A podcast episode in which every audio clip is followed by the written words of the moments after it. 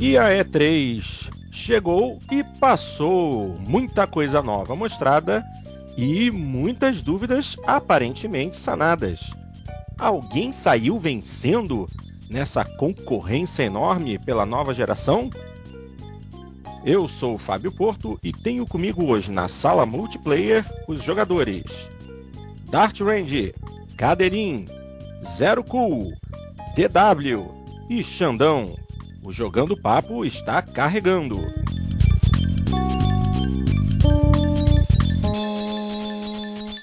Olá, amigos, e mais uma vez bem-vindos ao Jogando Papo, o podcast onde não basta jogar, é preciso debater. Edição 20 na área e vamos discutir tudo que a gente viu e achou interessante e as polêmicas que surgiram durante a E3, realizada entre os dias 11 e 14 deste mês. Boa noite, amigos, tudo bem com vocês? Boa noite, Porto. Boa noite. Boa noite. E aí, boa noite. Nossa, que animação!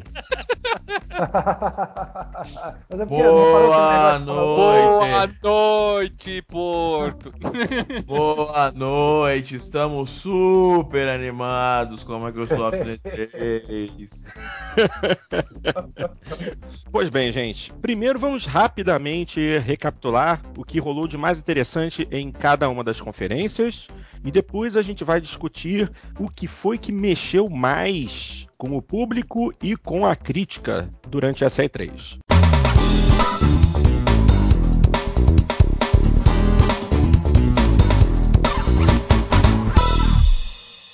Vamos começar falando da Nintendo. Como a gente pode falar da Nintendo levando em consideração que eles não fizeram uma conferência, mas simplesmente exibiram mais um episódio do programa Nintendo Direct durante a abertura do, do, do, do booth deles, né? Lá da área de exibição deles no dia 11. O que que apareceu de bom no console da Nintendo? Alguém aí Nossa, tem coragem? Bom, mas você tinha que perguntar de bom. Mano. É, teve o Smash Bros, uh -huh. Mario 3D, uh -huh. Super Mario Kart, uh -huh. 8, 8, que fique claro. O remake do, é. do Zelda, The Wind Waker, né? Isso. Walker, é, isso. Esse, Walker, esse mas... sim é uma excelente, excelente notícia. É, isso eu gostei. Isso me deu vontade de, de, de jogar mesmo, assim. Mas, mas, só esse também. É, Foi um não, jogo de Cube que eu achei genial e eu acho que em HD é, seria muito legal jogá-lo novamente. Apesar que já estão falando que, infelizmente, o gamepad do Wii U não vai ser usado de uma forma legal, de uma, uma maneira muito discreta, né? Falando só da parte de navegação do barco e também da possibilidade de mirar o arco é, e usar o gancho com sensor de movimento. Então, assim, é, é, tá difícil, né, cara? A Nintendo tá numa posição muito ruim. E acho que o que ela fez agora só reflete isso, né? Tanto é que a recepção que a Nintendo teve foi falar que é fria é pouco, né? Foi, sei ah. lá, zero cool, né? Isso aí, né? Aliás, você verifica como é que tá ela, né? A repercussão que dela no, nos fóruns. É nula praticamente, quase ninguém tá falando dela. Acho, então, que, né? acho que onde mais se falou dela foi agora, nessa introdução do Jogando Papo. Na E3 inteira, na E3 inteira quem mais falou da Nintendo foi Jogando Papo. Mas falou até mais do que a Nintendo Direct, né? Como é que a gente tá. mas, assim, galhofas à parte, é, a Nintendo pensou assim: eu não, não tenho nada para mostrar, né? Eu vi uma, um GIF, eu até mostrei pro Porto, esse GIF é bem engraçado, né? A Nintendo na E3 foi o carinha andando de bicicleta enquanto a Microsoft. Enquanto a Sony vinha com um caminhão para bater na Microsoft. Então a Nintendo foi tranquila, foi um cooldown, né? Foi, não, ninguém falou mal da Nintendo, mas também ninguém falou bem. É. Então, é, o que, que vocês acham? Eu acho, pessoalmente, que se é para mostrar meia dúzia de jogo, é melhor não fazer conferência para passar vergonha, né? É, tanto é que ela não fez, né? Ela usou lá a abertura do, do, do espaço dela na E3 para fazer isso, mas mesmo assim ficou muito ruim. A Nintendo está num momento muito ruim é, e, e, o que ela acabou de mostrar não tira ela desse momento ruim. Ela está numa, numa espiral descendente e é muito crítico, cara. É, é difícil realmente imaginar o que eles vão fazer para conseguir fazer uma coisa diferente do que estão conseguindo até agora. Vão, vão ser, já é mais do que claro que foram empurrados de novo para o nicho, como a gente já havia falado no passado. Deixou de ser o que foi com o Wii e tá voltando a ser o que era com o Cube, talvez ainda pior, cara. É, tá, tá, tá ruim, hein? Tá difícil. É, você falou do Wind Waker, né? Eu, quando eu comprei o Cub, eu comprei pra jogar Eternal Darkness e o Wind Waker ele vendi o console.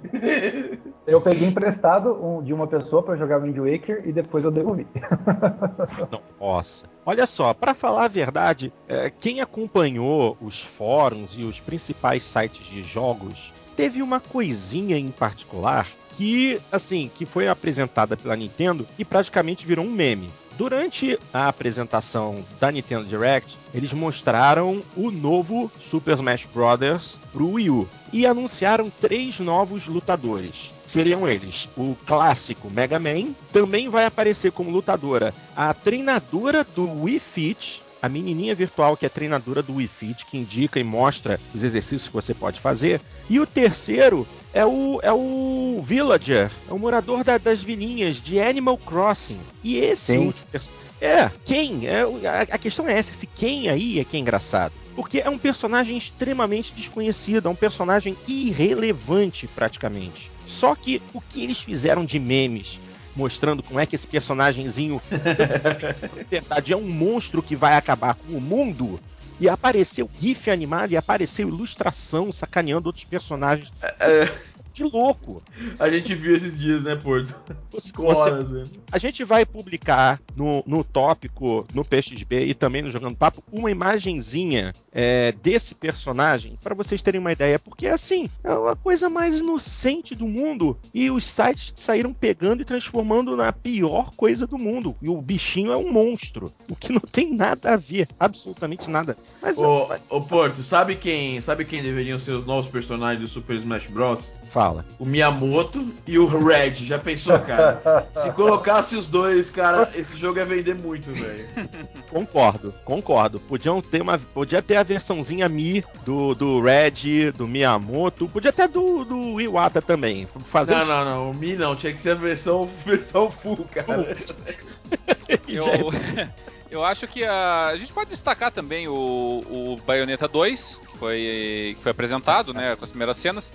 Eu, eu acho uma pena que você tenha jogos que saíram para um console, para um, algumas plataformas, depois saírem para exatamente aquela plataforma que eles não foram lançados antes, né? É. é. claro que é porque a Nintendo está financiando na prática o Bayonetta 2, mas é, eu não sei se não teria sido mais interessante para a Nintendo, ao invés de lançar Bayonetta 2, que é uma coisa estranha, porque o público da Nintendo não conhece o jogo, e quem conhece o jogo não tem Wii U e não vai comprar só por causa disso, não é um system seller. Uhum. É, não sei se não teria sido mais interessante, eu, de repente, ter pego a mesma equipe do Bayonetta, que é um, eu, é um estúdio que eu, eu realmente gosto muito, e, e pedido para eles produzir uma IP nova, entendeu? Por que não, entendeu? Chega ali para nós, olha, no, no, a Nintendo não tem nenhum hack slash razoável, entendeu? A gente tem no máximo ali um, um RPG de ação como Zelda, mas nós não temos um hack slash do mesmo nível de qualidade aí da concorrência e exclusivo. Produzam para nós. E a Nintendo poderia ter ofertado esse produto assim diferenciado, né? Vai fazer uma continuação de um jogo que eles nunca tiveram. É, é uma mas, pena. Assim, mas assim, ó, ó, essa é a questão. Eles estão fazendo um Bayonetta 2 exclusivo para Wii U. Mas uhum. a Platinum Games também está fazendo um jogo exclusivo para o Wii U, uma IP completamente nova, chamada The Wonderful 101. É, mas não é, mas não é hack slash, né? Não, é uma, é uma coisa diferente, mas é um, é um título exclusivo da empresa. Eles ah, não. E até é. mesmo pela forma de jogar, o uso do gamepad, o estilo de jogo, eu acredito que ele chama mais atenção e seria um, um, um melhor veículo de promoção do Wii U que o Bayonetta 2. Com ah, certeza. sim, eu concordo contigo, entendeu? Eu, tanto essa nova IP, embora não hack slash, mas, mas eu acho que o, a Nintendo precisa de um hack and slash. É um gênero que a Nintendo tá em falta. Na verdade, sim, a Nintendo, a Nintendo tá em falta de vários gêneros, na verdade. É. Mas o, um deles é o Hack and Slash. E, o, e aí eles não. Eu acho que perderam uma oportunidade de ter um IP próprio em cima disso. E, o, e aí e anunciaram também o Xenoblade Chronicles 2, uhum, que é um que é um RPG, RPG sempre entre aspas aqui, tá? Um RPG japonês interessante, ele, ele é bacana, ele é ele é ele é muito, não sei se dá pra gente dizer aí que segue a mesma tradição aí do do, do, do, do Monster Hunter, desse tipo de coisa, mas de qualquer maneira foi um jogo que, que teve muito destaque no Wii, uhum. dentro desse gênero, e a continuação dele é interessante porque daí pelo menos é uma franquia deles, é uma IP da, da Nintendo, né? Isso é, isso é legal. E, e, fora isso, o fato deles terem anunciado alguns jogos que. Alguns que já saíram pro 360 do PS3, mas outros que sairão pro Xbox One e pro PS4, que vai ser uma ótima oportunidade de nós vermos como ele vai se comportar daí, né? É, vai é. ser semelhante a como, ele, como os jogos. Esses jogos vão sair no 360 e no PS3, né? É, também, também. Senão é. vai ser. Pra, pra com é. quem que a gente vai comparar eles, né? Se vai ser com 360 ou se vai ser com, com o Xbox One, né? Ou com o PS4, porque vai ter muitos jogos desse início de geração que vai sair, tanto pra geração anterior quanto uhum. pra atual. Né? O Diablo 3, por exemplo. O... É, o, o, esse Wonderful One on One aí, ele tem os gráficos assim bem infantis, né, cara?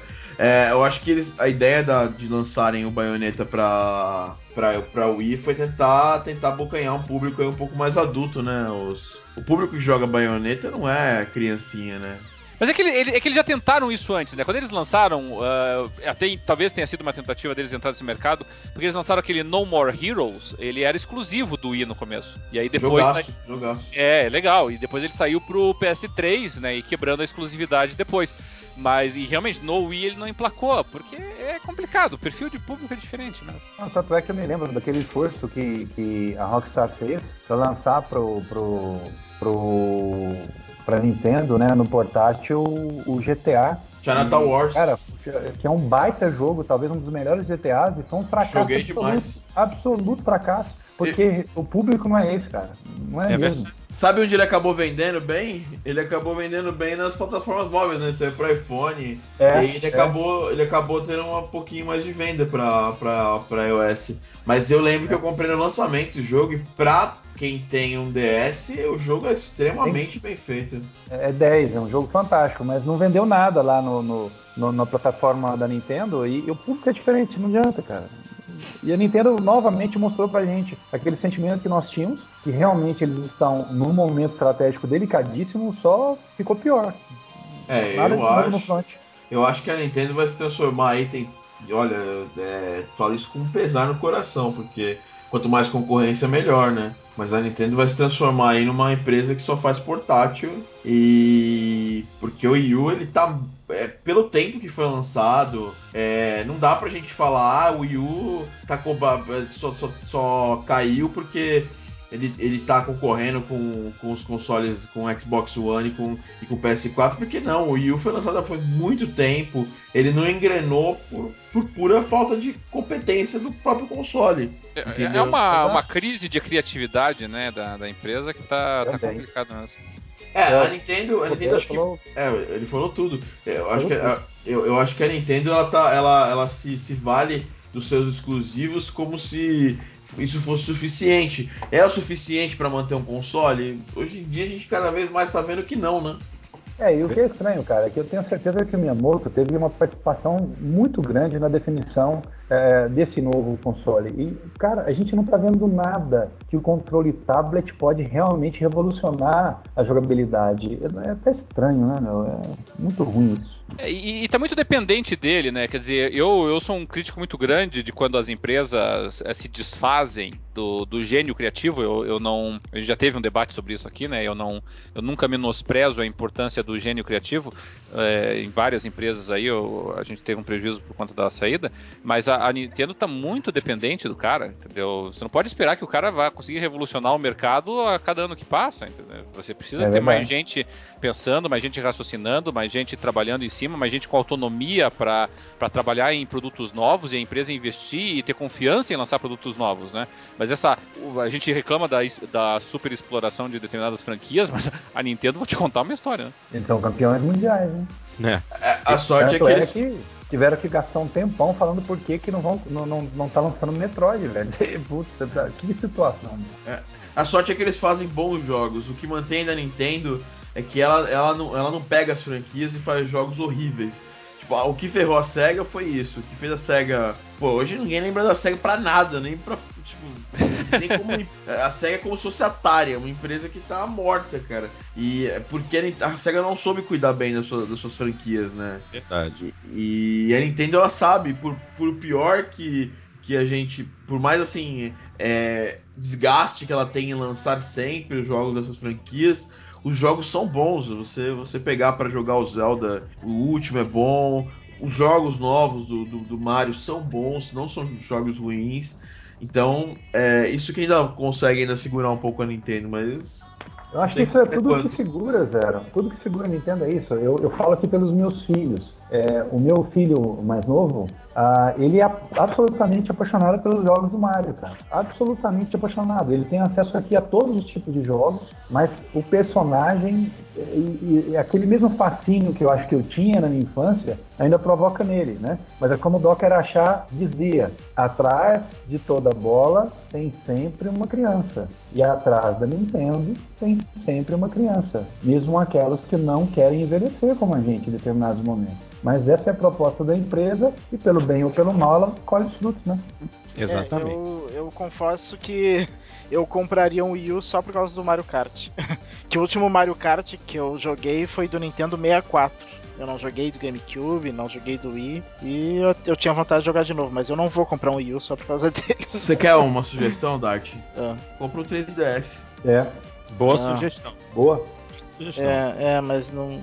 É, Entre o 3DS e o Wii U, eu ia de Wii U, que eu não sou muito é, portátil. O, o Dart gosta de sentar no sofá e jogar, gosto, cara. Isso gosto. Tá, né? Ele gosta muito. Ele gosta, ele gosta de sentar, né? Então... Ele não gosta de sentar no trono e jogar. Ele é no sofá e jogar. Porque três, você tá, né? Não, no trono até jogo, mas daí é Angry Birds. É,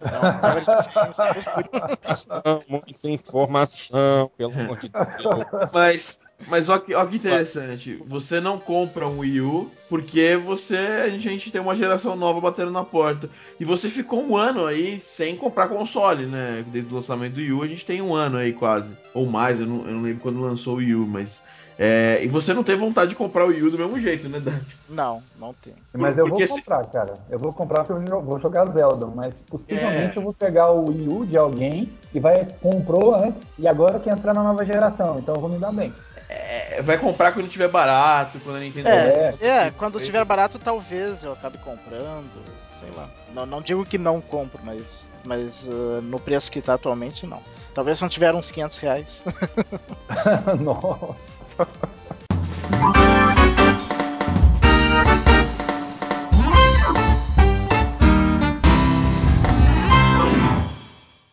Pois bem, minha gente, vamos dar andamento então, porque ainda temos muita coisa para falar e vamos para a grande americana. Microsoft hum, mostraram bastante coisa. É, aparentemente, a apresentação realmente compensou por aquela tristeza que foi a revelação do Xbox One, mas também não foi livre de problemas, obviamente. O que a gente já sabe de cara novembro de 2013, 499 dólares, ou 499 euros, ou 429 libras, ou, ou 2.199 reais. Aqui no Brasil, o preço do Brasil.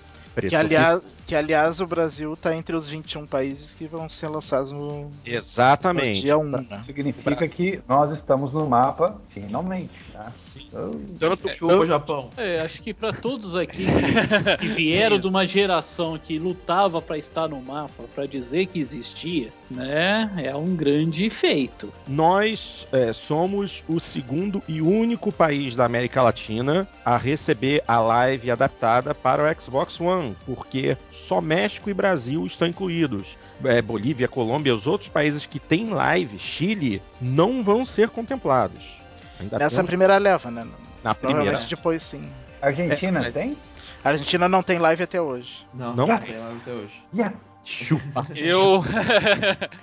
Eu, eu, eu, achei a, a, conferência da Microsoft muito, muito, muito boa. Eu, eu gostei muito. Na verdade, Como eu anos, já até. Né? Eu, eu, já manifestei até em algumas. em algumas. alguns fóruns, algumas listas, que, na minha opinião, olha, sinceramente, puxando da memória eu não consegui me lembrar de uma apresentação melhor da E3, pelo menos não desde a apresentação do, do 360 e do PS3. Eu não, não tenho recordação, sabe? Porque, na minha opinião, a Microsoft fez tudo tudo que ela deveria ter feito naquela primeira apresentação do, do One, ela fez na hora da conferência dela.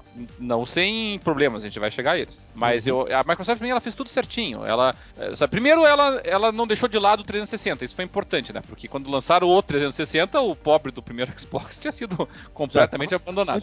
Exatamente. Inclusive, então aqui não. É, no, é, praticamente no início da conferência eles mostraram o Metal Gear Solid 5, né? Mas depois foi, ainda mostraram alguns bom, títulos. Né? Isso, é, é eles abriram, abriram bem, né? É. Eu acho que abriram bem com um jogo relevante, um jogo, Sim. uma franquia veneranda, né? Uma franquia que todo mundo tem admiração, uma e franquia apenas, que não apenas isso, uma franquia que um dia já foi exclusiva da Sony e que agora tá, tá em, em todos Tá claramente boot, né? Exato. É uma franquia que vende teve, o console, né? É, já teve, já teve franquia, já teve Metal Gear no primeiro Xbox, né? Nós tivemos o spin-off do Metal Gear Rising no, no, no 360, mas realmente é uma franquia ainda associada com a Sony, né? O Metal Exato. Gear 4 saiu é, só e já mostra na abertura, Roberto, uh, que o hardware aguenta, encara, né? Encara. Cara, o visual tava demais. Tava muito bonito mesmo. Então, abriu bem, depois é, já apontou sua, sua mira pro 360, mostrou algum compromisso com o 360 ainda, principalmente e, e, trazendo, por exemplo, o World of Tanks não é qualquer joguinho não que ele tá trazendo. Isso aí é não. jogaço que eles estão trazendo, principalmente porque é gratuito, mais esse, esse componente. Então, então você tem, não, não é um joguinho qualquer chegando aí na, na live pro 360. E ainda, e, e, de cara também já abordou o problema da live, já anunciou que ia ter dois jogos gratuitos por mês até o lançamento do One, e provavelmente com expansão dessa política a partir de então. Uma resposta direta, obviamente, aos benefícios da PSN Plus. Verdade que ali os jogos Halo 3 e. Eles podiam ter sido um pouquinho mais agressivos, né? Dos dois jogos gratuitos. Mas vai lá, Halo 3 e Assassin's Creed 2, se não me engano, né? Que é eles doido. anunciaram. Então, mas tudo bem. Mas pelo menos, assim, mostrou que tá ouvindo o pessoal. Então isso eu achei impressionante. Sim, né? e esse mês já o Fable 3, né? Pra começar. É, eu achei é. que foi muito legal, assim, essa preocupação da Microsoft mostrando que realmente ouviu o pessoal. E aí um desfile de jogos pro Xbox One, um desfile de jogos, é, na esmagadora maioria deles, inegavelmente hardcore, inegavelmente produção de alto calibre, entendeu? Não é, não veio joguinho de Kinect, aliás, o Kinect mal apareceu no, no evento, né? Então nós abriram, uh, abriram os jogos do Xbox One com o Rise, que é o jogo tudo bem, já, já havia sido anunciado antes, mas agora veio com jogabilidade, mostrando uma longa jogabilidade, inclusive, dele no, na apresentação. Muito interessante a ideia do jogo, obviamente hardcore, um jogo de combate, um jogo de, estra de estratégia e ação, né? Talvez aí podemos discutir de repente se eles estão exagerando um pouquinho nos quick times, mas muito interessante. Uhum. É, confirmou a vinda do Killer Instinct, né? Que é, que é realmente uma franquia de altíssimo impacto. Bom demais. Bom pois demais. é, evoca é, né, aquela melancolia. Depois a gente vai abordar também ponto a ponto aí alguns deles. É, veio com o jogo da Insomnia, que quer dizer uma empresa associada com a Sony, produzindo pro, pro, pro Xbox One. Aí o Forza 5 com é, cenas in-game, né? Pelo menos anunciaram todas elas como sendo in-game, associada com a McLaren, quer dizer, um colírio para os olhos dos fãs de, de, de, jogos de corrida. Porto quanto, é, quanto Break. Ah, bom, eu, na época, durante a apresentação eu pirei, mas depois com que eu soube, a piração passou. Mas vamos deixar é, isso pra. A gente vai, é, eu tô só fazendo um voo de pássaro. Né?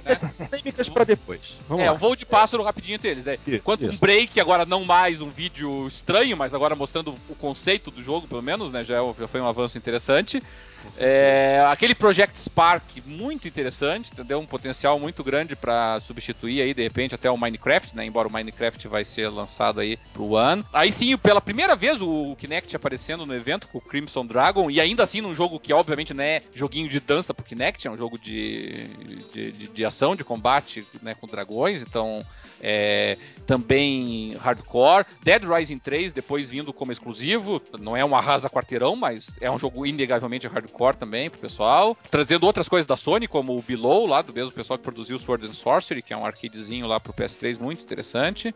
É, mostrou não, não, o, o, o, é, o Below, o pessoal, o Sword and Sorcery não saiu PS3 só não. Ele saiu, saiu pra, pra PC também. Saiu pra PC e saiu pra plataforma móvel. Na, não, pra, ah, ele saiu antes da plataforma móvel. Ah, eu não sabia. Mas nos consoles dessa geração tava só no PS3, né? Não saiu na, na live. Então foi interessante. E aí. E aí também, quer dizer, lógico que veio depois do Halo, num vídeo muito bacana, muito, muito bem feitinho, na minha opinião.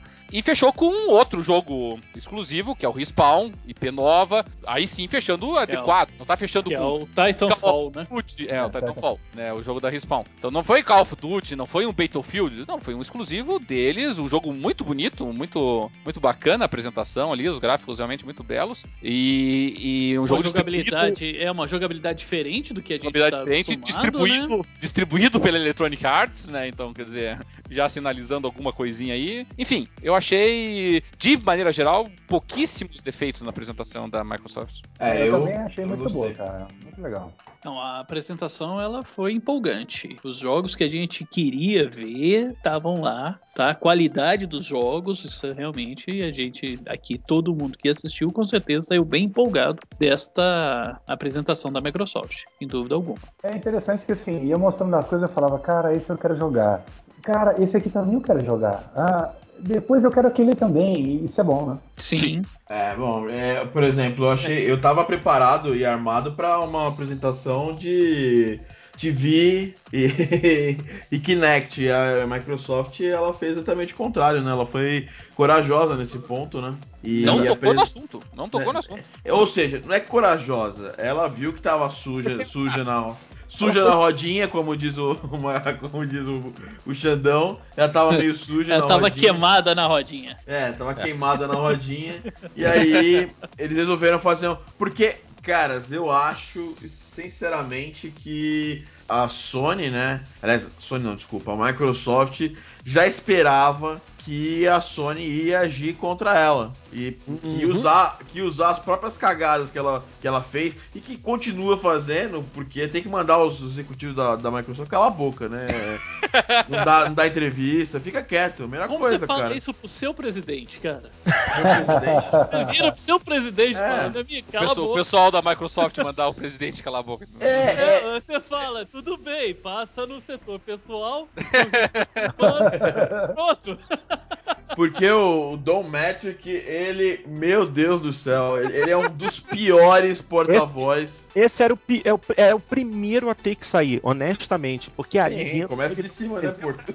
Nada. Tá, mas a gente tá. tá, tá antecipando coisa.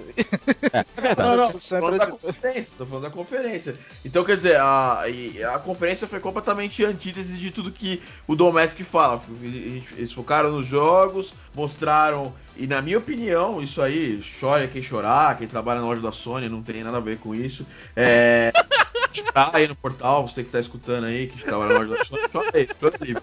A Microsoft apresentou um line-up de jogos superior ao do PS4. Foi. Sim, verdade. Pelo foi menos na E3, com certeza. É, foram Sim. jogos e aí eu vejo gráficos onde falam que a Sony mostrou 15 exclusivos no lançamento, 15 eh, não, 20 exclusivos no lançamento e a Microsoft mostrou 15, mas não foi o que apareceu na E3. Na E3 a Microsoft mostrou muito mais gameplay. Eu, eu vi na apresentação da Microsoft muito gameplay, uma coisa que eu tava, eu tava muito preocupado porque eu, eu falei, putz, a Microsoft vai mostrar jogo, mas vai mostrar trailer, só teaser. CG, só CG. Já começou tacando Rise na nossa cara, Cry, Cry Engine fudido assim, que é aquilo ali é nova geração, ó. Galera, essa aqui é a nova geração, ó. Prazer. Então, é, eu, eu achei muito bom. É, a galera do Sword and Sorcery, o Jim Guthrie, é, vai ser um jogaço. Eu vou querer muito jogar ele. É, tem, o que eu não gostei foi que depois foi desmentido, que eles falaram, foi a questão dos indies, né? A Sony tá querendo abraçar os indies, isso é muito perigoso para a Microsoft. E é perigoso, inclusive, para quem gosta de democracia, porque o indie por si só ele não pode estar tá associado a uma, a uma empresa, né? É, ele tem a empresa dele na casa dele, né? Eu já fiquei muito chateado que dois, duas grandes empresas indies que eu gostava viraram, ter, viraram first parties, de, de da, da, uma da Microsoft e da Sony. Quem pro, a Super Giant Games virou, for, virou first da Sony. E a, e a, e a empresa que, que tá fazendo esse jogo novo lá pra dos criadores lá do Swords and Sorcery virou first da Microsoft. Isso aí é ruim para todo mundo, porque eu gostaria de, de, de, de, ter o transistor no, no iPad da vida. Eu não vou ter, vai ser é, muito é, difícil. E, e, é engraçado, né, né, Thiago? Porque a gente. Porque quando a Microsoft falou dos indies, eu achei que lá uma cretinice na, na, apresentação deles, né? Uma parte negativa da apresentação deles. Porque ele veio falar: ah, nós abraçamos os indies. Os não. jogos dos indies vão ser distribuídos por nós. Como assim? Acabou de eliminar exatamente o conceito do indie. É, exatamente. E, e aí a gente lembra de, do, dos maiores lançamentos da Live Arcade, né? O, o, Super Meat Boy, ele não seria possível nessa geração. Porque a empresa que faz o Super Meat Boy, o Team Meat, os caras lançam jogos, os caras não tem uma publisher. E eu, eu sigo esses caras, já tive a oportunidade de conversar com o cara que faz música para eles e, e, a postura deles é claramente querer continuar do jeito que eles estão, entendeu? Então é, vai ser complicado isso. Esses caras abominam. Se você assistir o Indie Game The Movie, você vai ver. O, uhum. a galera da, do Team Meet abomina a, a trabalhar para alguém, trabalhar para uma publisher grande ou, sei lá, é, depender de alguém. Eles querem criar os jogos deles e botar onde for mais simples. Eles vão acabar botando na Steam e também na, na, PS, na PSN, porque a Xbox Live agora você precisa ser apadrinhado para poder entrar. É, vocês viram uma notícia hoje que, que o DayZ tá arriscado a não sair pro Xbox One por, por causa disso? Pra, pela necessidade de ter publisher. Que, não, o, que os, é que os é, um mod, né? é, que os produtores. Não, e que agora ele vai sair como um jogo full, né? Standalone. Sim. Isso foi o nosso resumão, resumão da conferência da Microsoft.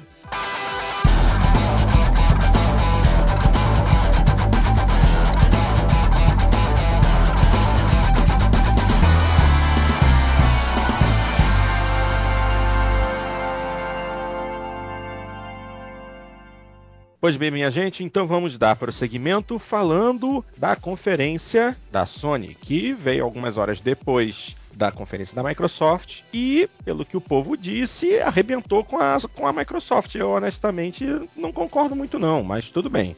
Só que para participar desse segmento conosco, está na sala neste momento nosso querido amigo Celso O'Donnell, que há algum tempo já não dava as caras. Fala aí, Celso.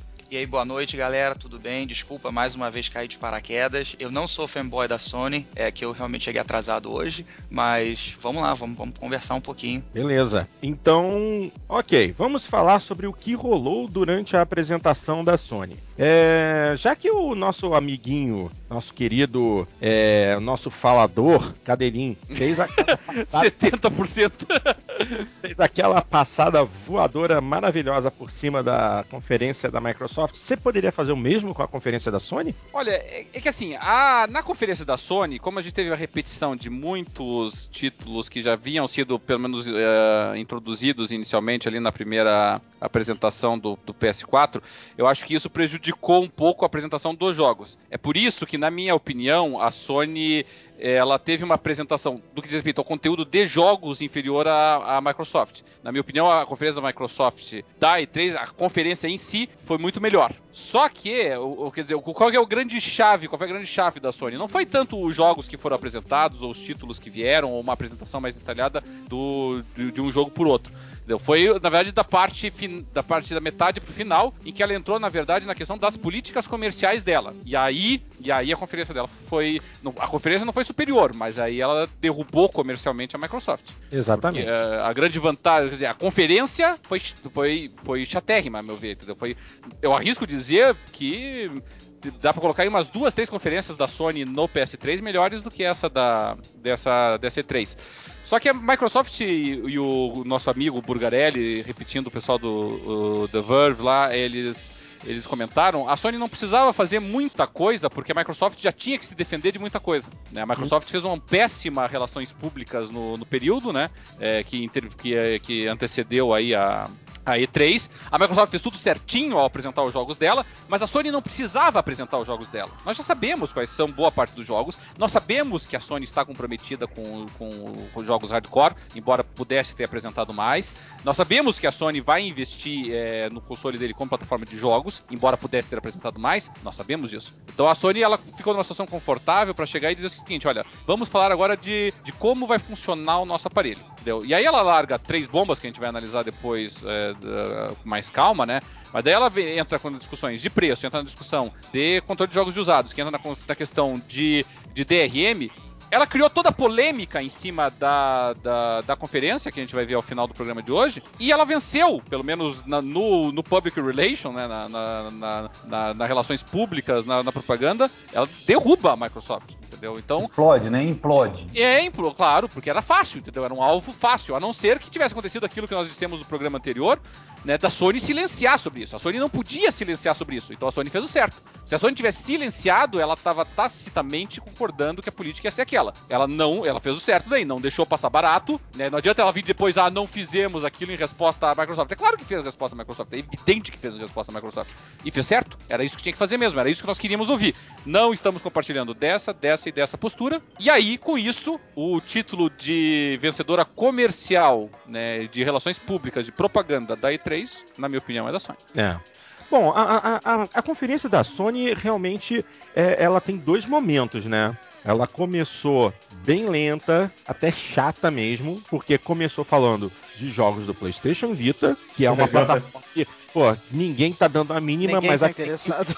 mas acredite se Ninguém quiser. tá Houveram vários, vários anúncios para PlayStation Vita, eles querem de qualquer jeito manter o PlayStation Vita vivo, porque eles têm planos para integrar o Play 4 e o Vita. Como eu não sei, eles ainda precisam convencer muita gente disso. Mas Depois eu agradeço porque o meu Vita tá aqui parado, né? Então, obrigado, Sony. Obrigado. Vai poder jogar no trono os jogos do PS4. Eu aprendi, eu, eu aprendi, eu aprendi com o PSP que, que portátil da Sony nunca mais. Na verdade, portátil. É, é, assim, não é, não é portátil nunca mais, porque a Nintendo ainda, pode, ainda tem. Por pior que a Nintendo esteja, o portátil dela é mais legal, é mais cool do que o Mas sabe, Vita. sabe por que, que eu comprei o Vita, cara? Porque no Vita, os jogos do PSP têm uma jogabilidade muito melhor por conta dos controles. O controle é muito Você comprou melhor. pra jogar PS1, se você falar isso pra mim. eu É pra jogar acredito. PSP. Eu comprei pra É jogar os GTA que eu adoro, cara. É, é que a Sony sofreu, e isso na verdade era uma bola que nós tínhamos cantado no programa anterior. Né? A Sony sofreu com um problema que a Microsoft não sofreria na apresentação dela, que foi o fato dela ter que se dedicar a várias plataformas. Exatamente. Nós sabíamos que a Sony ia dar suporte ainda ao PS3. né? Supa- é, eu digo, é- era fácil para a Microsoft se, se destacar nesse aspecto, porque ni- ninguém esperaria que a Microsoft desse muito mais atenção pro 360, mas ela deu. então foi uma Ah, ótima ó, notícia. ó, mas o Cadelinho, Ah. Microsoft que anos atrás fez a apresentação da, I- da E3 falando um montão de besteira sobre o Windows Phone. Apresentação de 80% da apresentação era o Windows. Phone e Kinect. Concordo, A concordo, Microsoft poderia cair nessa. Porque Poderia ter caído nessa. há pouco tempo atrás ela caiu nessa, quando Caiu, apresentou é. o console. É, mas eu, eu, eu não sei porquê, sabe? No, no programa anterior eu, eu tinha o feeling de que ela ia, ela ia se focar muito no Xbox One e ia deixar as outras plataformas de lado. Até, até mesmo o próprio Windows 8 eu achei que não ia aparecer mesmo. Né? Mas a Sony dava sinais de que ela de que ela estava preocupada ainda em mostrar coisa pro PS3, de que ela estava muito preocupada ainda em apresentar coisa pro, pro Vita, e, e aí ela ter que dividir atenção pro PS4. Então, no final das contas, vamos pensar assim, pro PS4. Exclu- vamos pensar assim, exclusivamente PS4, sem contar jogos que vão sair pros dois. Tá? Aqui nós tivemos. Drive Club já tínhamos visto antes, naquela apresentação inicial. O Sim. Infamous já tinha sido anunciado antes, o Second Son. Sim. É, o NEC e o Killzone, o Shadowfall, né? Porque o Mercenário é pro Vita, é, Uhum. já tinham sido anunciados antes, então nenhuma novidade aqui. E aí, o que, que ela apresentou pra nós depois ali? Apresentou o The Order, aí sim um joguinho interessante, né? Essa aí é uma Interessante, novidade legal, achei bem feitinho. Final, o, o The Witness, né? Ainda meio que inicial, e o Transistor. Foi isso. Não, que é um, que é um jogaço. peraí, tem mais. jogaço. eles O falaram- PS4, qual, o que mais? Não, tem aquele 18, Ah, tem tá. aquele. Exclusivo do PS4. Aquele Tá, exclusivo, 1886. É o. Mas é o. É o The Order. The Order É o 1886. The Order, The Order, tá certo. É, tá Então, certo. Mas eles- exclusivo do exclusivo, PS4 foi isso. O resto, ou era lançamento pro PS3 também, ou era, pasmem, né, pro, pro Vita. Entendeu? Aí, ah, pro Vita teve vários, teve mais pro Vita do que pro PS4. Dragon's Crown pro Vita também e PS3. PS4, eles mostraram alguns indies, né? Pra, justamente pra mostrar o, o Eles apoio aos mostraram, indies. Ah, tá, tá, tá. tá. eles mostraram, olha só, só de indie, eles mostraram Transistor, Transistor, Mercenary Kings, Don't Starve, Secret Pontius, Outlast e o remake de Oddworld. É, vai- mas não, não é indie. Agora, agora, agora, agora desse aí que você falou, sabe qual é o único indie? Ah, Que você fala. Que, o, dos, do único indie é o Don't Starve. Ah, o Transistor é, é, virou. Quando você pega um jogo que era supostamente indie e deixa ele exclusivo pro console. A, a- a- a empresa, a empresa vira uma first, cara. Todos esses jogos aí é, eram, são jogos que vão sair exclusivamente pro PS4, entre aspas e muitas aspas, são indie, mas o Don't Starve é o único jogo indie. É o único jogo que você, você consegue jogar o Don't Starve agora. Se você quiser, você baixa aí pra Steam e joga. É, eu ia dizer isso, eu ia dizer isso agora, entendeu? Tem mais esse componente interessante. Eu tenho aqui no Mac, pra você ter uma Pro, ideia. pro pessoal da, pros sonistas que volta e meia acusam a Microsoft de apresentar jogos que na verdade não são exclusivos porque eles saem pro PC também, a esmagadora maioria desses jogos que você mencionou aí saem pro PC. O Don't Starve já tá disponível pro PC. Sim, há tempos, há tempos, cara. Eu tenho ele em beta, cara.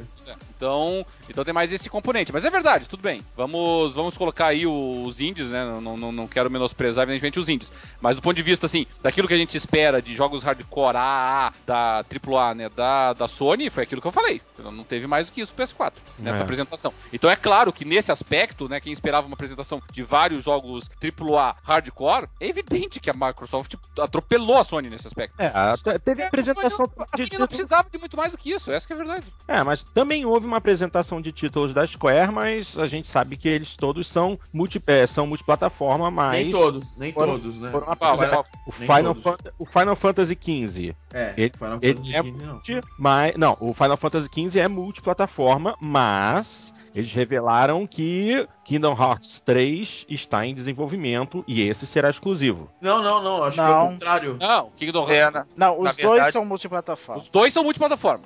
Dois é, confirmados que são multiplataforma. É, é, isso, é, isso é verdade. O, o, eu fiquei bem surpreso, porque eu sou um grande fã da, da do, do, Kingdom Hearts, da série inteira. Também, também. E esse também. vai ser o primeiro jogo que vai, que vai sair na, na, na Microsoft. Né?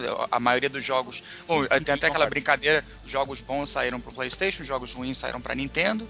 E, e, essa é a primeira vez que o Kingdom Hearts vai sair tanto para Microsoft, tanto PlayStation 4 quanto para o Xbox One. Eu fiquei muito surpreso com isso. É, muito é, é, o Final Fantasy que é exclusivo é o remake do 10, se não me engano, que é Isso, o remake do 10 e, os, e o e aquele último lá é que é uma porcaria, né? Porque é Final e o 10, Fantasy, é, o Lightning, 10 é, o, é o, o Lightning Returns que vai ter. Esse Lightning Returns ele vai sair acho que vai, vai ser exclusivo. Mas o, o, o 14, né? O 14, se a gente é. pode chamar o 14 de Final Fantasy, tudo bem. Esse pra PC e PS3. Bom, pra PC já tá, né? Oh, mas assim, cara, o Final Fantasy XV, aquela demo demonstrada, foi realmente uma coisa que me deixou muito feliz na hora, porque Sim. fazia uns 10 Ah, mas é sempre bonito isso, cara. Não, não, não, não, não, não, não, não, não, cara, mas é, eu sempre, eu nunca fui enganado por, pelos Final Fantasies, esses Final Fantasy aí que saíam com essas menininhas dançando, J-pop. Esse aí era Final Fantasy. Cara. Com, é, esse era Final Fantasy com trilha de Final Fantasy, personagem de Final Fantasy. É, posso quebrar a cara, porque não foi mostrado quase nada, mas pelo amor de Deus. É o primeiro Final Fantasy em anos que parece o Final Fantasy.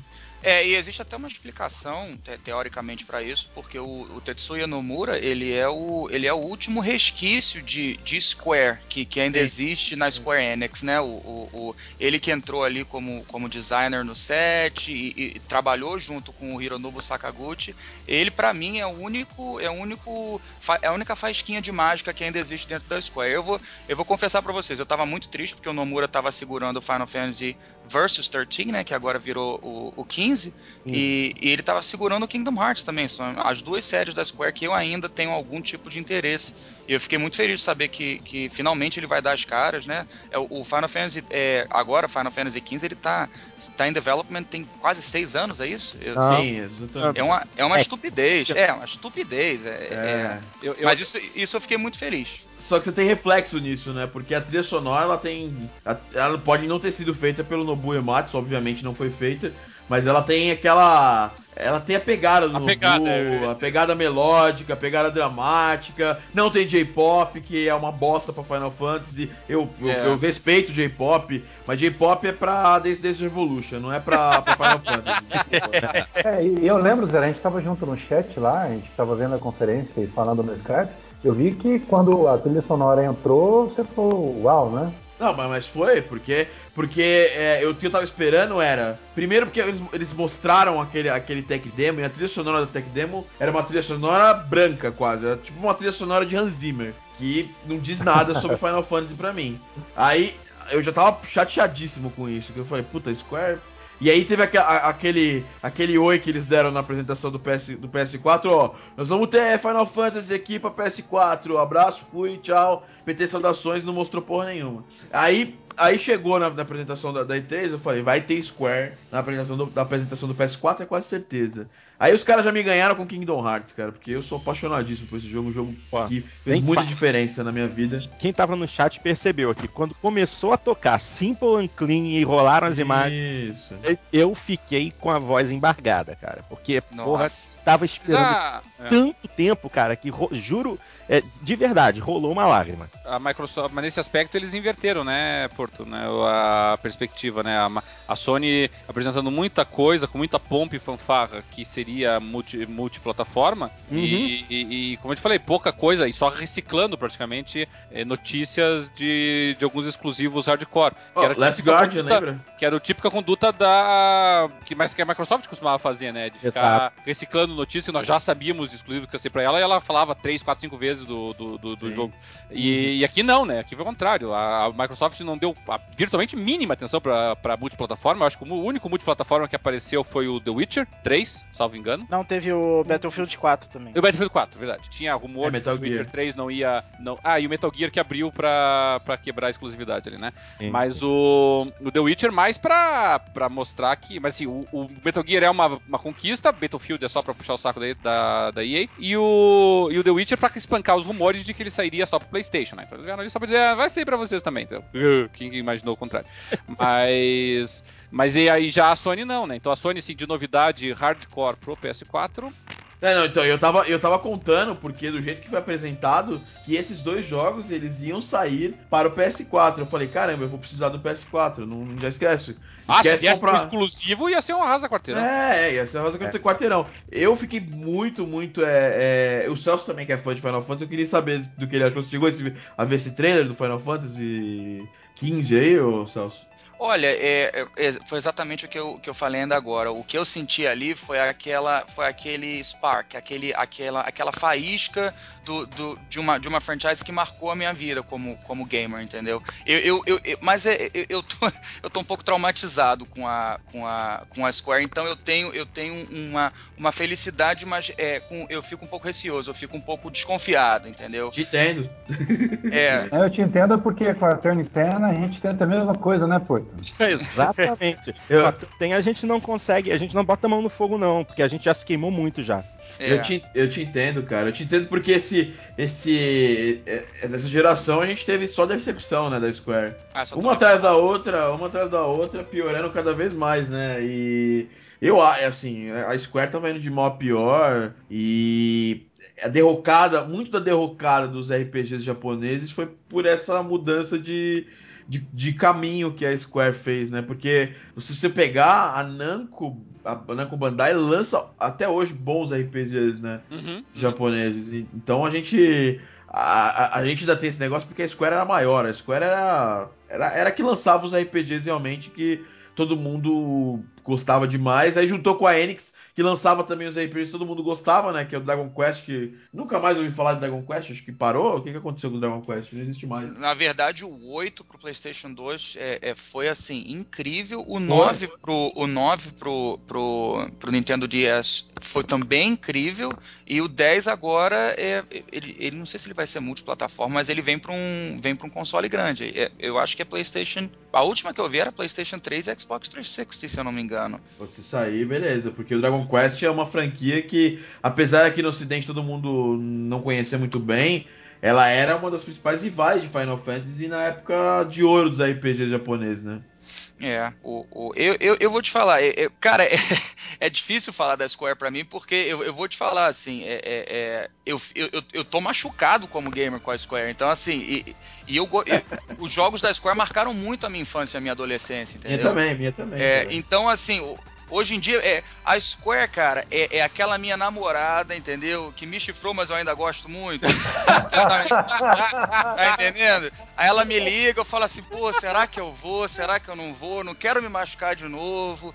Entendeu? É mais ou menos assim, eu chego até a gaguejar, cara, porque, pô, mas, mas eu, eu vou falar, a, o, o, único jogo da Square que eu vou comprar sem, assim, eu vou, vou fazer o, eu vou, eu vou fazer o, o Purcell dele, assim que ele aparecer no Amazon, é o Kingdom Hearts 3. Esse aí, é, esse aí eu ainda levo muita fé e se eu tomar uma paulada dele eu, eu, vou ficar muito surpreso. Mas do resto, qualquer, qualquer coisa da Square que tenha Final Fantasy eu já fico meio, meio, meio cabreiro assim. Eu fico, e não sei não. Final Fantasy não é mais sinônimo de, de qualidade. Não, não, se queimou com os anos, né? Os últimos quatro títulos de Final Fantasy. Tanto que você, vê, você viu a, a, o, os títulos que eles estão relançando, que é o Final Fantasy X, que é um Final Fantasy que. Um dos últimos, acho que na verdade o último Final Fantasy que marcou marcou assim demais foi o 10, né?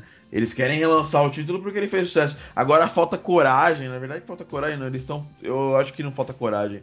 Eu acho que eles, eles não querem se meter em perder mais aí a credibilidade que seria lançar o Final Fantasy VII, né? Os caras já fizeram deck tech demo. É... Eu achei que a, que, a, que a Namco realmente, até que você mencionou aí, Thiago, ela realmente é, pisoteou na, na Square nessa geração aí que tá saindo, entendeu? A Namco fez muitas apostas muito bem feitas, assim, sabe? É. É, jogos de muita qualidade, né? O sim, Nino Kuni, a franquia Tales, o Eternal Sonata, é, isso só pra falar do, dos RPGs, eles estão fazendo a série One Piece também, né? Só eles estão produzindo. Ah, o Dark Souls. Da, Dark, Dark, Souls, né? Dark Souls. Ocidentalizando, é, diversificaram bem, né? Mantiveram razoavelmente bem o, o, o Tekken, uh, Ace Combat, teve, teve coisinha muito legal da, da o, o que, que, acabou não vendendo muito, mas eu achei um joguinho muito interessante, que foi o Enslaved, que é deles também, salvo engano. Jogaço, adorei esse então, jogo. Pois é, é uma empresa que a Namco realmente mais até do que a Capcom, a meu ver, fez muito bem nessa geração. Aliás, eu nem ouvi falar da Capcom na E3. Só eu que não ouvi? Hum, é, eu não ouvi nada. Bom, eu ouvi que o, que o Mega Man vai, vai pro, pro Super Smash Bros. É a única é. coisa relacionada já, à Capcom já que falamos disso. Já falamos disso. Coitado. Foi é. só o que sobrou. Pois então, é, a conferência da Sony vinha bastante xoxa até o momento em que veio a primeira pancada. Não, mas antes da primeira pancada tem uma coisa que eu quero reforçar, cara. Ah, é? Então reforce, é, Porque teve uma franquia que eu não quero que ela chegue nos consoles. Hum. Uh, dessa geração, hum. chamada Black Leg. Eu vou pedir pro Xandão explicar o que, que é Black É o. Que é, é, o é o exclusivo da Assassin's Creed que vai ter pra, pra PlayStation 4, que é o Assassin's Creed Black Leg, né? o, o, personagem, né, fica parado no ar. tempo de você raciocinar, você pensar o que, que você vai fazer. Né? Aí, é o Quick Time, você não percebeu que é o Quick Time, entendeu? Tem é, em cima. É o Quick Time, você quer fazendo o que agora? Xandão, Xandão. Eu tô oficialmente proibindo você falar mal do PS4, cara, aqui. Senão você vai causar muita, muito furor, as pessoas vão ficar bravas com você, as pessoas vão te pra PS4, eu tô falando mal do Black Leg. tá, desculpa. É, esse jogo eu acho que não vai fazer muito sucesso, não. É, pois é, vou, vou, explicar melhor assim, pro pessoal entender, tirando a piada e tal, né, brincadeira. É claro que a gente teve coisas também muito engraçadas, vamos dizer, dizer trágicas na apresentação da Microsoft. Na Microsoft faltou o som é, duas, de alguns duas jogos, né? Duas vezes, tal. Inclusive é, uma foi pagação de micro total. Né? Som, o estagiário que estava mexendo com o som, eles falam, não, cara, você não entende nada de som. Vai lá na Sony mexer com vídeo. Não, na Microsoft assim, faltou som na apresentação do King do, do Crimson é, do Crimson Dragon. Som na, do, no início da, da Electronic Arts, né? Do Battlefield. É. Sim. E é o clássico pod de codec, né, velho? Não, e a, a, cara do, do sujeito que tava pra jogar o Battlefield 4 na, da, da EA, cara, foi muito engraçada. O cara não, não sabia onde enfiar, cara. Não, trágico, né? Piada completa. Mas assim, é, uma coisa que chamou a atenção da gente, principalmente que tem, quem tem um pouco mais de conhecimento técnico, é que tinha muito frame drop. Eu vou explicar o que, que é isso. Quando você tem uma GPU trabalhando, ela tenta o, o, máximo possível fazer com que você não tenha atraso na renderização. E às vezes, se você tem um processamento que está começando a ficar atrasado, você descarta aquilo que estava sendo processado e vai para frente. Nesse momento, você tem é, é, picotes, vamos dizer assim, né? a imagem fica entrecortada, ela dá pequenos saltos. Esses pequenos saltos se transformaram em, em, em, saltos de fé durante a apresentação da Sony. Ficou muito estranho, porque parava a imagem por dois segundos, o que é absolutamente inaceitável. A gente não entendia o porquê isso estava acontecendo. Quer dizer, é porque os caras estão utilizando um hardware que é imaturo? É porque é, teve um problema técnico qualquer? Mas estava claro que no meio de todas as apresentações de gameplay, nós tínhamos pausas durante uh, o gameplay. O que deixou o pessoal meio com uma pulguinha assim atrás da orelha, pelo menos com quem consegue perceber. E a gente quer saber, e isso é uma, uma coisa que nos fóruns técnicos está tá surgindo isso, é o que está acontecendo? É, tem a ver com você estar tá utilizando um protótipo? Tem a ver com a dificuldade de programação no início da plataforma por não ter memória cache? O, o que está acontecendo?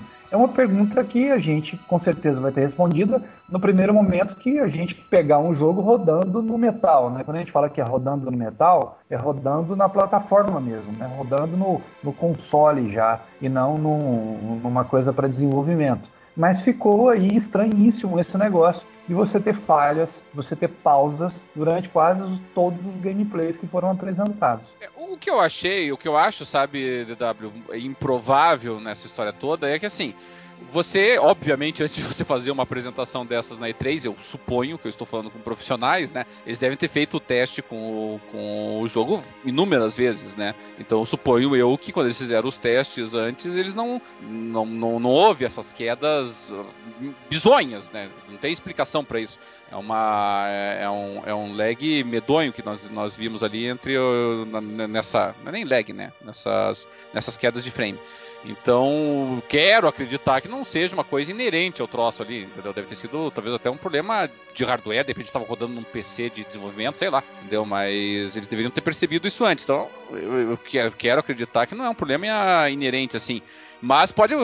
Nós, quando, quando, a primeira, quando tiver, tiveram as primeiras apresentações do Bayonetta no PS3, que o pessoal viu esses problemas similares a esse, talvez não tão graves, mas similares a esse no PS3, também, não, não, mas isso aqui é o desenvolvimento, não sei mais o que. E negativo. Foi é. exatamente jogo, isso que se viu no lançamento do jogo pro PS3. Foi, foi, mesmo. Pois é, é, e assim, eu espero realmente que seja isso, porque não faz, não, não, não faz muito sentido você tem um, um frame drop com, com, tanta intensidade igual a gente viu ali em, em, em todo o gameplay, né? Então, é, mas eu achei estranho, cara. Minimamente eu achei muito estranho, até porque teve um momento da apresentação, é, eu não tive tempo, eu tenho que confessar, não tive tempo para voltar, assistir tudo outra vez e, e analisar com mais detalhes mas eu tive uma sensação que um dos gameplays estavam sendo apresentados com o console ou com o hardware de PC emulando o console, né? Uhum. É, é, é, em paralelo.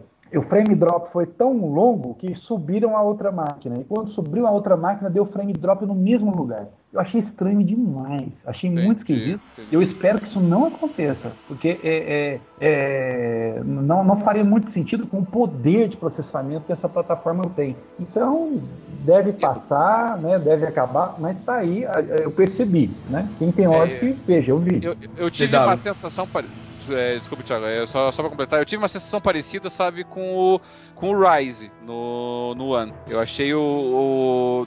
não quedas, eu ach, mas eu achei a, os frames do Rise bem devagar, entendeu? Ah, bom, sim. eu não, visual, eu não visualizei muita... ali nem 30 FPS, não. É, nem mas não foi 20, frame drop, né? Foi queda não. de frame rate, né? Não, ele era, era um frame rate constantemente lento. lento, assim, perceptível que nós estávamos falando aí de. É difícil chutar vendo uma apresentação, né, numa tela por outra tela. Mas alguma coisa assim do tipo de 15 a 20, não mais do que isso, entendeu? É, perceptível. Eu percebi isso também. Eu é. percebi queda de frame rate lá no Xbox One, no Rise, quando você tinha muita partícula, muito elemento uhum. na tela ali. Realmente concordo com você. Eu percebi isso também. Eu sou uma pessoa que normalmente não consigo notar frame rate, se tá 30, se tá 20, se tá 60, se tá 200, mas, mas realmente eu achei o jogo meio devagar, o Rise. Achei... É, de, de 30 oh. a 60 é quase impossível, mas, mas é, de 15 para 30 é bem perceptível, entendeu? É. No YouTube ali, Coloque um vídeo lá, tem vários vídeos de comparação. Coloque um a 15 e, outro, e depois o mesmo vídeo a 30, você vai ver que não tem erro daí. Então, é uma coisa que foi falado lá, inclusive vi, vi algum, algumas pessoas no Reddit comentando isso aí, é, e inclusive algumas pessoas que estavam na E3 também comentaram que foi reclamado que alguns dev kits né, do, do PS4 travaram. Estavam teve muito é, desenvolvedor que está fazendo um jogo para PS4 que reclamou dos dev kits, entendeu? E tem outra coisa também. Uma coisa que eu achei no Rise que atrapalhou não foi só essa queda. É, o jogo parece ter uma jogabilidade meio truncada ainda, né? Não, não tá ainda, esse jogo não tá nem demo ainda, né? Vamos ser sinceros. É, aquelas, Ele... aqueles quick time, né? Eu não sei se a gente poderia é. entrar agora já na discussão incidental não, do é, mas, é, mas é verdade, é um jogo que, que assim, passado um pouco o furor inicial, uh, vamos ver, vamos ver. Então, um- ah, mas é isso. Antes de entrar mesmo naquela polêmica que foi falada, também uma outra coisa que deve ser falada. Pela primeira vez foi apresentado a cara do bicho, né? A Sony apresentou o console dela. E todo mundo que tava falando, falando, poxa, quadradão da, da, da Microsoft, console É, feio, é o meu. VHS. É o VHS, é o meu G21, G9, né? Meu amigo, eu quase caguei de rir aqui. Eu também. Quando Eu apresentou um negócio praticamente irmão siamês do outro. Só que sabe o que é pior, Xandão? Depois é, é que, a, que a, a, a Sony foi lá e fez a parte da polêmica e blá blá blá. É, é- esse, qualquer defeito que o PS4 eh, apresentou, e eu, e eu acho que essa é uma culpa nossa na internet, que é, é- é- a gente esquece muito rápido as coisas e quando, quando se tem paixão por alguma coisa ou quando se envolve ódio por outra, você acaba esquecendo completamente os defeitos que a, que a, que a outra coisa tem. É aquela mulher que, que sabe quando você namorava uma mulher feia e você começa a pegar uma menina que é um pouquinho mais bonita e você não Chifra vê os não? defeitos. Não, não, não, é não. A chifra, a chifra, a chifra é só com a Square. Fica com o Celso. É, a chifra fica com o Celso. Deus me livre. Não, aí tu começa a ficar com a, com, a, com, a, com a menina, e aí, pô, ela tá dando bola pra você, né? Você vai ficar com ela, pá. E aí, as primeiras semanas que você tá junto com essa menina, você não vê defeito nenhum nela. E isso tá claramente acontecendo agora na internet com o PS4. O PS4 é perfeito, o PS4 não tem defeitos, tá tudo certo. É, é o console feito para o povo, que a Sony não quer ganhar dinheiro. É, o, o- o in- agora é o seguinte, o inclinado é o novo preto, né? Todo É. mundo usa. É. Nada reto, agora tudo inclinado, né? Isso, isso é uma coisa preocupante na internet. Que Porque é, é do mesmo jeito que o Twitter é, é, transforma, trans- transforma pessoas otárias em, em- em inteligentes, é, o Twitter também faz com que as coisas sejam ecoem de uma forma, sei lá, duas ou três, quatro vezes maior do que elas deveriam. E o PS4, que é um console feio pra caramba, ele não tem nenhuma coisa melhor de design do que um PS2, é, se transforma num console maravilhosamente lindo, bonito pra caramba, todo mundo tá amando. Eu vi um, um- hoje, É hoje um- cegueira pura, né? é, eu vi hoje em dia um comparativo, e aí tava lá o controle do, do, do, do, do- do Xbox One e o, e o controle do, do PlayStation 4. Aí tava lá, é, controle do, do, do Xbox One. Ah, um pouquinho melhorado, entre aspas, com mais de, 4, de 40 é, melhorias anatômicas. É E o do coisa PS4 tava lá. Que eu quero ver também. É, e o do PS4 tava lá. Ah, porque tem touchscreen, tem manopla de. tem eh, botão de, de ejeção, tudo, tem tudo, tem tudo o controle.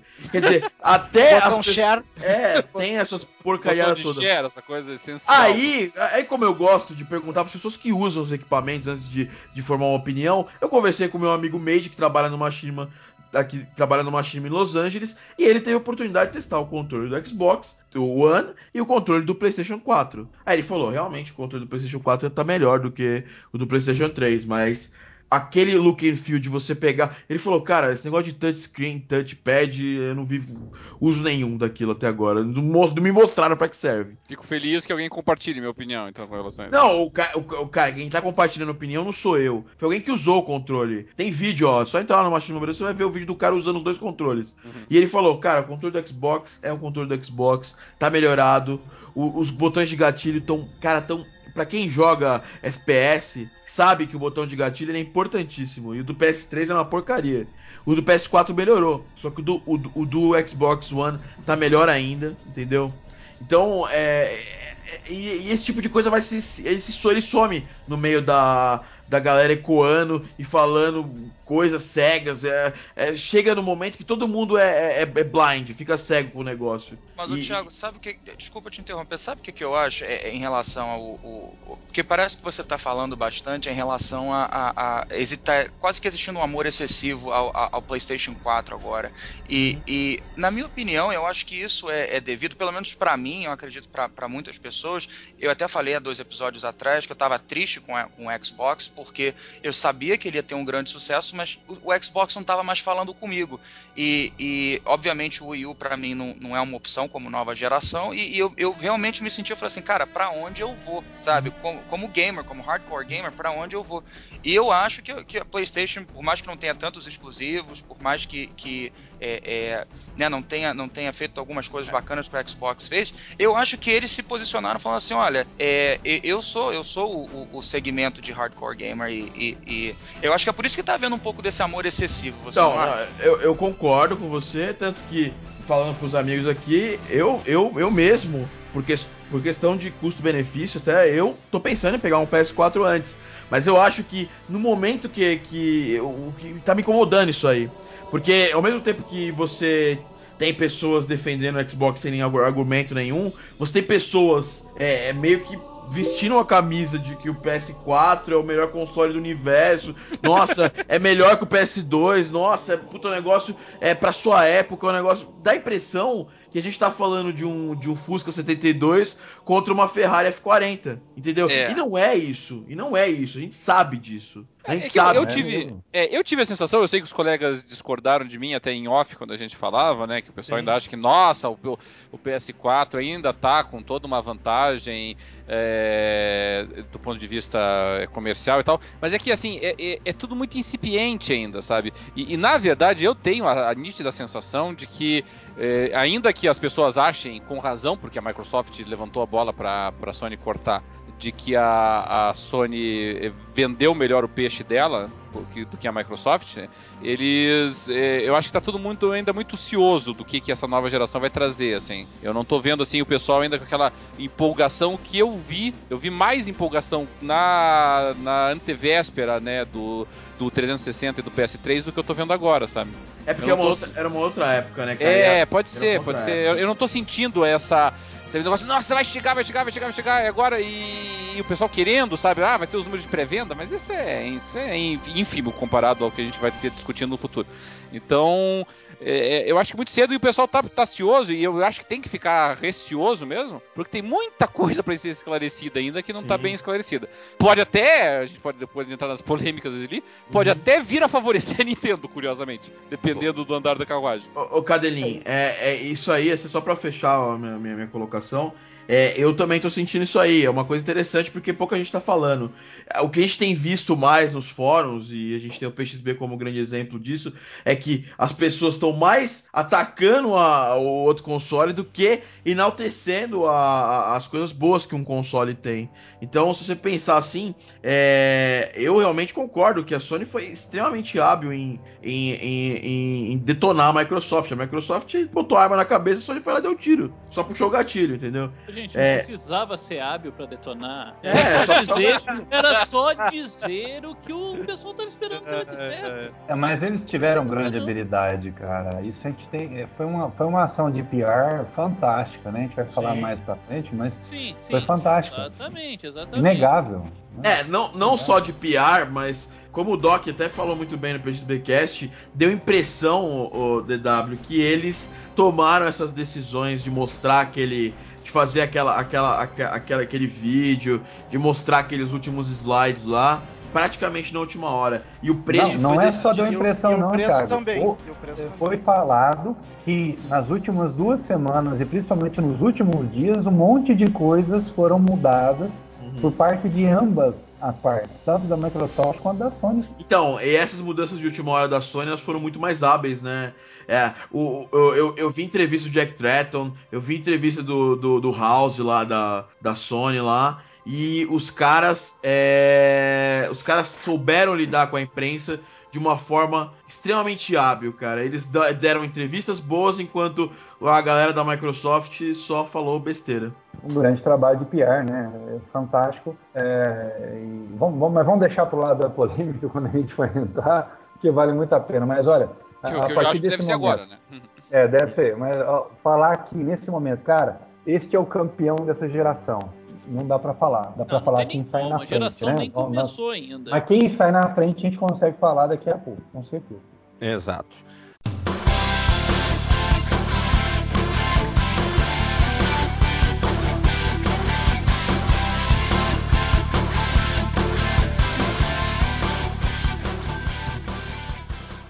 Pois bem, gente, é, olha só, é, só. A única coisa que realmente faltou falar foram a respeito da conferência da Sony foram as pancadas, né? Foram os golpes diretos, os socos, os chutes e as mordidas no braço que a Sony deu na Microsoft. Mas é que tudo isso está envolvido com, com, as questões polêmicas, né, Fábio? Eu não sei que você queira já entrar nisso. Aí nós Vamos. Acho que é a hora de entrar. É o, momento, é o momento de entrar. A polêmica. É, é, esse, esse, era o, esse era o gancho e eu que não pesquei ele, então tá bom. É. ignore, ignore. Ah, bola na Mas, mas qual, mas qual, qual o tema? Porque assim, a gente tem vários o, temas, né? O que vocês acham o, que nós podemos o pegar Cadelino tem o mesmo timing do Jack Trenton, não? Não, não, não. Qual, foi a, qual é o primeiro tema que a gente vai abordar, então? Treta. Vamos lá. Bom, vamos, vamos, vamos começar pela forma como o Jack Treta é divertido, né? Quando ele. é, é, esse cara a gente tem que conhecer ele como Jack Treta, porque o cara é mó treta. É um Mas cara então. que queria dividir uma cerveja com ele, cara. Deve ser bom de papo pra caramba. Mas então, é... foi quando ele realmente vê... começou. É... Ele, ele teve o, o, todo o público da conferência nas mãos, né? No momento em que ele resolveu falar do console em si e já atacou de cara que não haveria nenhum tipo de restrição ou que o console não ia necessitar de estar sempre conectado, o público foi ao delírio, né? É, aplaudir de pé. Cara, aquilo ali parecia combinado, né, cara? Ele, ele, ele jogou um montão de merda na conferência. Pra na hora de que todo, todo mundo desanimando, assim, ele foi lá e soltou a bomba, né? Exatamente. Exatamente. É, mas do, dos temas polêmicos, tá? É, que vamos pegar então esse primeiro aí, que é a questão do, do Always Online. É, essa é a típica coisa que, a meu ver, por devido respeito a todos, é, aqui sim é pura propaganda. Tá? Por quê? Uhum. Porque eu acho. Tem muita coisa relevante que é polêmica e que eu acho que dá pra ser debatida. Agora, essa questão da conexão online, principalmente depois que a Microsoft explicou que, que, o, que a conexão online não era para você ter acesso aos servidores permanentemente como fontes dos jogos, mas na verdade simplesmente para fazer uma checagem de. Eles vão chamar de atualizações e tal. Na prática é DRM, entendeu? Então é controle de, de direitos digitais. estatais.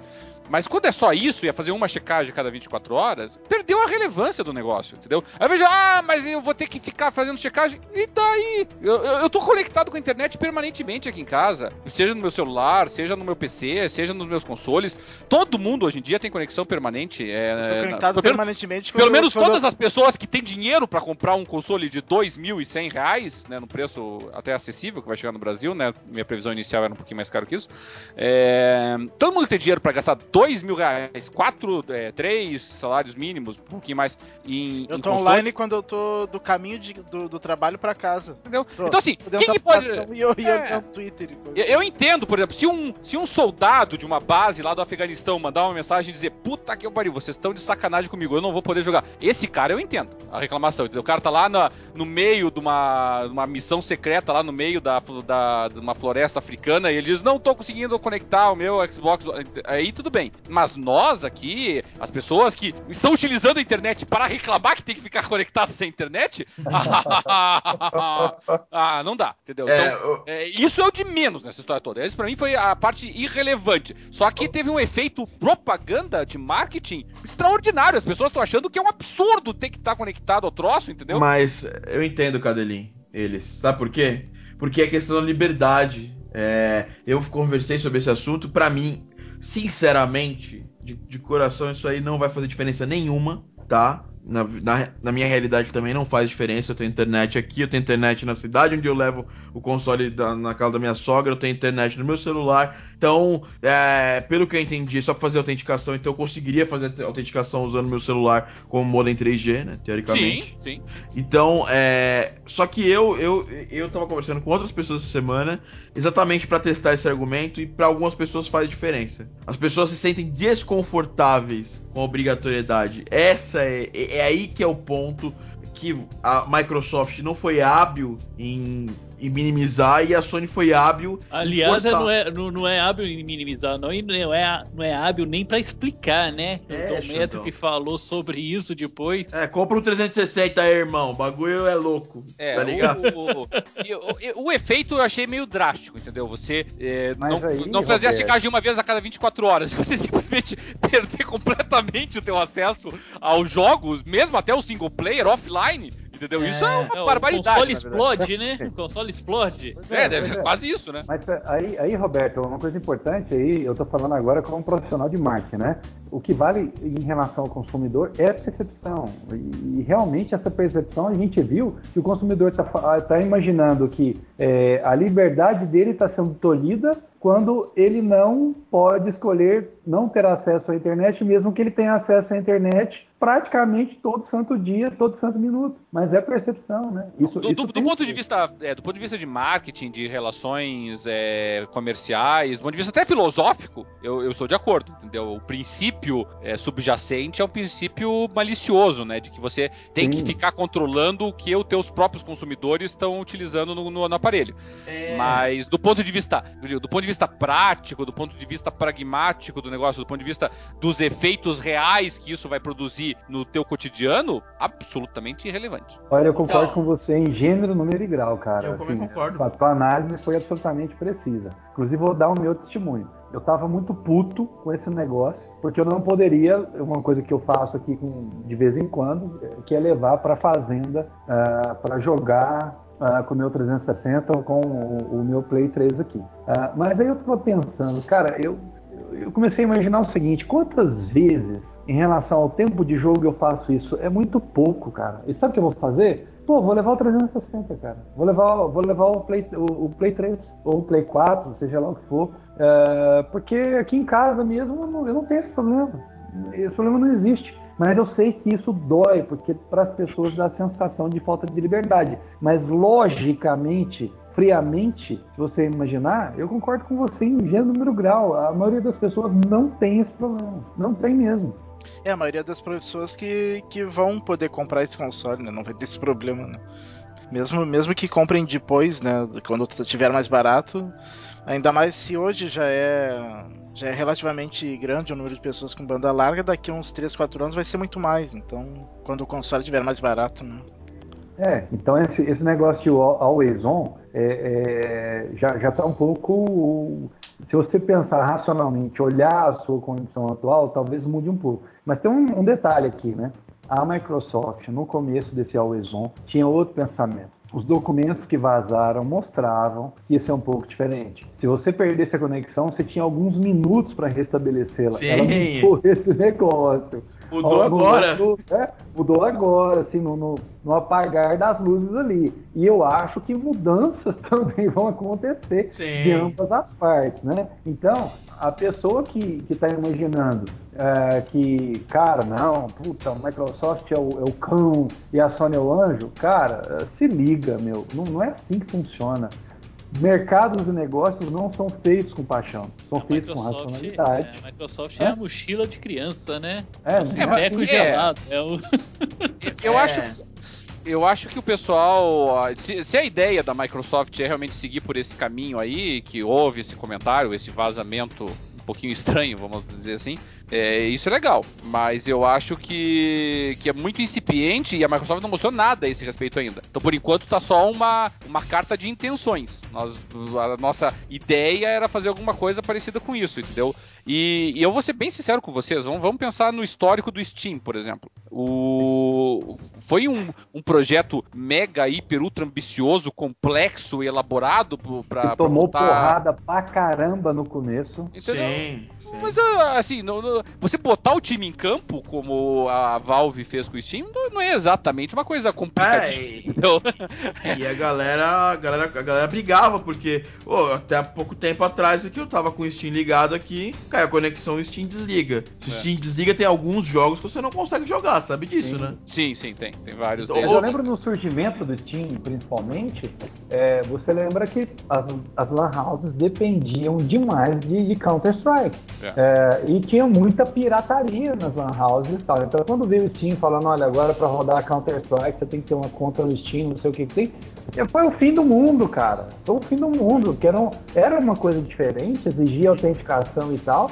Mas ninguém morreu, cara. No, no final das contas, todo mundo continuou, né? É, graças a Deus não se joga tanto Counter-Strike nas Lan House. Eu joguei demais, né? Pelo amor de Deus, né? É, desapega, meu filho. Uma hora o mundo É, muda, né? Se a, se a Microsoft conseguir oferecer, assim, vagamente o, o serviço que o Steam oferece, notadamente no que diz respeito aos preços dos jogos e às promoções insanas que o Steam consegue fazer, aí realmente a Microsoft tem um grande trunfo na mão. O problema é que até hoje a Microsoft não conseguiu fazer isso. Então, então eu, tô esperando que ela. Eu tô pagando pra ver. Porque a Microsoft teve a oportunidade, ela tinha a plataforma a Live no Windows, né? Por exemplo, a Windows Live, que era a, a distribuição de jogos digital dela, e ela nunca, nunca lambeu a bota do sapato do Steam com, com o serviço dela. Entendeu? Sim. Eu fico pensando, por que, que agora vai ser diferente? O que, que mudou nisso? Entendeu? Você entra no, no, no site da, da Microsoft, a Windows Live, ainda vende jogos pelo Windows Live na, na internet. E, e tem preços ali que estão mais caros do que eu comprar o jogo físico na, numa loja.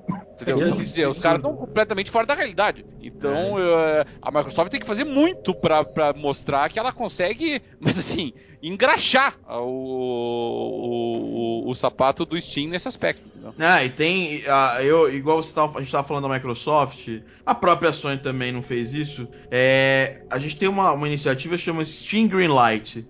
É, é, é, o, é o Microsoft Xbox Live Indie Games é, que deu certo. Porque hoje o Greenlight tem diversos jogos muito legais que chegam pelo poder do público. Então, imagine que você é um, um desenvolvedor pequeno. Você faz campanha para entrar na Greenlight. Uhum. É, as pessoas têm que votar. Então, isso aí gera um, um- um marketing positivo para Steam gigantesco. A Microsoft abandonou o projeto né, do, do XNA, até porque a gente já, já falou disso aí em outros jogando papo, mas e aí não tentou copiar isso da Steam, porque não tem isso para console. A, a Sony também, para você lançar um jogo para para para PS4 e para Xbox ou para Xbox One 360, você precisa comprar o Dev Kit, né? Isso é uma coisa que não tem necessidade no PC. Você faz um jogo que funciona no PC e que passa pelo controle de qualidade do público, ele já tá na Steam para ser vendido. Então a gente ainda tem esse problema, né? E, e- e futuramente você fala, ah, mas isso aí não vai atrapalhar, pô. Titanfall aí, puta jogaço. ah, o negócio é tre... Cara, hoje vocês jogaram aí na geração passada pelo de dois, no mínimo de dois a três jogos que foram feitos nesse esquema. O cara fez em casa o jogo. O cara É. fez uma empresa de fundo de garagem. E eu, e eu posso Pois dar o meu é. testemunho nisso, sabe, Thiago? Porque eu sou fã do Greenlight, né? Esse sistema de votação aí, de habilitação dos jogos no Steam. É, só pra ter uma ideia, eu sou, eu sou tão fã e eu gosto tanto disso que é, o, o Steam ele permite que você crie, o- ele sorteia os jogos pra você votar neles, entendeu? Você pode criar ali uma, uma fila de jogos, aí você dá uma olhada e você vota se você quer o jogo ou não. A minha fila é zerada, porque eu já votei em todos, todos, todos, todos. Né? Tá- Parece pra mim aqui, ó, you have rated everything in Greenlight, quer dizer, não tem nada disponível do Greenlight que eu já não tenha manifestado minha opinião a respeito. E aí eu posso te dar um número. São. Tem os aplicativos, tá? Os aplicativos eu não, eu não fico checando, mas os jogos são 1414. Tá, 1414 jogos no Greenlight, todos eles, tá, todos eles é meio exagero, deve ter ali uns 10 aí que devem ter saído pra console e alguns outros tantos pra, pra, pra portáteis. Mas a esmagadora maioria deles jogos exclusivos, tá? Sim. Cara, Desses aí- 1414 aí nós tá temos uma- ali 100 jogos aí só que são de qualidade, os outros mil são só uma bela esperança e um otimismo grandioso do, do, do cara que tá desenvolvendo de conseguir botar ele no mercado? Provavelmente, entendeu? Mas que seja Sim. 100, que seja 150, entendeu? Olha o, a mina que nós estamos sentando, entendeu? Sim, mas Pois tem é, jogo de empresa um grande isso. Eu É, tem, um tem algumas ali que mal e porcamente dá pra chamar de indie. Eu quero falar um pouco sobre isso porque esse modelo é um modelo de cauda longa. Eu vou explicar o que é cauda longa para quem não entende. Eu acho que quem está ouvindo não- nunca ouviu falar, talvez. É, vou fazer uma pergunta aqui pro pessoal que está que tá comigo aqui na sala. Hum. É, imagina que você tem 3, 4, 5, 6 milhões de músicas no iTunes hoje, tudo bem? Aham. É, quanto dessas músicas, quantos por cento dessas músicas vocês acham que são compradas pelo menos uma vez é, é, é, por mês? Vixe. Nossa. Ah, cara. Aplicação. Essa pergunta é sacanagem. Tem como? É, sacanagem, não faço ideia. Também não faço a mínima ideia, não dá nem pra chutar. Normalmente a gente pensa que é uma equação de Pareto, que 20%, né? Que, que É, responde. bem isso que eu tava pensando aqui, David. Mas a resposta é sacana, velho, porque a verdade é 98%. 98%. 98%? 98% de todo catálogo é vendido pelo menos uma vez no mês. Pelo menos uma vez. Só que quando você tem um catálogo muito extenso, que atende a uma gama muito grande de pessoas e uma gama muito grande de estilos, e como hoje o armazenamento em nuvem não custa nada, quer dizer, preço de banana você ter alguma coisa armazenada na nuvem, isso dá um lucro absolutamente hum, estratosférico. Aí que tá, que ah, eu não entendo como é que uma geração nova chega sem abraçar com todas as forças um modelo de cauda longa. É. Porque até aquele jogo mais obscuro, mais sem sentido, mais ah, fora da, da curva, ele pode gerar receita, mesmo que seja uma venda no mês. Cara, o, o desenvolvedor não ganhou dinheiro, né? tudo bem, mas eu ganhei, ele não ganhou, mas eu que sou o dono da plataforma, ganhei dinheiro. Então, para que que tem que amarrar o cara em publisher? Para que que o cara que tem que ter um acordo comercial comigo, eu tenho que ter ele no meu catálogo? Porque tendo ele no meu catálogo, eu vou pegar aí os pequenos nichos, os micro nichos que existem hoje, né, graças às redes sociais e à internet. É. Então tem essa lacuna clara aí nesse modelo de negócio parece que não está sendo preenchida. Não, não, E é- não, não- é E estranho. é, inte- e é interessante que a live utiliza isso relativamente bem hoje, né, DW? Porque nós temos ali na live, por exemplo, as, as recomendações de jogos para você comprar, baseados nos jogos que você já comprou, inclusive o- os jogos independentes, entendeu? Então, às vezes lá aparece lá para mim, ó, recomendamos para você não sei o que, porque você comprou Johnny Biscuit, blá blá blá, um dos jogos independentes que eu, que eu tenho na, na live indie, entendeu?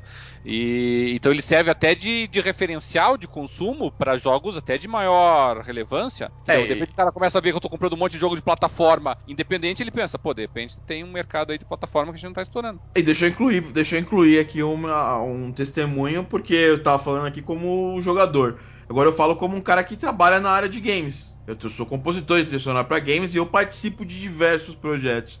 Desde a Diver Games até projetos indie. Então eu tenho contato com a galera que desenvolve, os desenvolvedores de game aqui do Brasil. E todos é, criticaram a Microsoft, estão com esse ranço da Microsoft, porque eles não apoiaram os indies. E todos também estão com dúvidas claríssimas em relação a como o PS4 vai lidar com eles.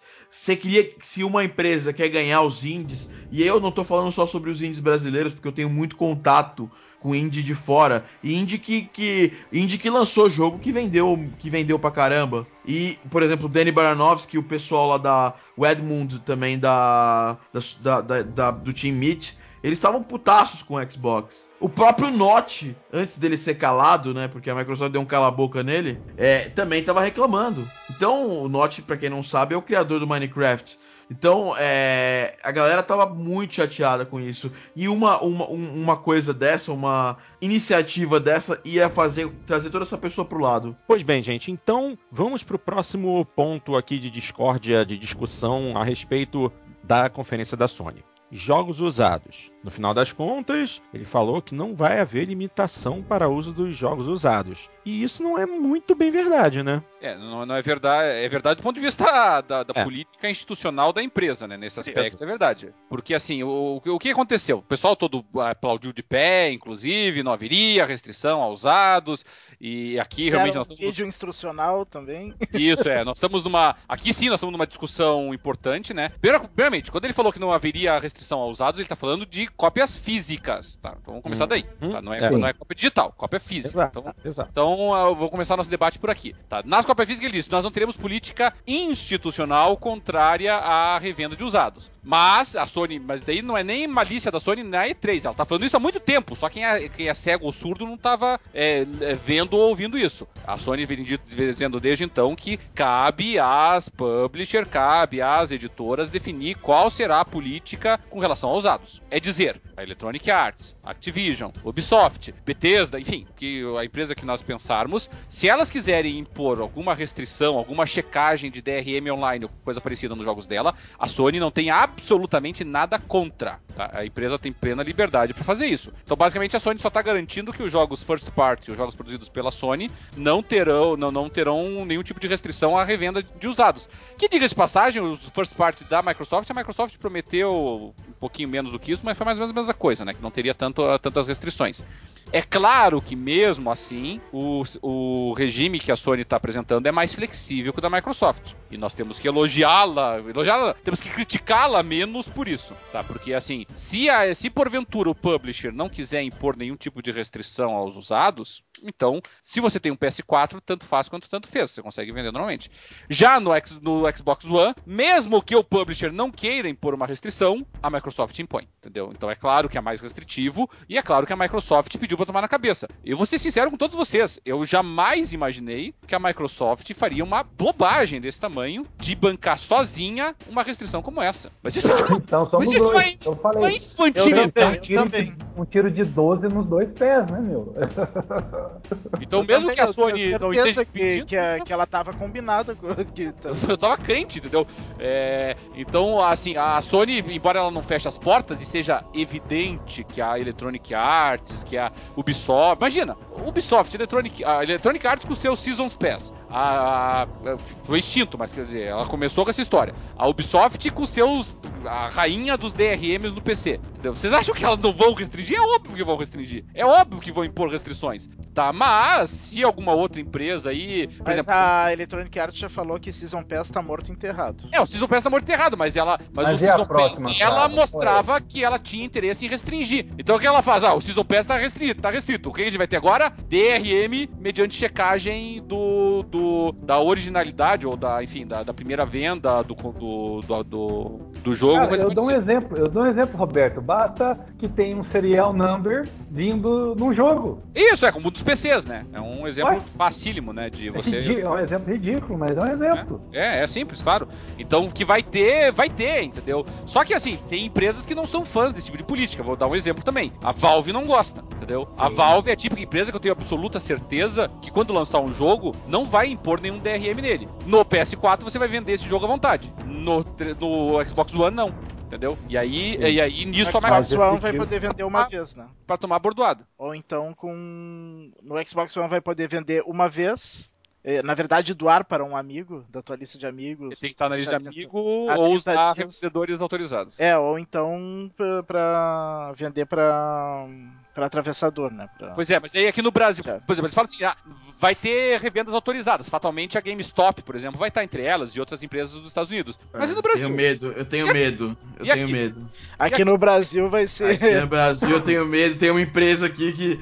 que Vai ser a Próximo Games que vai, Vai vender. ser o o, Z Games, certo?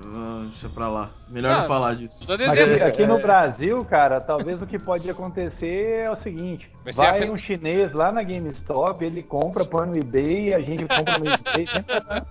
Pode ser, pode ser, pode ser que seja isso. Não, a questão é a seguinte, a Microsoft ela foi Bravo. ela, ela foi louca e porque ela falou né, isso foi muito bizarro, né? Porque é- esse negócio dos usados, ele não foi falado nas conferências, né? Nenhuma das duas. Ele foi falado nas entrevistas, né? É. Então, levantaram a, a- a o rumor e aí foram perguntar pro, pro, pra, pro executivo da Microsoft e ele saiu falando besteira. E assim, a notícia não é uma notícia completa, entendeu? É meio assim, você. Oi, nós vamos. Ah, vai dar pra vender usados. Aí no dia seguinte, ah não, você vai poder vender usados mediante uma taxa. Ah, mas a taxa não, agora não vai ter mais taxa, vai ter taxa. Ninguém sabe. Eu falo pra você que eu li bastante isso aí. Não se sabe ao certo como vai funcionar. Vocês sabem? É, Eu o, não sei. o Major Nelson falou que agora vai começar a explicar com detalhes. É, mas, mas oficialmente o que se tem, que a Microsoft falou, é que pros jogos dela não vai ter taxa. Ela não vai cobrar taxa nem do. Mas- Oficialmente, o que nós temos é que a Microsoft já fez um estrago publicitário que, pelo amor de É. Deus. Gigantesco. Não, né? na verdade isso daí é um release que ela lançou até antes da E3, né? Não, oficialmente você entra no GameSpot, tá lá, tá lá, é, It Is Wars lá. Aí tá lá, PS4 e, e, Xbox One. Aí tá lá, PS4, 60 mil votos que a galera vai no PS4. Xbox One, 1.600 votos. É isso que tá. E é isso que é. tá, e é isso que aqui no Brasil todas as pessoas, tirando a gente que tá tentando analisar mais friamente, alguns de vocês eu sei que vão comprar o Xbox One primeiro, mas todo o resto, inclusive pessoas que não são ligadas diretamente ao mercado de games, porque são pessoas que leem o G1, entendeu? Minha esposa lê o G1 e ela, ela, ela indiretamente ela é interessada nesse mercado de games, por quê? Porque a gente vai estar tá fazendo uma viagem para fora, ela vai, elas vão comprar um console, ela quer saber qual que a gente vai comprar. Ela falou para mim, eu não quero esse, esse, Xbox novo. Eu falei, ela falou, eu falei por quê? Pô, você tem que pagar taxa agora para poder emprestar o jogo pro, pro meu cunhado? É, é isso que estão vendendo para as pessoas e a Microsoft está sendo ela não tá sendo habilidosa, na verdade, ela tá sendo. Ela tá sendo inapta em desmentir ou em explicar melhor. E, e tá todo mundo acreditando nisso. E quando todo mundo acredita na mesma coisa, ela se torna real. Ou, ou mostrar Cara, vantagens foi tão... contra a prestação, né? É assim, eu acho que nunca foi tão. tão... Nunca uma empresa pediu tanto para tomar na cara é... igual a Microsoft, cara. Hum, então, tomou, aí. Ela pediu se bem que, tomar, Se bem que agora ela tá começando a querer explicar. É, hoje, ontem ou hoje teve uma entrevista explicando um pouco mais como é que vai ser aquele family sharing, que até. Ah, mas, o da, da... É, é, é, uma explicação seguida de uma patada. Ou seja, a, os caras não tá, não tão, eles estão putos, né? Porque eles achavam. Eu não sei em qual planeta que eles vivem, acho que eles vivem. acho que eles vivem naqueles planetas do Star Trek, sabe? Do, do, do, do Next Generation. Que você, tá, você encontra uma colônia da, da, da Federação num, num planeta onde os caras vivem em 1910 lá. Aí, são esse planeta. Ele tem esse episódio no Star Trek. Aí, essa galera que vive nesse planeta aí acha que.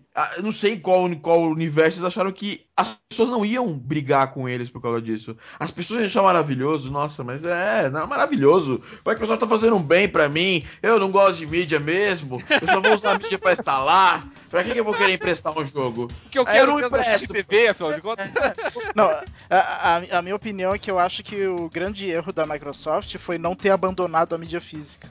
Uh, pensem bem, se ela tivesse abandonado totalmente a mídia física, será que o pessoal estaria reclamando tanto? Boa pergunta. Ah, mas é, ia dar reclamação também. Não, iam, iam reclamar, mas acho que não ia ser tanto ódio assim. É, mas eu acho que a Microsoft, por outro lado, é a primeira que tá peitando a transição. Ele vai.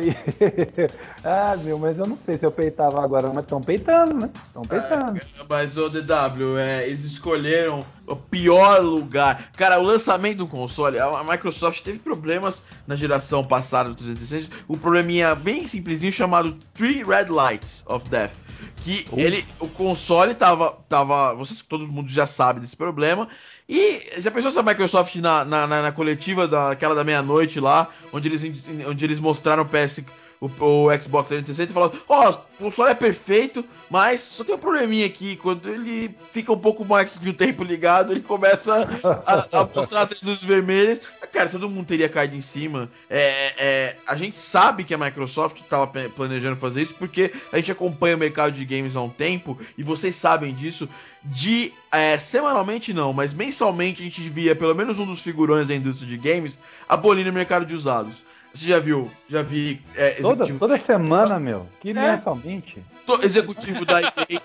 executivo da EA. O nosso grande playboy, Tony Stark, entre aspas, dos games, né?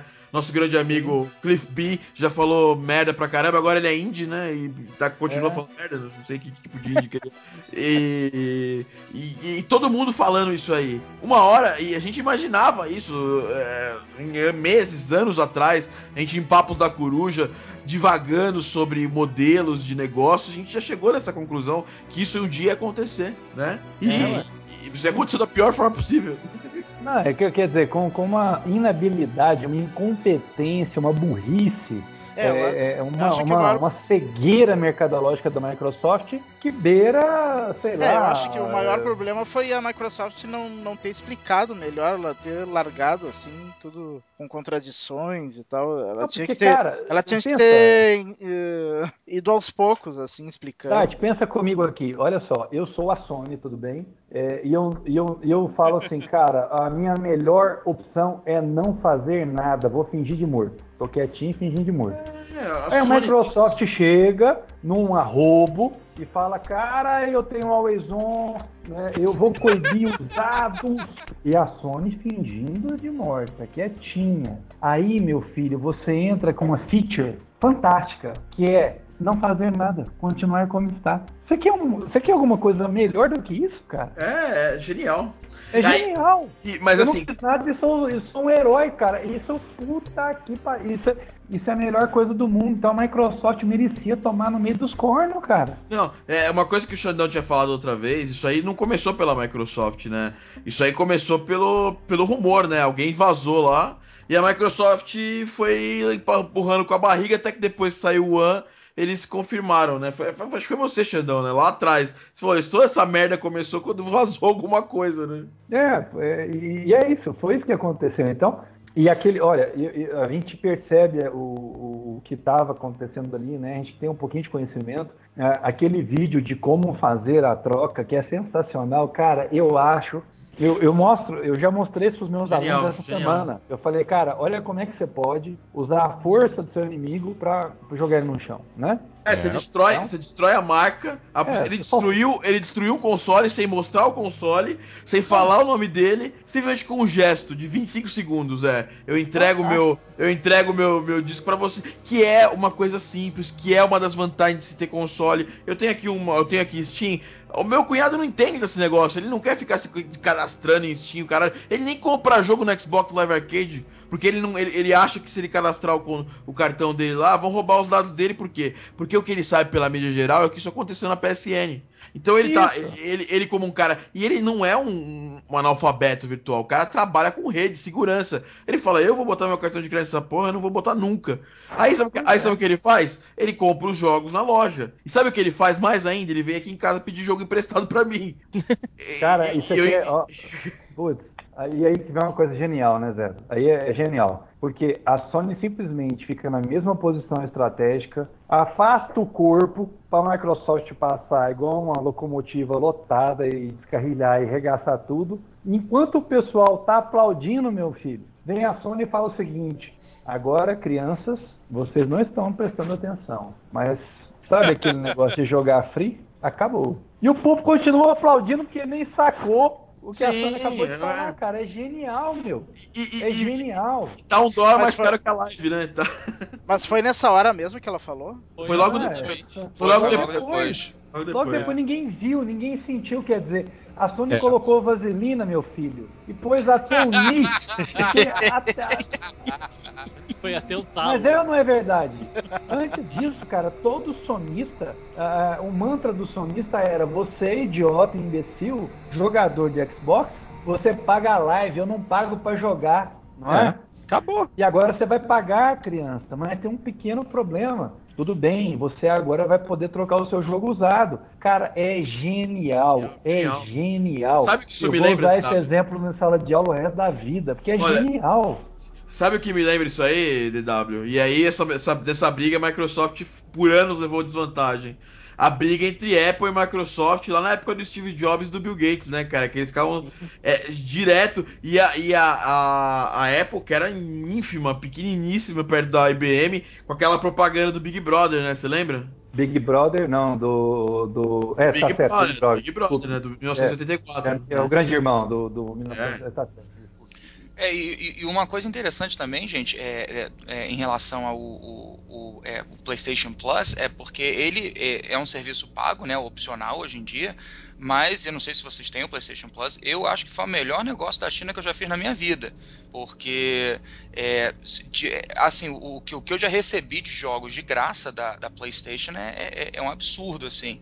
E se eles mantiverem qualquer coisa nesse, nesse nível no PlayStation 4, eu vou continuar muito feliz com o serviço. Eu pago com um sorriso. É, já Xbox Live, os meus amigos não pagam com um sorriso, não. Eles pagam reclamando. Já pagamos com um sorriso, o, o, o Celso. Lá no passado, é, é, a gente já pagou com muito sorriso no rosto. Só que aí o que acontece? A Sony. A Microsoft parece que dos anos para cá ela parou de olhar o mercado de games. Ela fala, olhou até um determinado pedaço e parou. E a Sony parece que tá aprendendo com, com, com, com a Steam, né? E esse negócio de dar jogo de graça, a Steam faz quase isso. Entendeu? Foi um desespero. A, a, Sony começou essa política quando vazou, quando teve aquele negócio da PSN ficar um, quase um mês ficar fora. É, acho que não sei se foi quase um mês ou mais de um mês ficou fora. E vazamento de senha, de cartão. Nessa volta, eles partiram, obviamente, com uma política do desespero, né? Começaram a dar jogos. Aí eles viram que começou a, a, a pipocar o número de assinaturas. E hoje, tirando a questão do cross-chat que vai ser resolvido no PS4, a PSN era tão boa quanto a Live. É, e, e, assim, por exemplo, eu, eu acabei não, de dar um. É, mas não é só o cross-chat, não. Tenta jogar qualquer multiplayer no, no, PlayStation 4 e entender, entender a voz das, das outras pessoas. Não, não, não, é, é. Mas, mas, sem chat funciona bem, cara. É, é assim, tem muita sem gente chat. que não.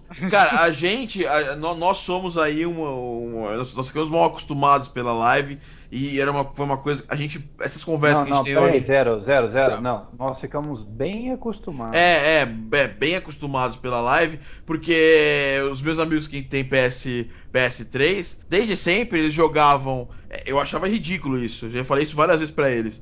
Jogavam é, na PSN com o celular do lado e com o Skype ligado. para jogar em conferência. É, isso eu achava ridículo, porque a gente já se acostumou desde 2008 a jogar, todo mundo. Todo mundo 2006. É, é eu, eu, eu tenho Xbox desde 2008. Desde 2008 jogar usando o headset que vem junto com o aparelho, que a Sony não, não, não mandava, né? E, e, e, com voz. E nesse ponto a Sony. Aliás, eu não vi nada disso. Eu não sei como vai ser, como vai ser a voz na, na, na PSN. Mas, mas o headset do, do, do One, pelo menos na aparência, tá mais bonitinho. É, o, Sim, do, o, o, do PlayStation 4 viu um lento de celular. Mas não vai é, precisar. Mas, tem, mas, mas não vai um precisar. Detalhe, né? Vai tem um detalhe aí, ó. O, o, o headset do One já não vem na caixa, né? Ah, é? Eu não, não sei, já, já saiu o conteúdo da é caixa? acessório, velho. Parece que é acessório. Ah, você tá brincando. Eu não entendi, eu não entendi essa, a lógica disso. Tá Será que é, o DW? Acho que não, hein, cara. Parece que é, hein, cara. Eu, eu, eu já ouvi sei. falar que parece que é, hein. É, é, é, que nem. É que, porque assim, bom, primeiro eu, eu vou divergir do, dos colegas em parte, né? Porque eu realmente não limito as vantagens da live com, com relação à PSN Plus, é apenas no que diz respeito ao chat. Entendeu? É, você está falando não, de, de é conteúdos. Uma de conteúdos muito diferentes, entendeu? De quantidade de jogos disponíveis, de quantidade de, sim, sim. de funcionalidades diferentes, de, de até é, navegação, interface muito diferentes. É, embora a PSN Plus tenha melhorado bastante nisso nos últimos tempos. Só que só que é claro, com, com o pessoal que usa essencialmente como jogos, principalmente como jogos hardcore, é, as vantagens da, da live ficaram muito diluídas com o passar do tempo e da PSN, da PSN normal, né, já teria a vantagem no multiplayer e da PSN Plus com vários jogos de qualidade sendo distribuídos ou a preços bem interessantes, né, o troço ficou, ficou bacana. Agora, com o novo regime aí da, de pagamento aí da Sony, eu fico pensando assim, como é que a Sony vai explicar, que tipo de vantagem a Sony vai dar para todo mundo aí, para explicar pro pessoal que hoje é da PSN normal, né, da PSN Silver, vamos chamar assim, é, o, o que ele está ganhando agora de poder, de poder, de, de, ter que pagar? Vai dizer, ah, você está ganhando jogos, mas jogos já tinha antes, entendeu? Que, quais são os benefícios que eu estou ganhando a mais aí que, é. uh, que eu, que eu antes não queria e agora estou sendo obrigado a querer. Vai poder sabe? jogar, vai poder jogar. É. E eu me pergunto, cara, porque aí eu vou, eu vou abandonar, é, se acontecer isso aí, eu vou abandonar, assim como eu abandonei o Xbox 360 como, como Media Center, porque eu não quero ser obrigado a pagar a mensalidade para assistir Netflix, né? Já pago a mensalidade Netflix, né? Não tem lógica, eu vou assistir Netflix na minha porque a, a, TV já toca Netflix, né? Não precisa mais. É, então. não, não, mas sabe, sabe qual é o problema? A TV toca o Netflix. A minha ainda não. Eu tenho uma ótima. Eu tenho uma ótima TV que toca Netflix, mas o aplicativo que roda Netflix na TV, ele é completamente diferente em termos de capacidade do que um aplicativo que roda no PS3, que roda no Xbox 360, que roda até no próprio iPad. Porque ah, são disposi tem dispositivo de. É, é, tem, ele faz um buffer muito mais. É, sei lá, muito melhor. É, Entendeu? o melhor aparelho atualmente para assistir Netflix é o PlayStation 3. É, é, eu adoro assistir no, PS, no PS3. Eu uso o PS3 para isso, basicamente, aqui em casa. Todos nós usamos para isso. E aí, se eu for obrigado a pagar 5 dólares por mês para poder usar o Netflix, você vai desculpar, mas eu vou começar a assistir na TV. Mas vou, parece. Vou... Você pegar o Now da net, alguma coisa assim, entendeu? Tá, vai não, não, net, o net, o Now da net, eu tenho o Now da net aqui também, mas não tem Netflix. Né? Não, não, não, eu digo, pra ver filmes, lançamentos, esse tipo de coisa, entendeu? Você acaba utilizando outros veículos daí, né? Não, vou usar a TV. O Netflix é um ótimo serviço, né? E o Netflix tem uma. O Netflix saiu na frente dessa galera aí que é. Ai, mas, mas como assim? Os caras vão deixar você assistir um filme. Opa, você paga uma mensalidade Netflix você vai você pode assistir em dois lugares. Cara, a gente tem aqui o Netflix que não tem não tem não tem trava por IP. É, a gente paga 25 reais. Eu uso eu uso Netflix aqui. Às vezes, às vezes eu uso aqui no estúdio, às vezes a minha esposa tá usando no quarto, às vezes minha sogra lá em Rio Claro tá usando nossa conta do Netflix e a gente paga uma mensalidade só. Cara, é, é, as coisas mudam numa velocidade tão grande. Eu queria até falar sobre isso porque a gente está olhando no panorama atual, onde eu tenho pouca dúvida que o PS4 sai na frente. Hum. Minha dúvida é zero. Sai na frente, mas vai sair com muita vantagem, igual saiu o Wii na geração passada. E ao mesmo tempo, é um momento muito difícil de você tomar uma conclusão, porque o jogo está eh, muito aberto. Né? Eu estou falando isso porque eu me lembro de uma mesa que eu estava moderando no Fórum Nacional lá no, na Microsoft uma vez, é, e eu fiz uma pergunta, eu não sei se foi para o Guilherme Camargo, para alguém que estava lá com ele, é, que foi o seguinte: falei, cara, existe uma demanda muito grande, a gente quer assistir vídeo é, é, com streaming aqui no Brasil, né, vídeo com demanda. E ele falou para mim: olha, é, nós fizemos uma pesquisa de mercado e ó, no Brasil isso não comporta. E o dia que chegou o primeiro serviço, arrebentou de ganhar dinheiro. Né? arrebentou de Cara, vender, teve uma penetração genial. monstruosa e arrebentou e por aí vai. Então, é, é, é difícil você, às vezes, uh, fazer uma aposta baseada no, no primeiro momento, no, no, calor da batalha. É. Eu continuo, assim, eu, de coração eu falo, eu continuo muito preocupado, achando que é, podemos ter uma geração de um console só. Ainda existe esse, esse risco, que para o consumidor seria um pesadelo. Eu, eu, não quero a Sony dominando esse mercado, eu não quero a Microsoft dominando esse mercado, eu não quero ninguém, é, ninguém dominando o mercado. O ideal seria que fosse como a geração atual, né? Que foi bem equilibrado. É, com certeza. Seria Fato. o melhor cenário para a gente, porque nós somos os consumidores.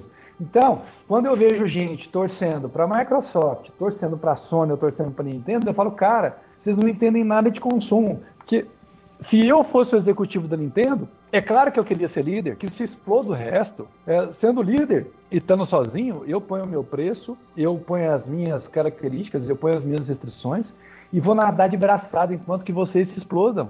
Então, eu não quero uma geração dominante o que a gente tem certeza hoje é que a Microsoft está correndo um baita risco. É, é, é, eu não sei por, se por arrogância, é, que ela é muito arrogante, todo mundo sabe que é, né? Uhum, é. É, ou, ou, por uma falta de habilidade, ou seja lá o que for, ou por uma aposta muito elevada, mas a gente corre o risco de outra dominação, cara a gente corre o risco de outra geração com o Sony apitando. Eu não quero isso para mim de novo. Eu não, não, não, mas eu não, eu não, eu não, não tenho, eu não tenho esse temor, sabe?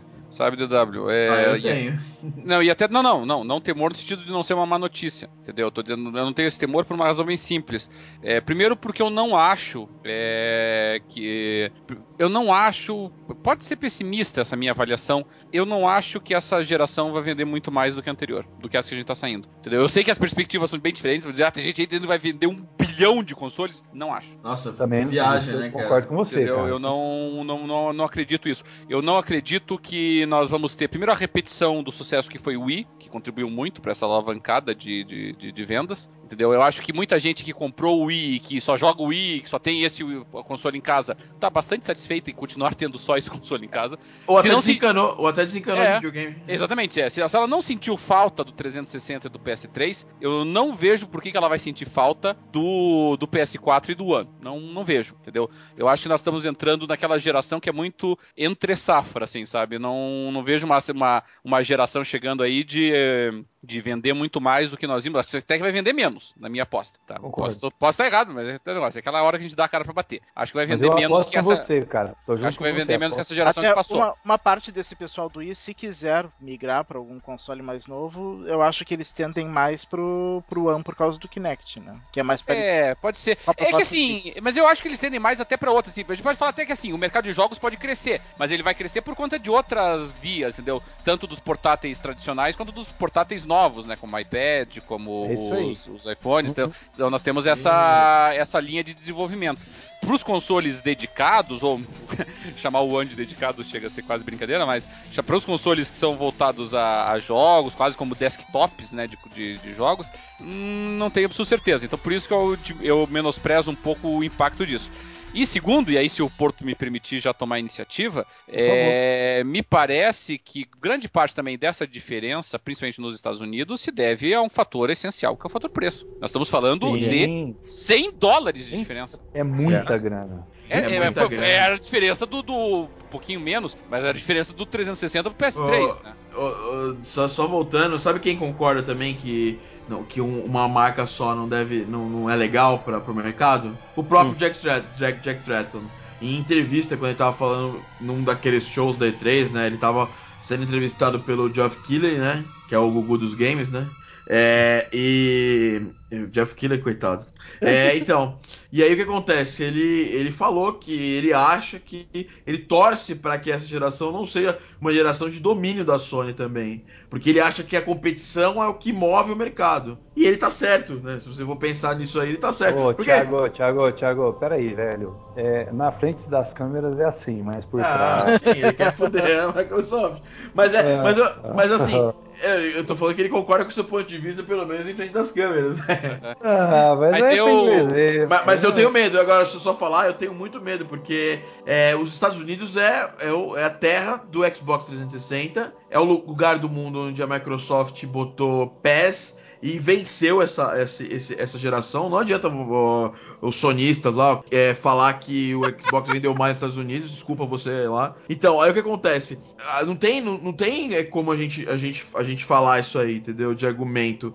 A, a, a, o mercado, tá todo, todo o mercado dos Estados Unidos está contra, determinantemente contra o Xbox One. O, o Celso deve estar tá aí com a gente ainda. O Celso tá aí?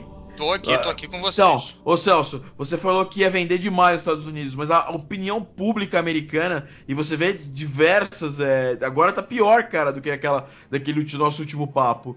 Eu, ve, eu tô vendo em todos os sites, e não são só sitezinhos é, de games, tipo GameSpot, tipo Game Trailers. Você vai na, na, na, na CNN, nos jornais, tá todo mundo criticando a Microsoft. Porque a Microsoft, você, se vocês não sabem, eu sei, você também deve, você que usa o Windows deve saber, a Microsoft é um alvo comum da, da, da indústria, de qualquer coisa relacionada à tecnologia. Então, é, se a Microsoft fez besteira na área de games, a opinião pública vai cair em cima mesmo. E lá fora Mas, tá uh, muito uh, ruim. Mas eu, Thiago, que... eu queria aproveitar a sua pergunta e, e entro com uma outra aqui para o Celso, que eu acho que ele talvez seja mais relevante ainda. Eu sei que ele, ele não pegou o buzz, né, o, o todo o ruído que estava rolando lá nos Estados Unidos, que ele estava aqui no Brasil. Mas, Celso, explica para o pessoal o que, que, são 100 dólares de diferença em um produto nos Estados Unidos, porque o brasileiro não entende esse negócio, né? Pega a, o que o Thiago te falou e acrescenta isso e faz, faz um parecer para a gente.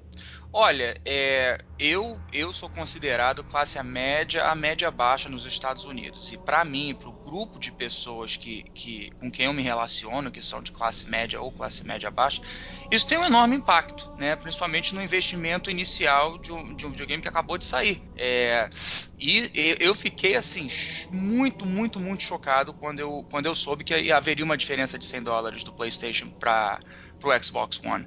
E, e, eu acho que esse, a princípio, vai ser o fator determinante é, de, de, migração de, de, de vários é, é, é, fãs da Microsoft, fãs do Xbox, para eles migrarem para o PlayStation. Isso vai fazer uma diferença, na minha humilde opinião, isso uhum. vai fazer uma diferença muito, muito grande mesmo. Muito. Tá, tá um dos maiores, maiores divertimentos que eu tive essa semana foi ver as mentions no Twitter do Major Nelson. Você via de galera que fala assim, ó, eu fui fanático pelo 360, mas aquele abraço, meu amigo. A galera aloprando mesmo. é, é, tá muito. Eu, eu não sei se você falou com algum amigo seu de Boston, ô, ô Celso. Alguém te falou alguma coisa depois desse, desse negócio do preço? Olha, é, é engraçado, a, a, grande coisa que, que, que continua batendo é, de volta para mim, conversando com meus amigos, é, a coisa não volta tanto pro preço. É, a coisa sempre volta pro, pro mercado de jogos usados. Eu acho que é isso que está pesando mais, pelo menos no meu, no meu grupo de amigos, tanto brasileiros quanto americanos. É, é, é, isso que está sendo um, um, fator determinante, porque é, nós, é, lá de Boston, nós, nós estamos nos sentindo sacaneados com essa com essa restrição de jogos usados. Porque, assim, Mas... muitos de nós, a gente não fica batendo 60 dólares toda semana para comprar um jogo. A gente normalmente faz aquele trade na GameStop, ganha uns créditos. E isso está sendo o fator mais determinante. É, os 100 dólares realmente fizeram uma diferença e eu acho que vão fazer mais diferença ainda pros, é, pros, pros adolescentes que vão pedir um console pro pai. Aí o pai vai decidir, é. né? Olha, eu quero esse, eu quero aquele. Eu é um console com dois jogos versus um console sem nada. Isso, exatamente. É. Eu, ia, eu ia entrar nessa discussão, Celso, mas assim, se o problema é a questão dos jogos usados, entendeu? Eu acho que a Microsoft não tem muito com o que se preocupar, na minha opinião. A, a, curto prazo, sim, mas não a médio prazo, porque a médio prazo, você e os teus amigos e todo esse pessoal vai descobrir que vai ter restrições, sim, para revenda de jogos usados na, na, no, no PS4 entendeu? Ainda que não impostas pela Sony, mas através das third parties, tá? Porque, obviamente, a Electronic Arts, a Ubisoft, a enfim, a Activision, ah. elas vão emular as restrições do 300 do, do Xbox One no PS4, mas não tem dúvida disso? A, a Ubisoft já se posicionou falando que ela não vai trabalhar com esse tipo de bloqueio. Ah, a, mas eu duvido. Activision, eu duvido, Thiago. Eu, não, duvido. Eu, eu, duvido, mas eles falaram. Eu, essa é a, é a palavra oficial deles contra o que a gente acha, né? Então, quer dizer, não, contra toda. Não é o que a gente acha, é contra toda a política da, da, da Ubisoft Sim, até hoje. Não, a Ubisoft nunca, nunca fez online pass. A Ubisoft é. sempre fez DR, checagem de DRM online. Foi a primeira empresa a implantar ela nos no jogos para PC. Ah, pra jogo pra PC.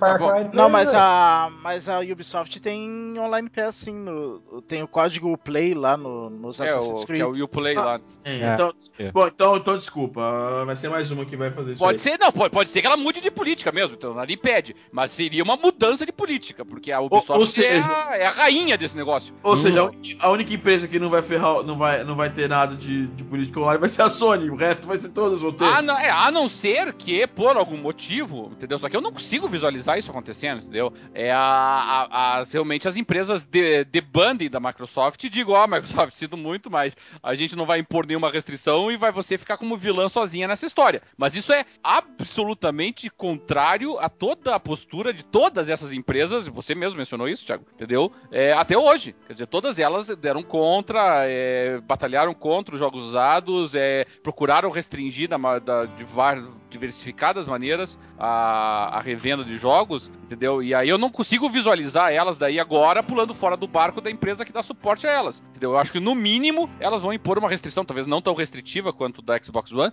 mas que haverá alguma restrição, haverá, mas isso eu não tenho dúvida alguma. Entendeu? E uma coisa que eu acho que vai acontecer com o tempo, não no início, mas com o tempo, o pessoal vai vai vendo e se acostumando com, a, com as políticas do Xbox One, vai vendo que não é tão Agora, danosa assim. É, pode, pode e, ser. Pode, inclusive esses recursos que ainda falta explicar um pouco mais como vai funcionar, de, de compartilhar toda a tua biblioteca de jogos com até 10 pessoas. Então, é. talvez isso acabe acalmando um pouco com o tempo, mas no começo, com certeza, o é, PlayStation o... 4 vai vender muito mais. É, a diferença de 100 dólares é uma diferença brutal, embora, uma coisa que eu preciso saber ainda também, porque é, que é relevante, assim, eu não sei se já saiu, se já saiu, eu não tenho essa informação, o que que vem junto com o, o aparelho de 499 dólares da Microsoft e o que que vem junto com o aparelho de 399 dólares da Sony. Entendeu? Essa é uma excelente pergunta. É, porque isso a gente não sabe. O que, que cada uma vem, se vem com disco rígido, se não vem, se vem com, com dois controles, se não vem, se vem com game, se vem com. Não, não o disco rígido vem, todas as duas, senão é, não que, funciona é que o disco rígido, Não, o disco rígido da, do PS4 é removível.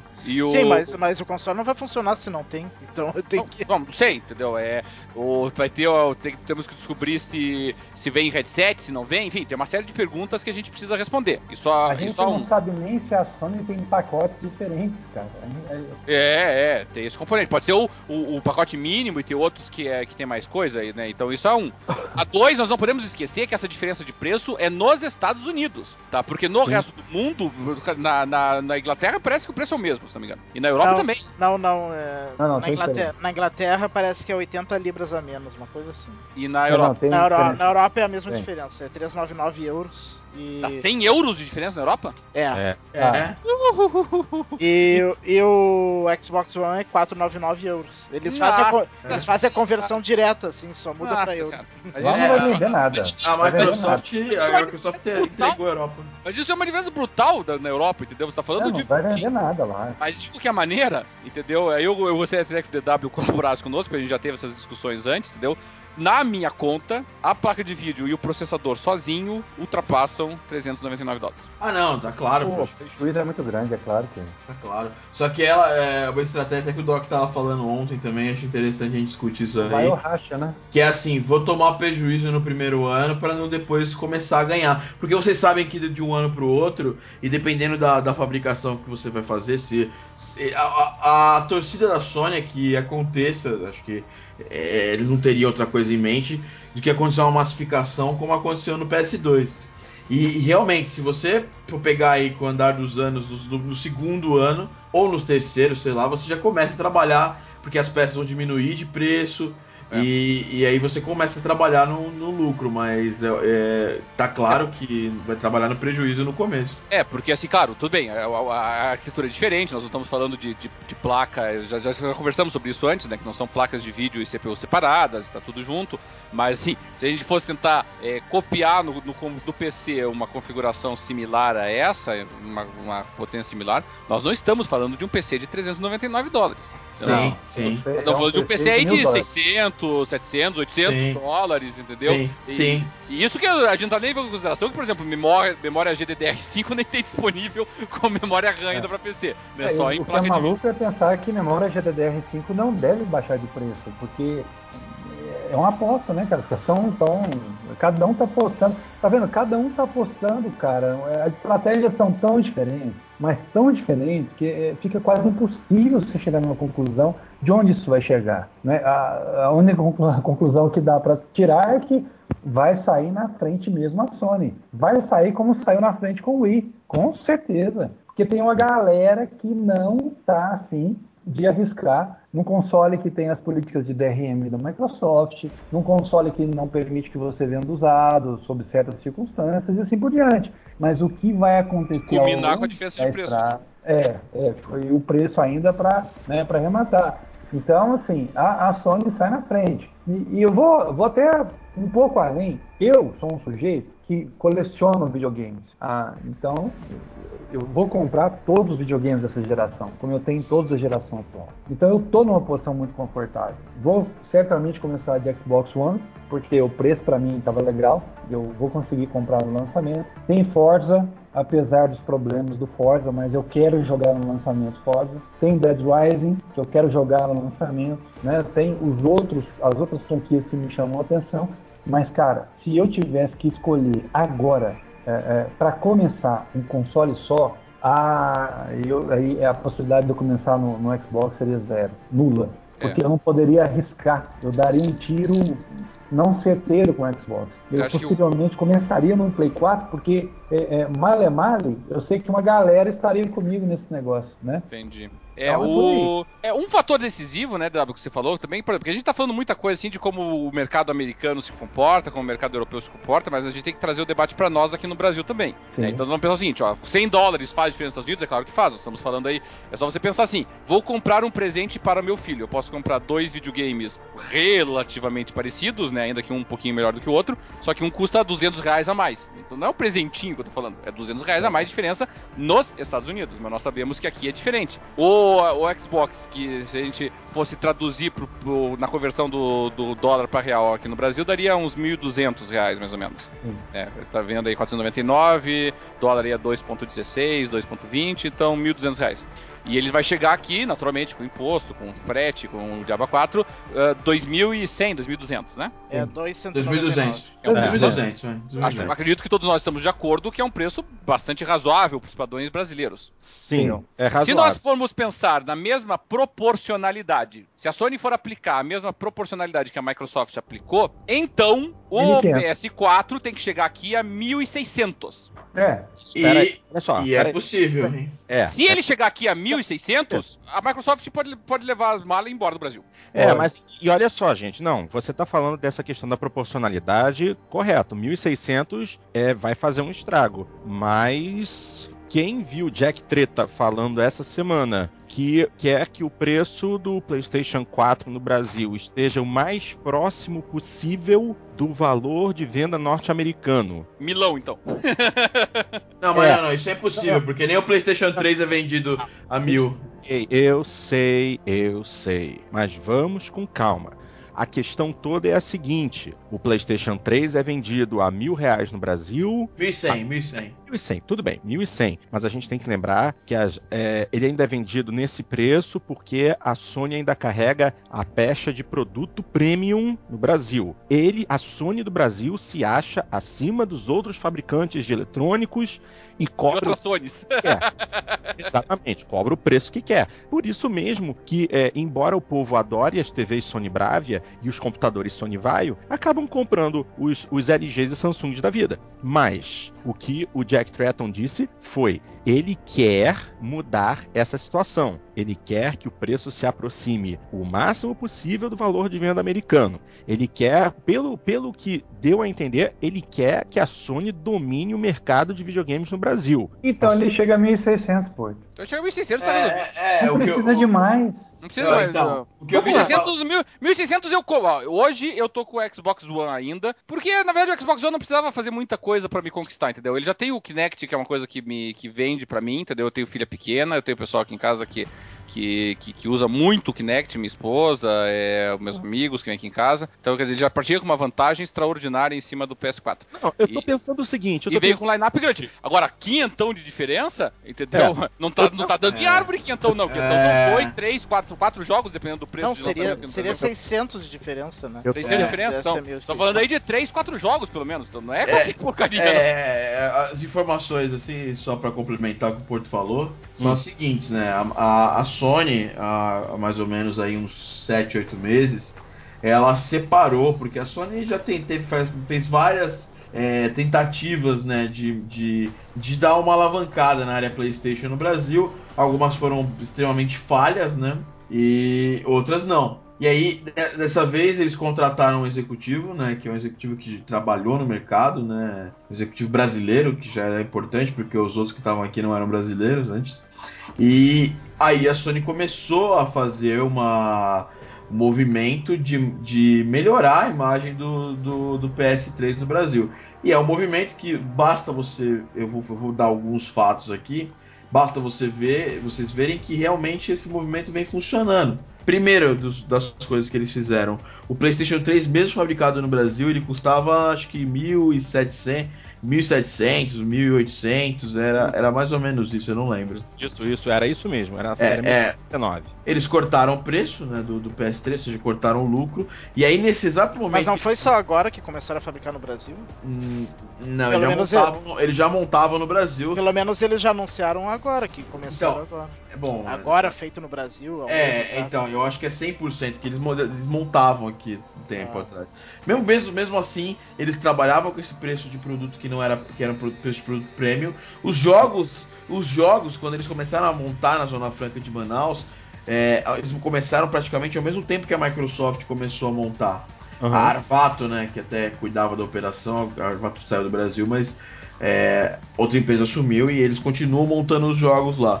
Os jogos de PS3, na época que eram montados no Brasil, saíam a 199. E os jogos da Microsoft saíam a 149. Eles, a partir do momento que esse, que, que esse executivo assumiu, ele falou: opa, não dá, a gente não vai conseguir nunca competir com, com a concorrência lançando jogos que tem o mesmo, a mesma vantagem que é ser lançado no Brasil pelo mesmo preço.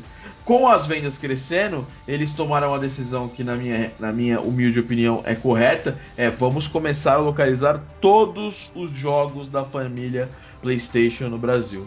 Sim. E aí eles começaram a localizar, começaram mal, mas melhoraram. Você pega a localização do, do Last of Us, é uma localização razoável. É muito melhor do que aquela localização dos professores americanos, né?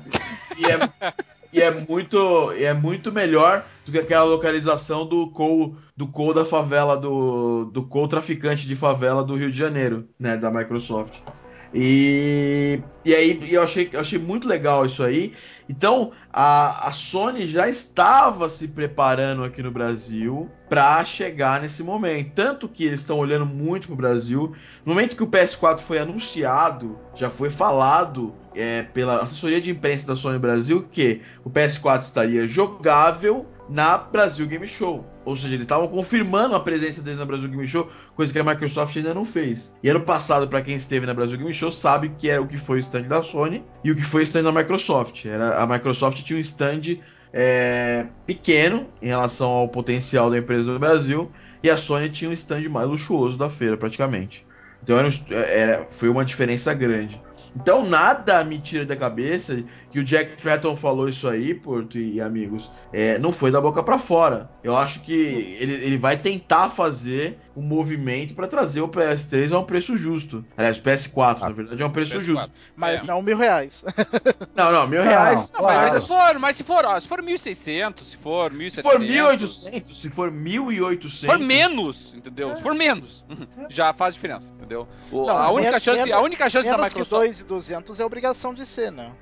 Não, mas se, se for menos que isso, ela ganha o mercado de novo, entendeu? Porque a, a, marca PlayStation ainda é muito forte no Brasil, mesmo que o Xbox tenha vendido muito mais o 360 aqui no Brasil, entendeu? Você ter um PlayStation. Não, ele é... vendeu muito mais no mercado oficial, né? Mas o mercado cinza é capaz de o PlayStation. Entendeu? Mas, mas assim, mas que, mas que seja, entendeu? É, ah, você aí, ainda, ainda aí, tem um respeito ao PlayStation. É, e aí me admira os nossos grandes amigos sonistas, assim. Eu não sou caixista também, eu vou comprar um PS4, tô, tô, já, já deixei bem claro isso aí. É, é eu vou que... comprar os dois. A questão é saber ah, qual vai ser é, o primeiro. Eu também, também, mas é, o primeiro, eu também. O primeiro vai ser o PS4. Mas aí nossos amigos cachistas que postam nos fóruns, ah, mas eu não tô pouco me importando pro lançamento do Brasil. O cara defende tanto a marca e, e não, não, tá ligando, vai comprar no mercado, no mercado cinza mesmo, porque realmente o mercado cinza é o mercado, é o mercado cinza que vai impulsionar né, o, a, a marca no Brasil, né? Até parece que que não. Ah, só que a Sony, eu, eu, eu tive um pequeno medo que a Sony, é, por causa daquela conferência da América Latina, que foi uma conferência falha, ridícula, um repeteco da conferência da E3 sem nenhuma informação relevante, né, pro, pro, pro nosso. Não, pro nosso nenhuma país. informação que a gente já não soubesse, né? É, nós vamos localizar os jogos de PS4 no Brasil. Legal, a gente já sabia disso, entendeu? É, e, e assim, eu tava com o temor de que a Sony não ia lançar é, no Day One, né? Mais o, o, o Day, Day Zero lá, o, uhum. o PS4. Mas com, a, com essa entrevista que a Veja fez com o, com o Jack Tratton, eu já fiquei bem mais tranquilo em relação a isso. E a gente vai ter um PS4 no, D, no Day, Zero, Day Zero aqui no Brasil. Agora a pergunta é quando será esse dia zero? Porque a Sony, é, diferente da Microsoft, que já deu uma data de lançamento, né? Uma data factível, a Sony falou que sairia nesse ano, mas esse ano é até dia 31 do 12. Vai sair no dia 31 do 12, vai sair. A, a Sony. As, pré, as pré-vendas estão com data de 31 do 12. É. é se a, se a, so, Mas se a claro que não vai ser essa data. Se a Microsoft conseguir lançar, por exemplo, o One a, mais ou menos ali no, na Black Friday. Vai lançar, vai ser dia 30 Pois é, então, é, isso é uma vantagem que não é, não é desprezível, entendeu? É, não sei, não sei. Eu não sei porque. Não, não é desprezível. É uma, é uma quantidade não. de venda absurda. Não, de, não, é, não, é, não, não, é desprezível, é, Cadelinho. Mas a fita, a fita tá tão queimada. E aí o Celso, que é o cara que tem, que tem esse conhecimento, que ele ah, mas o pessoal vai querer. Né? O primeiro que aparecer vai querer comprar. É, então, apareceu uma será, semana antes. Mas será que a galera tá nessa pegada? Ô Celso, você acha que a galera lá tem essa pegada maluca mesmo? Black Friday vai comprar qualquer coisa não, não tem, tem que esperar, vamos lá, loucura total. É, o Black Friday é uma, é uma loucura absoluta, né? É, o, o, mas deixa eu só entender uma coisa que eu tô, eu tô um pouco perdido aqui. O, o a Sony, eles não deram uma release window ainda do, do PS4? Eu pensei não. que ele... Uma window sim, uma window que vai até o final do ano. É, eles não deram ainda é, uma data certa. Eles é final do ano e acabou. É, até o, o fim do ano. Né? 360 falaram novembro, né? Não deram um dia certo. É, é eu, eu, eu aposto meu dinheiro que eles vão bem, tipo, uma, uma ou duas semanas antes do Thanksgiving. É, é a, minha, é a minha previsão pra Microsoft. Quando é o Thanksgiving? Não, não. Thanksgiving é, é meados de novembro. Ô, ô, ô, Celso, o Microsoft já tem data já. Vai sair no dia 30 do, 30 do 11. Ah, vai ser um pouco depois do Thanksgiving, então. Ah, aliás, não, 30 não, 21 do 11. 21 do 11 nos Estados Unidos, 30 do 11 no Brasil. É, bem em cima do Thanksgiving. É, exatamente. O, o é bem em cima mesmo. A Microsoft é, não sabe, não... Não, não tá de boba nessa história. Bom, é, eu, eu, é vai essa ser bem época, época da Black Friday, né? É, essa época do, do Thanksgiving é, é, uma loucura absoluta. É assim, o, o, o, o país inteiro entra em, em, a gente chama de buying mode, né? É, é, é são aquelas compras impulsivas mesmo. É, eu acho, eu tô muito surpreso da, da, da, Sony não ter colocado uma, uma release window. Bom, não, uma release date, né? Release, release window já deram, mas uma window bem grande, mas tem. É, nossa, tô muito surpreso com isso. O, o, eu queria perguntar uma coisa para vocês, eu tô bem curioso. É, com as informações, com que a gente tem, não com que a gente, com que tá escuro ainda que a gente não sabe, com que a gente tem agora, é, vocês é, é, é tão, se vocês tiverem tivessem que comprar um videogame hoje, qual, qual seria esse videogame da nova geração? Depende do preço que chegar no Brasil baseado no que vocês falaram, o, o, a so, o, o PlayStation 4 a 1600 e, e o, o, Xbox, o Xbox One a 2000 sei lá quanto vocês disseram. Se a diferença for essa, PS4 para mim. Se não tiver diferença de preço, Xbox One. É, pra mim, se for 1600 PS4, daí eu acho que é PS4. Mas se for, se o PS4 vier a, a 1900, 2000 e o, e o, e o Xbox One tiver 299 e conseguir um cupom, alguma coisa assim, eu vou de Xbox One. Eu preferi Uh, se depender só do meu gosto, é Xbox One. é, eu, eu, também, apesar assim, da, da minha paixão por Forza, que é uma coisa muito grande. É. Mas se tiver uma diferença tão, tão forte assim, de mil, sei lá, de 1.600 para ou 1.700 para 2.200, eu, eu vou de PS4 também. Agora, é, a, agora fica a pergunta, é, DW. Antes, antes de eu continuar, DW, olha só, vou te dar mais um motivo para pensar seriamente em partir inicialmente para o PS4. Está confirmado Forza 5 não tem ciclo de noite e não tem mudança climática. E, é. aparentemente, e aparentemente tá rolando no, no fórum da Turn 10, ainda não foi oficialmente anunciado, mas já ouviram partir da boca de gente da Turn 10 também não vai ter o centro de leilões e também não vai ter a loja de a loja de tuning nem de pinturas. Isso tudo aparentemente. É, é, isso, isso, isso não faz sentido nenhum, cara. É mais uma coisa que não faz sentido. Ciclo é, não vejo sentido nenhum. Né? É, isso, isso eu entendo. Tudo isso eu bem. entendo. Eu nunca teve, eu tenho uma mancha com tigre, mas essas outras coisas eu não consigo entender, para mim não fazem sentido. Mas assim, independente de, de, de Ford, agora vou até colocar de lado. Se eu tenho ali a, a, a possibilidade de gastar 2.200 em um console e 1.700 no outro, eu, eu não tenho que escolher, cara. Eu vou no de 1.700. Primeiro, nem se for para esperar, esperar o outro dar certo para depois eu pular para lá, mas ó, aí, aí né, não tem como. Por mais que eu goste de Forza, eu, por mais que eu goste de Dead Rising ou qualquer coisa, eu vou começar no outro.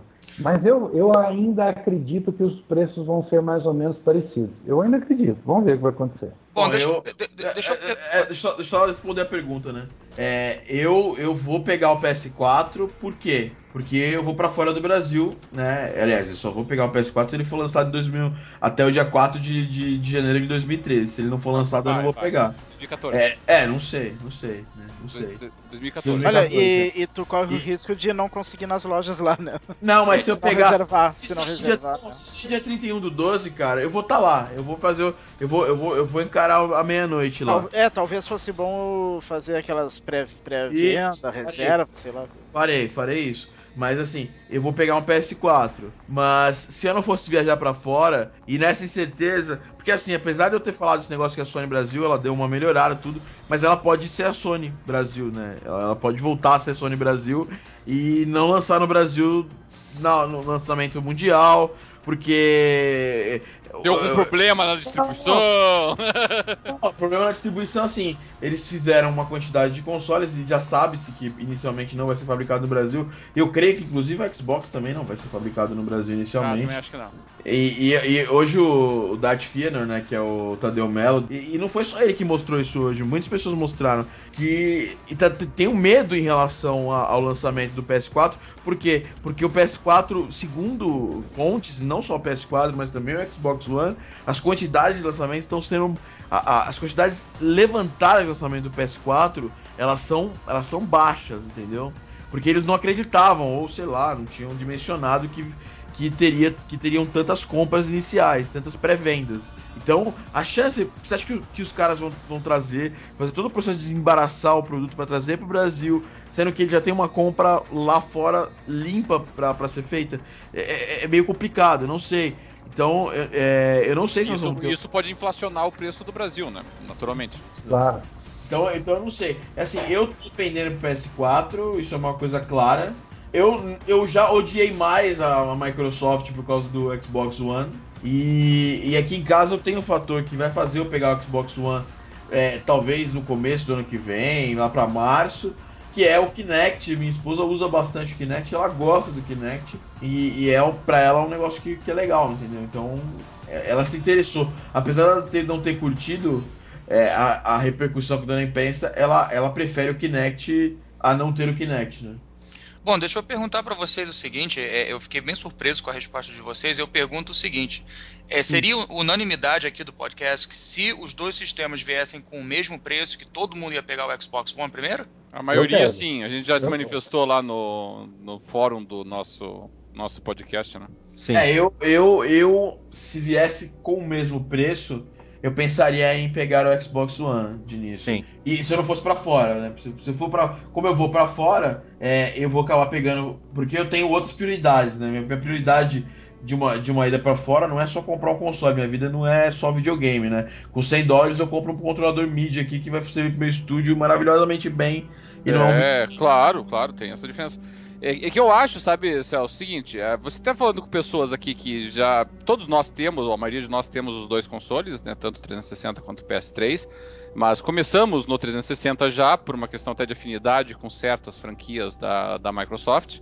Tá? É, isso é um componente que continua existindo, não, não desapareceu de repente, tá, tá lá ainda entendeu? É, e me parece que se vier pelo mesmo preço, o line-up inicial da Microsoft está mais impressionante, entendeu? É uma quantidade de títulos assim que não é desprezível. Você, ter, você pegar aí no primeiro ano de lançamento aí do, do, console, você ter já um Forza, você ter já um Rise, você ter já um, um, um Titanfall, você já ter, você ter já o o Killer Instinct, você, o Killer Instinct chegando de graça, né? Pelo menos com um é, lutador no troço. Né? Um Dead ter... Rising, seja um Dead Rising. É, você muito... já o Dead Rising 3 no primeiro ano, né? E a gente viu no programa retrasado Aliás, lá. Aliás, o Dead Rising 3 tá bem mais bonito do que muito, os Muito, muito. Um avanço né? significativo. É. Entendeu? Então, e, e, aí você compara com o que foi o lineup do, do 360 e o que promete ser o lineup do PS4, o lineup do, do, do, do One é mais impressionante, entendeu? É a não ser que a, que a Sony esteja escondendo muito o jogo ainda do que vai ser lançado no, no, início. Uhum. Mas se, se, a, se o que a Sony vai lançar é aquilo que ela mostrou na, na, na E3 pro PS4, não. O One tá, tá, muito melhor de títulos do início, entendeu? Pode acontecer que o One não, não emplaque a longo prazo, mas para nós Sim. que vamos ter os dois consoles, tanto faz, entendeu? Aí a gente compra ah. o One primeiro, aproveita o primeiro ano de lançamento, de repente o console não emplaca e a gente vai comprar o PS4. Não faz, entendeu? O que interessa para nós daí, pra definição do primeiro console é o que que vem com o primeiro console. Primeiro o que vem na caixa e segundo quais são os jogos que acompanham o lançamento. E aí é outra coisa, né, Roberto? a Microsoft está em vantagem. Pois é, se chegar para mim e falar, cara, o, o, o One vai chegar no Brasil é, com a diferença de três meses de antecedência do PS4. Fudeu, meu filho, vou de One. É, é, é, é, eu não vou ficar Fudeu. esperando três meses pela, e eu falo, e eu, eu, Sony. E, e, eu falo, e eu falo para vocês esse negócio porque assim, é, é, pô, eu vou pegar o PS4, eu vou estar tá em eu vou estar tá em dezembro, né? Eu vou estar tá no Natal, no, fora do Brasil. Cara, eu, vai ser difícil se sair o One, eu, eu, eu me segurar também. Entendeu? Mas a, gente, mas a gente não pode esquecer que nenhum de nós aqui, infelizmente, né? A gente já, já lamentou isso várias vezes. Nenhum de nós aqui é, é termômetro de mercado, entendeu? Nós estamos falando Sim, de jogadores sim. hardcore, de pessoas que levam isso como hobby, Então, que são é. colecionadores, como o DW falou, entendeu? É, como é que o, o público brasileiro vai se comportar? Não sei, porque nos Estados Unidos tá essa fúria toda. No Brasil, não, vejo, entendeu? Não, Tá, tá, tá. Ah, mas tá, tá, tá, Roberto, Tá tá. tá. Tá no Brasil tá, velho. Todo mundo. Vocês não estão se pautando pelo que o pessoal do PXB tá dizendo, entendeu? Não, Porque não também é o mesmo não público que nós. Não, não, Não, é, não é não. É eu, eu dei uma rodada nas lojinhas de games aqui da minha cidade, que é um termômetro, pra mim, é muito Ah. forte. É, bati um papo com o pessoal e, cara, tem um detalhe que talvez passe desapercebido pelas pessoas. As lojas pequenas de games na minha cidade, elas ganham muito dinheiro e sobrevivem muito à custa de locação de jogos. E eles todos estão, é Estão claro, partidários do PS4, porque a Microsoft está tirando um ganha-pão. Então, esse pessoal, o mercado cinza vai movimentar o PS4 com muita força e vão continuar vendendo jogos usados. É- Aliás, aliás Mas- sobre, mas daí- sobre locação, ah, a, Xbox- a Microsoft já falou que inicialmente não vai ter, mas eles querem implementar ah, ah, mais tarde um sistema de locação Ah, mas- de mas jogos. Mas vocês não acham, Pela mas, live. mas vocês Mas não não- acham que pela compartilhar live. Muito? Mas não vai ajudar o cara da lojinha do DW. Ah, claro, não. Não, mas e, e Mata aqui- esses caras da, da lojinha. Mas e o Ah. compartilhamento da conta da live não, não encaixa com esse conceito? Me parece que encaixa. Ah, É, isso Mas daí a gente seria tem mais. que entender como é compartilhar o compartilhamento, né, Isso daí cara? encaixaria mais como um empréstimo, não como uma locação, mas eles querem que a pessoa alugue assim por um fim de semana um jogo pela. Ah, tirar da loja, não como se fosse uma lan house, assim, entendeu? Porque pro Vai conceito alugar pela live mesmo. O fato de você poder compartilhar a mesma conta com os mesmos jogos é interessantíssimo, entendeu? Pois Mas, é, ó, mas veja, mas- veja. O que eu tô dizendo é o seguinte, o cara da loja, ele quer a mídia física para ele alugar, porque é o que tá dando o ganha-pão dele. O ganha-pão dele antes era vender pirataria. Aqui na minha cidade, a pirataria é muito pequena, porque aqui dá cadeia. E dá mesmo. O pessoal que foram, várias pessoas já foram presas vendendo, vendendo jogos aqui piratas. Então o pessoal arrumou, arrumou uma outra fonte de receita. E agora a fonte de receita dos caras dentro do buraco. É claro que eles vão defender quem defende o ganha-pão deles. E esses caras, eles formam muita opinião. Porque ainda tem uma galera, e pasmem, cara, tem uma galera que não tem acesso ainda a informação de qualidade, tem uma Uhum. galera que não, não lê nem revista, e ali a lojinha de games é onde ele forma opinião. Eu já escutei Isso, cada coisa escabrosa, estarrecedora, é, é, assim, que é de arrepiar todos os pelos do corpo, cara, tirando aqueles, assim, que são da parte íntima, mas é, é- é terrível, meu. Não é fácil. É, mas, o- mas, mas o ganha-pão dessas lojinhas, de uma forma ou de outra, tá com os dias contados, né? É. Claro que tá. Ah, Tá, Eles larga em outra outro, coisa. Mas tem respiro ainda, eles vão ter respiro. Aliás, não é. É, não, ter respiro pelo Ali- PS4. ali- aliás, meus amigos, não é só lojinhas, não. Tem grandes lojas aqui do Brasil que tem lojas e shoppings. Aí eu não vou citar nome, porque eu vou ficar fazendo propaganda gratuita pra vagabundo. Mas é. É, não vou mesmo. É, tem lojas aqui, aqui de São Paulo, do Brasil, que ganham muita grana em cima de usado. Sim. Porque elas recebem jogo usado como forma de pagamento de jogo novo. E aí o que acontece? O cara vai lá, leva três jogos, leva, leva três jogos mais usados e Uhum. leva um novo pra casa, paga ainda uma graninha ainda. Uhum. E Cara, ou, ou- ou então tá melhor que os Estados Unidos, hein? E sabe quanto é que a GameStop paga normalmente no jogo usado? quanto? Diz aí, Celso. É, dependendo do jogo, 50 centavos, um dólar. Nossa Cara, senhora. no máximo 5 dólares, criança. Tá melhor, tá Mesmo, melhor. jo- mesmo jogo novo, assim, jogo recém-lançado. É, uai. Não, E ele- na, na verdade a GameStop fez uma promoção. E, é, jogo, e jogo recém-lançado eles vendem por 49 dólares É. usado, né? Tá, 50 aí, É. fala, fala. Eles fizeram uma promoção muito interessante. Logo, logo antes de eu sair de lá, eles estão fazendo uma promoção que se você retornar três jogos usados de uma lista que eles têm, que são todos os mais recentes, né? O Injustice, Gods Among Us, todos aqueles jogos que saíram, o Tomb Raider. Se você retornar três deles, você pode tirar um jogo novo por 5 dólares. Eu achei isso um barato, assim, entendeu? Porra, pra, pra galera que gosta de reciclar os jogos ali. É, mas realmente, se você simplesmente pegar jogos Tá, mas É. tu tem que levar três? Ou Ah, é, é? é um desses? Não, não, aqui, Não, aqui, três, três. aqui são três, assim, três novos, hein? Calma, deixa eu terminar. Se você levar FIFA, FIFA do FIFA 11 lá, o cara não vai nem querer esse FIFA 11 seu. É, tem, tem jogos. É, pri- principalmente os jogos de data, né? O, o- o- é, que saem anualmente, os Madden, assim, se, eles realmente até recusam, né? O, mas essa promoção eu achei, achei interessante, achei é, é, é, que para mim, é, é, a situação pessoal de cada um, sabe? É por isso que a gente tem que ver como é que o mercado se comporta, né? Porque pra, eu, por exemplo, eu não revendo meus jogos, nenhum. Eu até compro o jogo usado, comprei de vários colegas aqui do, do até da, de nós aqui mesmo, né? Uhum. Mas eu acho que o do Dart já comprei e tal. Mas. Mas eu não, eu não revendo meus jogos, entendeu? Então, para mim, a revenda de jogos usados é absolutamente irrelevante, entendeu? Porque, assim, me beneficiaria um pouco no sentido de, de poder comprar os jogos usados dos colegas, hein? O último que eu comprei foi até do Thiago Simões, que é nosso, nosso colega aí de, de outros podcasts. Mas, mas do ponto de vista de eu revender, não faz diferença nenhuma para mim. Entendeu? Então por isso que, para mim, todos esses componentes não, não me afetam, por isso que não, não afeta a minha escolha pro One a princípio. A única que afeta efetivamente para mim é o preço. Porque conexão para mim é irrelevante, eu vou estar conectado o tempo todo de qualquer maneira.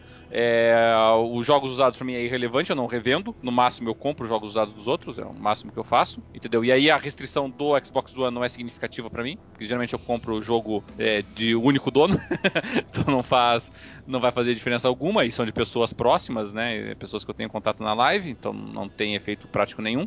Então, para mim, o único efeito prático que, que resta, no final das contas, os dois únicos efeitos são quais são os jogos que existem, qual é o preço que vai sair. Entendeu? Bom, os jogos, que... o Xbox One, para mim, no line-up inicial, tá em vantagem. Preço, eu tô esperando para ver. É, é que, só, só falar uma coisa, que é falar sobre o line-up. O, o line-up inicial do Xbox One é melhor do que o do Xbox 360, se você for, for pensar. É o melhor, melhor, é o melhor de todos os consoles que eu já vi na minha vida. Eu não me lembro de um console com lançamento tão feroz quanto esse. É, não chegaria nesse nível, mas, mas pelo menos o 360. Um console melhor com o lançamento? Não, não, não, eu não, não, eu não, não lembro. Eu lembro que, que. É porque eu nunca cheguei a pegar o console muito no lançamento. Mas eu, eu lembro do Master System, por exemplo, quando eu comprei ele no lançamento no Brasil. O já... Master... É, mas vamos, vamos pegar esse exemplo, legal. Você lembra que o Master System tinha aquele esquema lá de jogos de 1 mega, 2 mega, 3 mega, 4 mega, lembra disso? Sim, lembro. Então, no todo, início, todo era só mega. jogo de 1 e 2. Depois, só que, eram, só que tinha jogos bons. De 4. Só que tinha ah, jogos bons. Tinha jogos ah, tá, bons. ah, os grandes lançamentos em tese, né? Porque eram 4 mega, eles eram, eles vieram mais tarde. Então, é. Foi, foi, 4 foi... mega eram os gráficos perfeitos. Né? É, é. Teve, eu acho, salvo engano, posso estar equivocado, mas acho que bem no final da geração do Master System tinha de 6, inclusive, mas posso estar, estar equivocado. Não, tá certo. Mas é. Mas, mas foi por aí, assim, sabe? Evolução. Pra o, a, a lineup do One comparada à do 360, comparada do PS3, comparada à do primeiro Xbox, ao do, do, GameCube e ao do primeiro PlayStation, a diferença, do, do, PlayStation 2, desculpa, a diferença é brutal. É brutal. Roberto, pegando uma ponte nisso que você está falando é, é, e fazendo um, um, um, ligamento nas perguntas que eu fiz para vocês, eu vou postar mais uma pergunta para vocês. É, independentemente de PlayStation 4 ou Xbox One, existe pressa na cabeça de vocês em comprar esses videogames? Não. Não. Não, para mim é para ano que vem isso, não é para esse ano não. É, é cara, eu, eu, eu, eu, te... eu, não tinha, eu não tinha pressa não, até, até eu ver até, até eu ver Forza 5 e é. tudo fudeu. É, eu tenho certa pressa assim porque eu tô sedento por novidades. É, eu não tenho tanta pressa. Não sei se eu compro ainda esse ano, vai depender das condições é. financeiras no fim do ano. É, sabe é. que é legal, eu quero comprar o, o quanto antes possível. É que eu tô achando que a gente vai gastar, eu pelo menos vou gastar muito dinheiro com certeza, porque os preços do 360 e do PS3 vão naturalmente ter uma queda bruta com o lançamento do novo console, entendeu? E eu pretendo fazer a festa. então, uma parte da minha grana nesse período vai ir pra jogos que Olha. eu não tinha desses dois consoles. Tem amigo, tem amigo que está vendendo já nos já está para anunciar 200 jogos de, de Xbox 360, cara. Aí, aí ó, aí, ó. Aí Opa, que tá, aí que tá a grana. quero alguma coisa dessa fatia aí, ó. É, então, caramba, velho. Eu falei, caramba, já me fala, passa a lista antes de passar pros outros, cara. é, isso, isso vai consumir um bom dinheiro, entendeu? Então, pra mim, isso acaba sendo bastante bastante é, importante. Respondendo a pergunta, eu não tô com tanta pressa, mas nada que uma ida numa loja e numa FENAC da vida e ver o jogo rolando, não mude essa pressa. É que você vai estar lá, né, Thiago? Aí é difícil. É, eu vou tá, mas eu vou estar tá no final do ano, eu, vou estar tá em dezembro, eu não vou estar tá em, em, em, novembro. Mas o One vai estar lá, né? O One, pelo o menos, vai estar tá lá, o One vai estar lá. É... Eu, eu vou para os Estados Unidos também, mas eu vou em setembro, não vou pegar hum, porcaria, é. entendeu? não vou conseguir aproveitar esse Eu lembro, eu lembro de uma situação curiosa, Celso, para te mostrar como funciona. É, é, nessa geração atual, não tinha a mínima vontade de comprar console nenhum da geração atual. tinha um Xbox caixão, tinha um Play 2 e tal, tinha PC, eu tava numa boa. Aí um dia eu entrei numa loja e o cara mostrou para mim um tal de PGR3. Aí a hora que eu vi, eu olhei para ele, ele olhou pra mim. Eu falei, amigão, quanto é que custa esse negócio aí? Ele falou, custa tanto. Eu falei, ó, oh, você separa aqui amanhã, eu quero. Então, é isso aí, cara, é foda. é complicado. É, pra, pra mim, curiosamente, foi Gears of War, né? E olha que eu nem sou jogo, fã de jogo de tiro, mas. Mas quando eu peguei. Até numa FENAC também. Eu entrei na FENAC, eles estavam mostrando Gears of War naquela. Eles têm lá aquela onde eles mostram todo o home theater lá, né? Então tem 20 mil caixas funcionando e tal, né? E aí você via ele funcionando lá numa TV de 60 polegadas, 80 polegadas lá, eu olhei aquilo e digo, ah, estamos na nova geração mesmo, né? E aí não teve jeito. Então, é, é uma, uma ida numa loja, por isso que eu falo, estar no Brasil oficialmente, a gente, a gente tava, eu sou da época que a gente comprava jogos e e nas lojinhas aí, tipo essas lojinhas que o DW falou. Mas os tempos são outros. Hoje a gente tá exposto, é igual livro, cara. Às vezes, às vezes eu não quero comprar um livro e você tá andando pela FENAC e fala, putz, cara, olha aqui a biografia do Iron Maiden, cara. Putz, em capa dura. Olha que legal, cara. Putz, cara. E ou você já sabe a história da banda de cabo a rabo. Você vai lá e compra, cara. É, é, é, é complicado isso aí. Eu tenho, eu tenho seis biografias do Pink Floyd aqui em casa. absolutamente nada de novo de uma para outra, mas eu tenho as seis. Sobre livros, agora tem uma coisa que tá me, assim, me, é, ainda bem que é barato, mas a toda sexta-feira a Amazon chega para mim e manda assim, Vladimir, a, a livros a R$ 9,99. Cara. Ah, eu também, eu também, sempre recebo isso, mas eu, eu, eu deleto rápido o e-mail. Exatamente. Eu, eu já compro dois ou três, eu tenho, sei lá, 15 livros pra ser lido já. Não, é que eu tô com um monte de livro pra ser lido, então enquanto não terminar alguns, pelo menos, eu, eu, eu tô evitando de ler essas promoções da do minha, mesa, leio... minha mesa aqui eu tô com cinco, só pra você ter uma ideia, entendeu? Que eu tô. Cara, não, eu tô, com, eu tô com um Kindle cheio Toda de... semana eu leio dois livros, aí, aí fode. Bom, a, a pergunta ah, é que, que eu, eu demoro para ler. Ah. A, a, pergunta que eu fiz só para justificar é porque eu pessoalmente não tô com pressa nenhuma. É, como, como o Roberto falou também, existe aí um leque de jogos do, do tanto do 360 quanto do PlayStation 3 que eu ainda não joguei. É, no próximo episódio aí provavelmente eu já vou estar tá falando incessantemente sobre o Uia que está chegando lá em casa. E, ah, e eu, eu, conf... eu, confesso para vocês que eu, eu, eu, tô, eu tô me surpreendendo comigo porque eu não tô com pressa de comprar esses consoles nenhuma. É, eu, tu... eu vou deixar eu vou deixar a coisa rolar, eu vou ficar de olho e, e eu não sei, eu não sei explicar. Até agora eu não vi nada que me encheu os olhos. Eu não sou fã de jogos de corrida, é, nem de jogos de esporte, então eu, eu, tô, eu tô meio que olhando assim, mas estou um pouco incerto ainda. Por isso que eu perguntei para vocês. Celso, mas tu, tu tem só o PS3, né? Tu não tem 360. É, o, o 360 eu vou pegar agora, mês que vem, provavelmente. É. E tu tem desde quando o PS3? PS3 eu já tenho desde 2007. Ah, bastante tempo. É, que, é, ah. que eu tô, é que eu tô meio cansado dessa geração, porque eu tenho o 360 desde o final de 2006. Ah, e eu sim. acho que essa geração é. durou tempo demais pro meu gosto oh, já. Oh, então, eu, eu, eu, acabei. Eu, tenho 360 desde o início de 2006. Eu acabei de falar com um amigo aqui, um amigo de vocês já devem conhecer ele também. Lucas Patrício, que trabalha na Info, né? Sim. Aí eu, eu, eu, eu, falei aqui, tá, ele tá lá ainda, tá voltando. Aí eu falei, aí, testou o Xbox e o, e o PlayStation e o, e o PlayStation 4? Testei. O que, que, você achou mais legal de, dos dois? O controle do Xbox. que foda. Aí e ele, é. falou assim, ele falou assim: Puta cara, tô até me sentindo mal. Eu meti o pau, meti o pau no Xbox na info, mas quando você começa a jogar, tirando o que. Ele tá, já meteu o pau no Killer Instinct aqui, falou que é um jogo comum. Mas falou que ele o, o, espírito cachista dele ainda, ainda, ainda existe ainda. É, eu, eu ontem. O gamepad tá, tá legal, né? É. Eu Não, ontem vibração nos dois gatilhos, cara.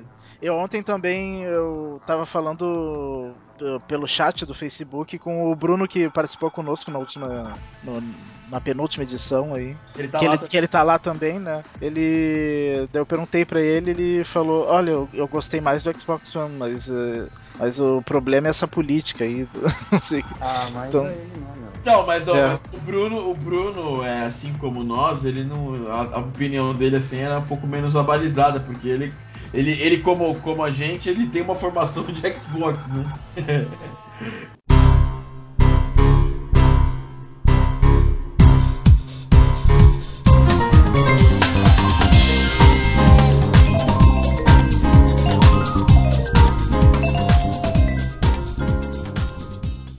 Pois bem, minha gente, vamos é, dar continuidade. Já estamos com um tempo bastante avançado, mas temos que ler os e-mails, afinal, temos cinco mensagens para ler. Inclusive, uma delas nós, infelizmente, deixamos de ler na última edição do programa.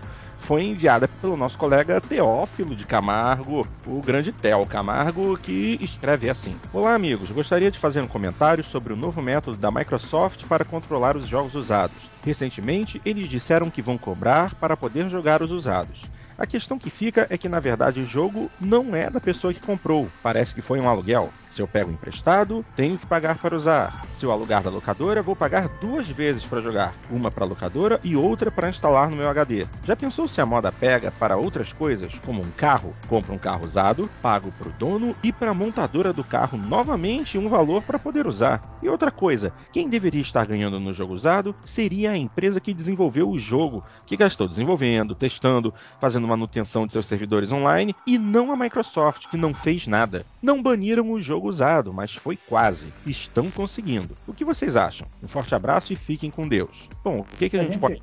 A gente é. já sabe que a Microsoft não ganharia nada. Uh, uh, quem ganha pode ser produtora e quem ganha pode ser a loja que está participando do programa uh, de recepção e venda de usados, tá? Então, a Microsoft não ganharia nada não.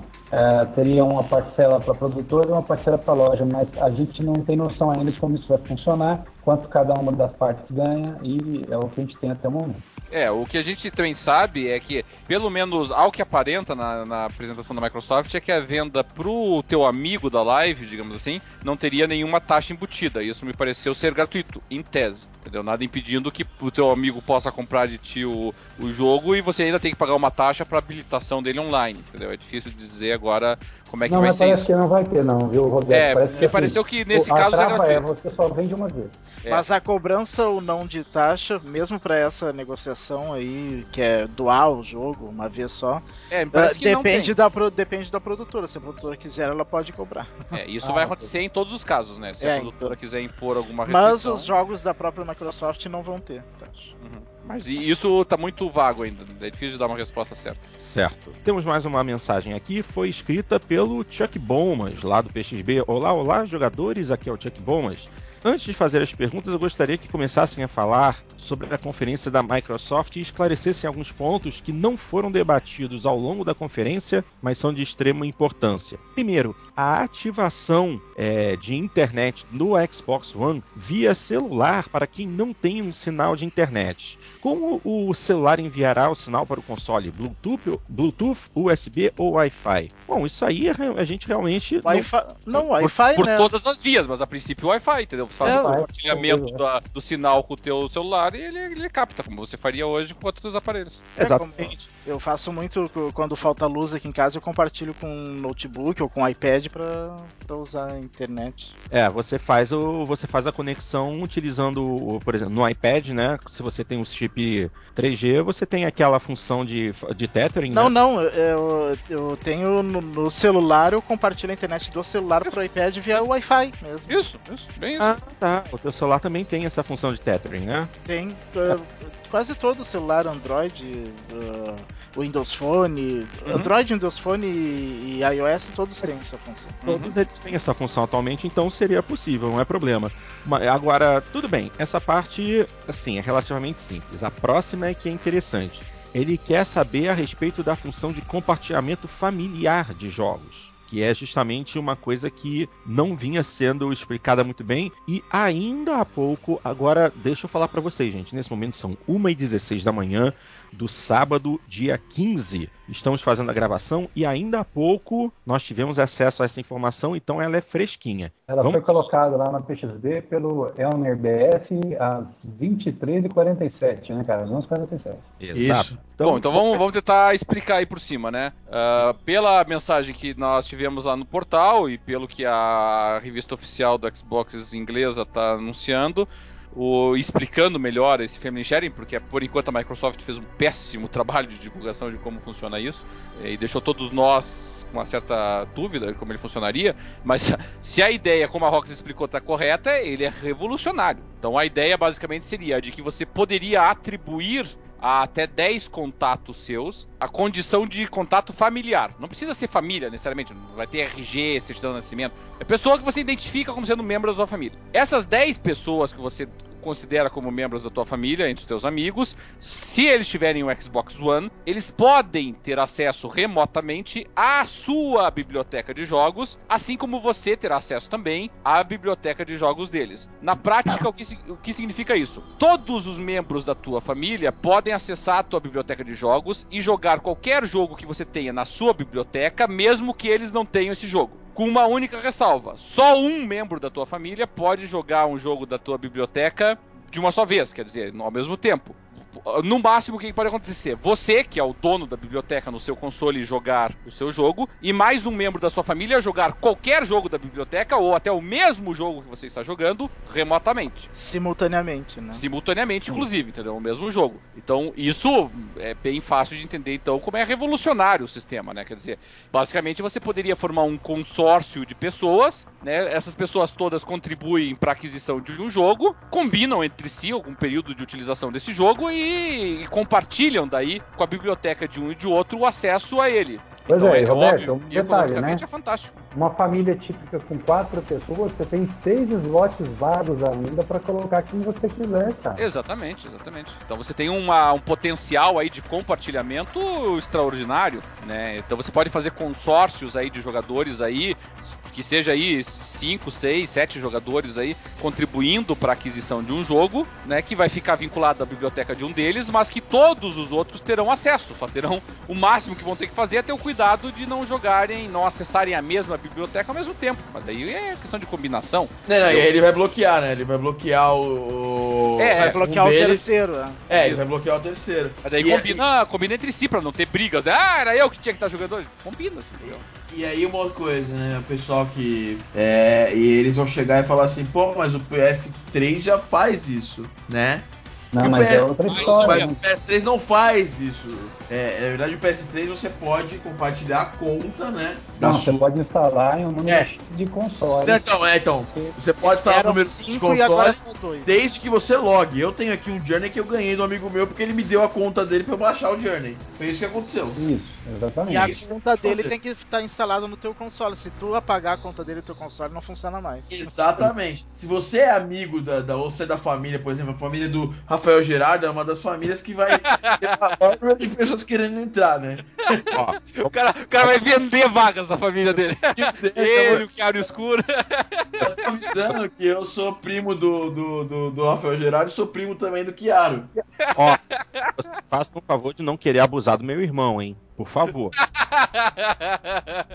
Teu irmão, né? É brincadeira, né, cara? Brincadeira. Os laços sanguíneos são presos, às vezes, pelo bolso e pela biblioteca de games, né? Mas é, mas é revolucionário, entendeu? Isso é extraordinário, troço. Ne- Nesse caso, nem sequer o Steam tem isso. Tá, o Steam, se eu quiser, eu posso dar a minha conta pra qualquer pessoa e a pessoa pode ter acesso à biblioteca, mas é só um por vez. E tu tem, que dar, tu tem que dar a senha da tua conta, né? Sim, tem que dar a senha da minha conta, ela vai É, acessar é minha conta. Né? Só que ela. Só que se eu, se eu acessar a minha conta ao mesmo tempo, eu retiro, né? O Por e, e por esse recurso, tu compartilha a tua biblioteca de jogos e não a tua conta. Então, cada um fica na sua conta. Então, na sua conta, com seus, com seus, sua senha, seu password, seu. Enfim. é, não sei como é que funcionaria o save game, mas suponho que ficaria até vinculado ao perfil. Com possibilidade de desbloqueio das conquistas, né? Porque você está usando no teu perfil. Nossa, cara, eu tive uma ideia aqui simples, mas que tava pensando, peraí. Quer dizer então que se a gente estabelecer a seguinte regra, é eu e você que rachamos o jogo nós dois temos o direito sempre de preferência de jogarmos simultaneamente. E quando nós dois que rachamos o jogo não estivermos jogando, você pode jogar lá o, o jogo no lugar da gente. Se a gente toma isso como um padrão, Rapaz, fica tudo simples demais e fácil de organizar. Ou, sim, se, sim. ou se for um jogo multiplayer que todos queiram jogar juntos, os 10 queiram jogar juntos, 5 compram o jogo e os outros 5 compartilham. Exatamente. Isso, é, bem, é bem isso, entendeu? Então você genial, tem uma. Genial, você cria uma, uma. toda uma história, né? Várias combinações. Né? É, quer dizer, é, no mínimo, o valor de um jogo é sempre dividido por dois, se você souber montar sua rede, né? É, porque a gente vai lembrar que a Sony, a Sony ela ofereceu uma coisa parecida, também, embora não tenha explicado muito bem como é que funcionaria, mas a Sony permitiu, assim, que, digamos assim, o jogo estivesse rodando no videogame de alguém e você assumisse o controle daquele jogo, entendeu? Então você poderia jogar por essa via o jogo do teu amigo, entendeu? É, mas, mas o objetivo você, desse... você depende que o cara esteja jogando, entendeu? Você tá ali como um assistente, né? Não sei por É, e o objetivo disso é justamente, por exemplo, eu não consigo fazer uma eu não consigo fazer uma conquista do, do Forza lá Isso. e daí eu peço pro Porto fazer para mim. Isso, bem, por aí mesmo. E ele não entendeu? precisa vir na minha casa. É, é radicalmente diferente do que a, do que a Microsoft estaria propondo, entendeu? Sim. E aí, nesse caso, economicamente, o valor é astronômico. A gente está falando de, de uma economia gigantesca para um pessoal que seja minimamente organizado, entendeu? É, uh, é, é muito tá interessante. Falando, você está falando que no minima, minimamente você tem 50% de economia. E com um pouco de cabeça você tem uma economia muito maior. É, sim. Você pode. Se você tiver aí 7, 8 pessoas aí que, que pegam, por exemplo, vamos supor aí. Eu sou fã de RPG, eu sou o responsável do grupo por comprar os jogos de RPG. O Porto é fã dos jogos de corrida, ele compra os jogos de corrida. O, o, o Dart é fã do, de Halo e FPS, ele cuida dessa parte, entendeu? E de repente nós temos a, a então, cada um compra um jogo inteira do aparelho, né? O, tá lá o Thiago comprando lá os jogos indies e nós temos os independentes, o, a biblioteca inteira à disposição, tá? Aí, sei lá, 20 jogos no meu, no meu vinculados à minha biblioteca, 20 na do, de um, 20 na do outro, ao todo são 120, 140, 160, 180 jogos, pelo amor de Deus. Isso aí é revolucionário. Muito legal, muito, muito legal. É, eu acho isso aí uma, uma coisa que repara um pouco essa, esse ódio que a Microsoft vai, vai ter. É obviamente que não vai reparar muito, porque a mídia já tá é. bem. É, bem. Já, a gente tá no calor ainda. Mas pra gente, pros é, fãs é, realmente de Xbox, isso aí faz diferença. Por exemplo, nós aqui, no, nós, é porque tem gente que não tem 10 amigos que compram jogos. Mas a gente, pra gente, pessoalmente, é fácil isso. Só jogando papo aqui, a gente tem uns 10 amigos, né? Uhum. É, ué. É, dá pra fazer um e, grupo e todos jogando nós, papo uma biblioteca aqui. bem diversificada. É, exato. Você é. pensa, jogos de corrida. Normalmente a gente compra os mesmos jogos, não é? Exato. É. Vai ser a metade do, do, volume de compra. Divide por dois, cara. Não uma economia brutal. Sim, a gente vai conseguir jogar mais, pagando menos, né? E ainda tendo aquela. aquela. É, como eu posso falar? É, ainda tendo aquela, aquela experiência de você compartilhar os jogos com os amigos, né? Porque às vezes, às vezes cada um compra um jogo e muitas vezes por, por não ser um jogo é, target, a gente deixa de comprar, né? Por exemplo, ah, não vou comprar tal jogo porque eu não tô tão afim de comprar esse jogo, tô afim de comprar outro. Por exemplo, eu gosto de RPG, pô, vou comprar o Final Fantasy XIV, aliás, Final Fantasy XV, e não vou comprar o Titanfall porque eu não gosto de primeira pessoa. Aí o Dart compra, por exemplo, o Titanfall. E é um jogo que eu não, não ia comprar agora, entendeu? Uhum. Mas aí ele fala, pô, cara, não, vou, comprei aqui, você, você é meu primo, você pode jogar aqui. aí eu pego e jogo Titanfall. Exatamente, exatamente. Entendeu? E aí você, você consegue aproveitar e poupar muito dinheiro com isso, entendeu? Fazendo esses consórcios, porque literalmente é um consórcio, né? Você tem acesso a todo mundo que participe do, desse, desse consórcio de jogadores. Agora, o único problema é que a Microsoft falhou miseravelmente em tirar proveito desse recurso. Pomba! Né? Pomba! Anunciar direito. É por isso que eu ainda, eu ainda, assim, apesar de ser uma notícia que saiu na Rocks, que é uma revista conceituada, ainda a Rocks UK, que é uma revista conceituada mais ainda também, é... eu ainda tô com o pé atrás, porque a esmola tá demais, entendeu? É, porque assim, cara, se, se, se confirmar isso aqui, Aí é, muda o é revolucionário, cara. É, é revolucionário. É que eles tentaram até explicar. Eles apresentam na, na apresentação do, do console, eles tentaram explicar como isso funcionava, né? Naquela pré-3. Só que eu, eu, eu saí daquele evento ali quando ele tentou explicar isso, eu fiquei olhando aquilo e digo, mas que diabo, entendeu? Eu fiquei, eu fiquei pensando, mas, mas eh, a impressão que me deu naquele momento era que assim, tudo bem, eu compartilho com a minha família, mas se a pessoa entrar no meu biblioteca, ela me, ela me exclui, entendeu? Como funcionaria no Steam, entendeu? Então eu não me impressionei com aquilo. Eu digo, tá, só, é só para facilitar o acesso para as outras pessoas, de repente fazer conquista junto, alguma coisa assim. Né? Eu não entendi quando a Microsoft explicou o troço. Agora aqui ficou muito claro para mim. É. Aí, aí o troço é revolucionário. Só que E- o conceito é um pouquinho complexo para explicar para as pessoas. Então, o conceito é complexo, mas nada que um, um vídeo explicativo nível Apple resolveria. E aí, cara, se fosse a Apple que fosse fazer essa, essa, essa apresentação, a Tá Apple ia chegar assim. Então, mas a Apple ia mostrar primeiro isso, Uhum. e aí depois, depois que todo mundo estivesse batendo pau, é legal pra é caramba por causa tal. disso que não vai poder vender usado. É, não, é, exatamente. É por causa disso que nós vamos ter que. que o console vai ter que se conectar pelo menos uma vez por dia. Isso. Aê, todo mundo É, batendo, batendo palma, caramba. Microsoft ganhou E3, não ia também, não- por causa do preço, a Microsoft não ia ganhar também, mas. É, o preço É. ia pensar, mas mesmo assim. Mas é bem isso que eu tinha que ter feito. Ó, veja bem, o teu jogo agora pode ser compartilhado com 10 pessoas. É, é isso a ideia básica. Depois você faz apresentar as restrições. Mas diz, o seu jogo agora, 10 pessoas poderão ter acesso a ele. Você pode ter acesso aos jogos de 10 pessoas diferentes. Essa é a ideia. Entendeu? Você tem 10 amigos, você pode ter acesso a 10 bibliotecas 10 de jogos diferentes. Isso, e aí, cara, você. É realmente, se isso for confirmado, é uma coisa, sabe, é.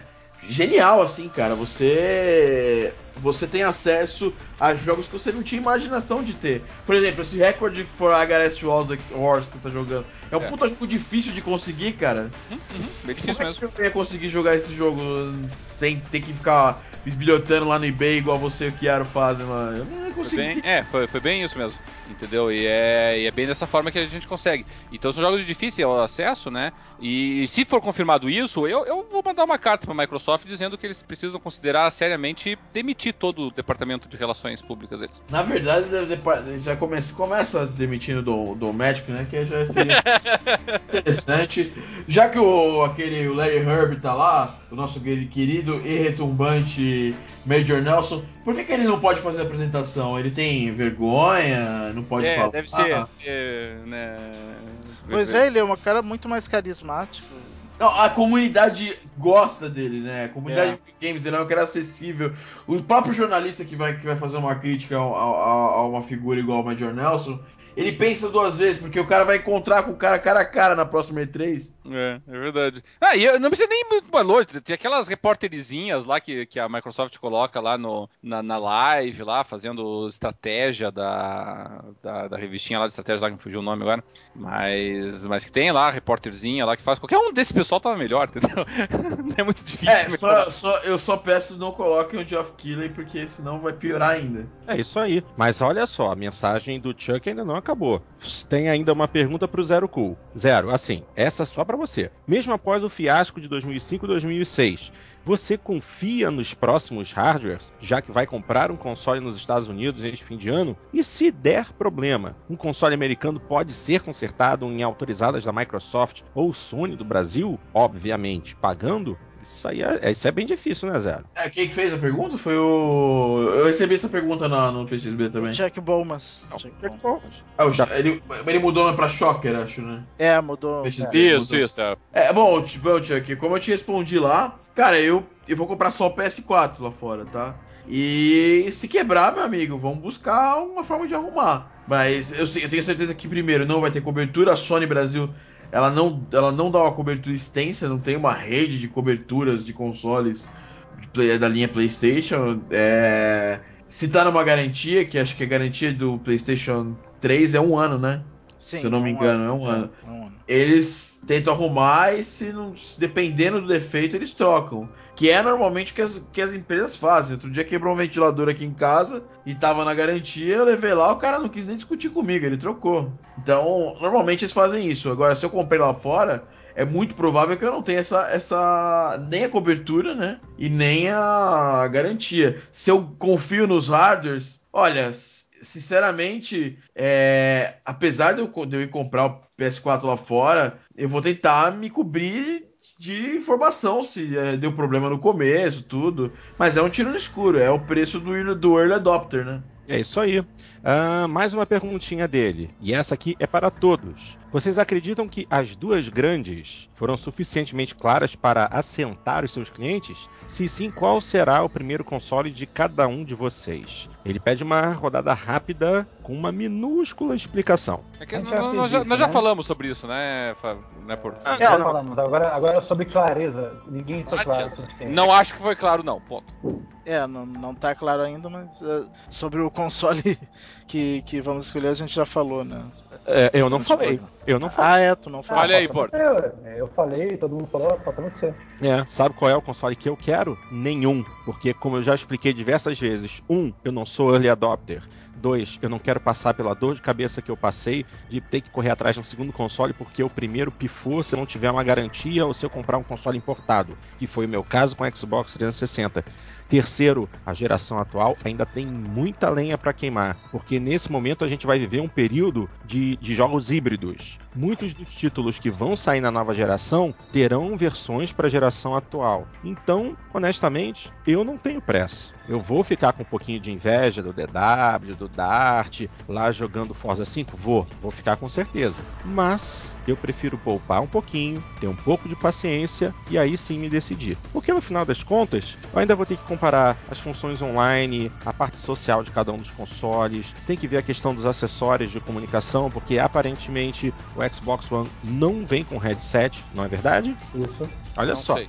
Não, Isso, é. Não, é. Tava falando que não É, vem, não. é, É. não- É, o PS4, eu ia falar inclusive durante o podcast, o PS4 ele vem com. Ele tem um microfone no controle, né? Hum. E ele vem com uma entrada para o fone de ouvido. Você pode colocar um headset ou um fone de ouvido normal. É, Não, mas, e não ele- esqueçam, ele- mas não esqueçam que o Kinect funciona de, de microfone. Mas olha só, não, não, não, não, não, porque todo mundo sabe muito bem que o áudio do Kinect é uma bosta pra Não, você. mas Não, não, não, é não, não. talvez não, o novo seja bom. Ah, né? Não, talvez. talvez não. Eu, eu tenho um amigo meu que trabalha na Microsoft que me falou, ah, e só se ele tiver realmente totalmente equivocado, mas ele esteve no laboratório da, da, da Microsoft, lá em Redmond, é, onde mostraram para ele é, como é que o Kinect novo separa as camadas de áudio. Ele consegue entender a tua voz no meio da gritaria, tiroteio, bomba estourando, porque como ele entende o que está saindo dele, ele tira todo aquele áudio e pega só o que não é o que ele enviou, entendeu? Ele teria esse algoritmo. Foi o que ele me falou, que a voz fica perfeita. Vamos ver. Ah, se, se for assim, então não faz tanta falta mesmo. É, vamos ver.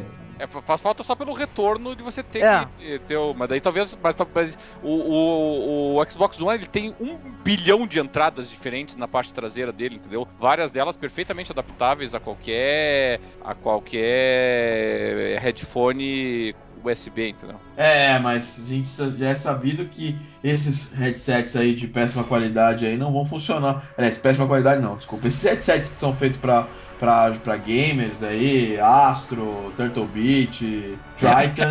Explique Eles- que é péssima qualidade pro nosso ouvinte, né? ó?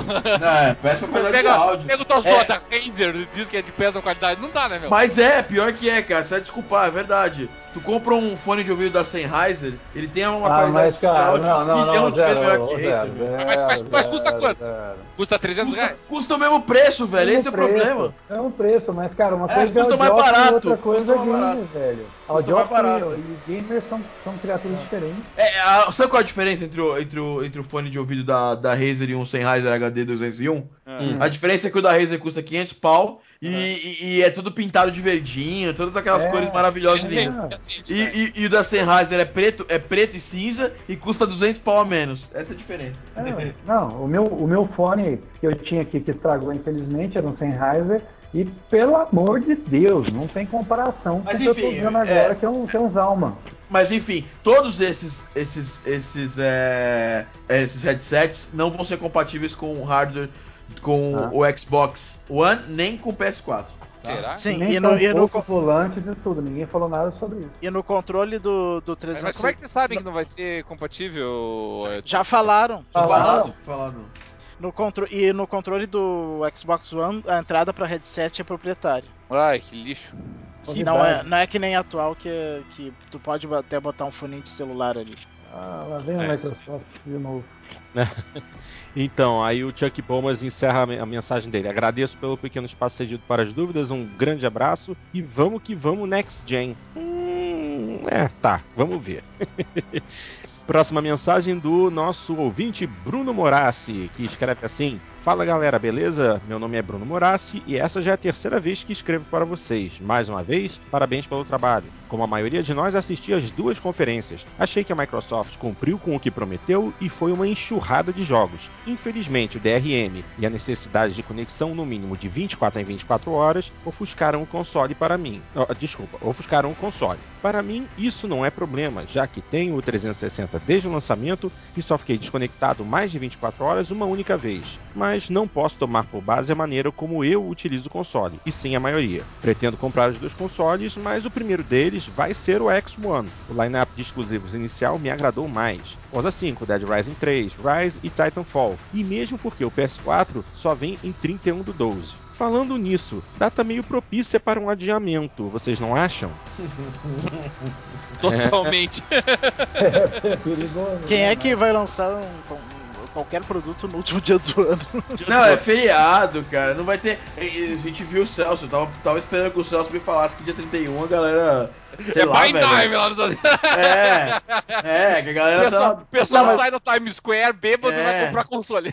Não, mas eu, eu acho que essa data de 31 de dezembro é chute das lojas só pra botar uma data lá. porque- Sim, É, sim, sim. é, é o que a sim, gente chama de é isso window, mesmo. né? É, é o prazo máximo ali, não definiram a data exata, porque se eles ficam fora do Black Friday, é, significa o quê? Já sai com 300 mil consoles a menos, talvez. Então, Vá, facilmente, fácil pra Ah, mais. e pra eu, mais. acho que a, eu acho que a Sony não é maluca o suficiente pra ter feito todo esse esforço de marketing do, do- do- entre os executivos pra depois lançar o negócio em março do ano que vem. Cara, Nossa, é, aí em março você coloca. Aí é a 300 mesma coisa que mês, aconteceu no- na, na- geração que passou agora, né? É, Na prática. é, quer dizer, ela, ela começaria a geração com um milhão atrás, de graça? Não faz sentido. Então, isso é uma coisa grave, porque a Sony pode chegar e falar, ó, não estamos conseguindo é, produzir, sei lá, eles não iam fazer isso, eles não são malucos. é, Eles não eles não estão fazendo curso de competência com o Dometric, né? Ah, meu Deus. Então, mas olha só, continuando a mensagem, mas vamos ao principal tópico que eu gostaria de abordar. Acompanhei a conferência da Sony de olho nas redes sociais, Twitter, Facebook, etc. Até o momento do anúncio e das provocações com as condições impostas pela Microsoft, a companhia via- vinha bem xoxa e sofrendo várias críticas na comunidade virtual, já que até o momento tinha em sua maioria mostrado apenas coisas que todo mundo já tinha visto. A conferência contou inclusive com alguns problemas técnicos, alguns graves como a demo de Assassin's Creed Black Flag, ou seja, Assassin's Creed Black é, o de jogo engasgou até que travou de vez, deixando o tester com cara de quarta-feira no palco.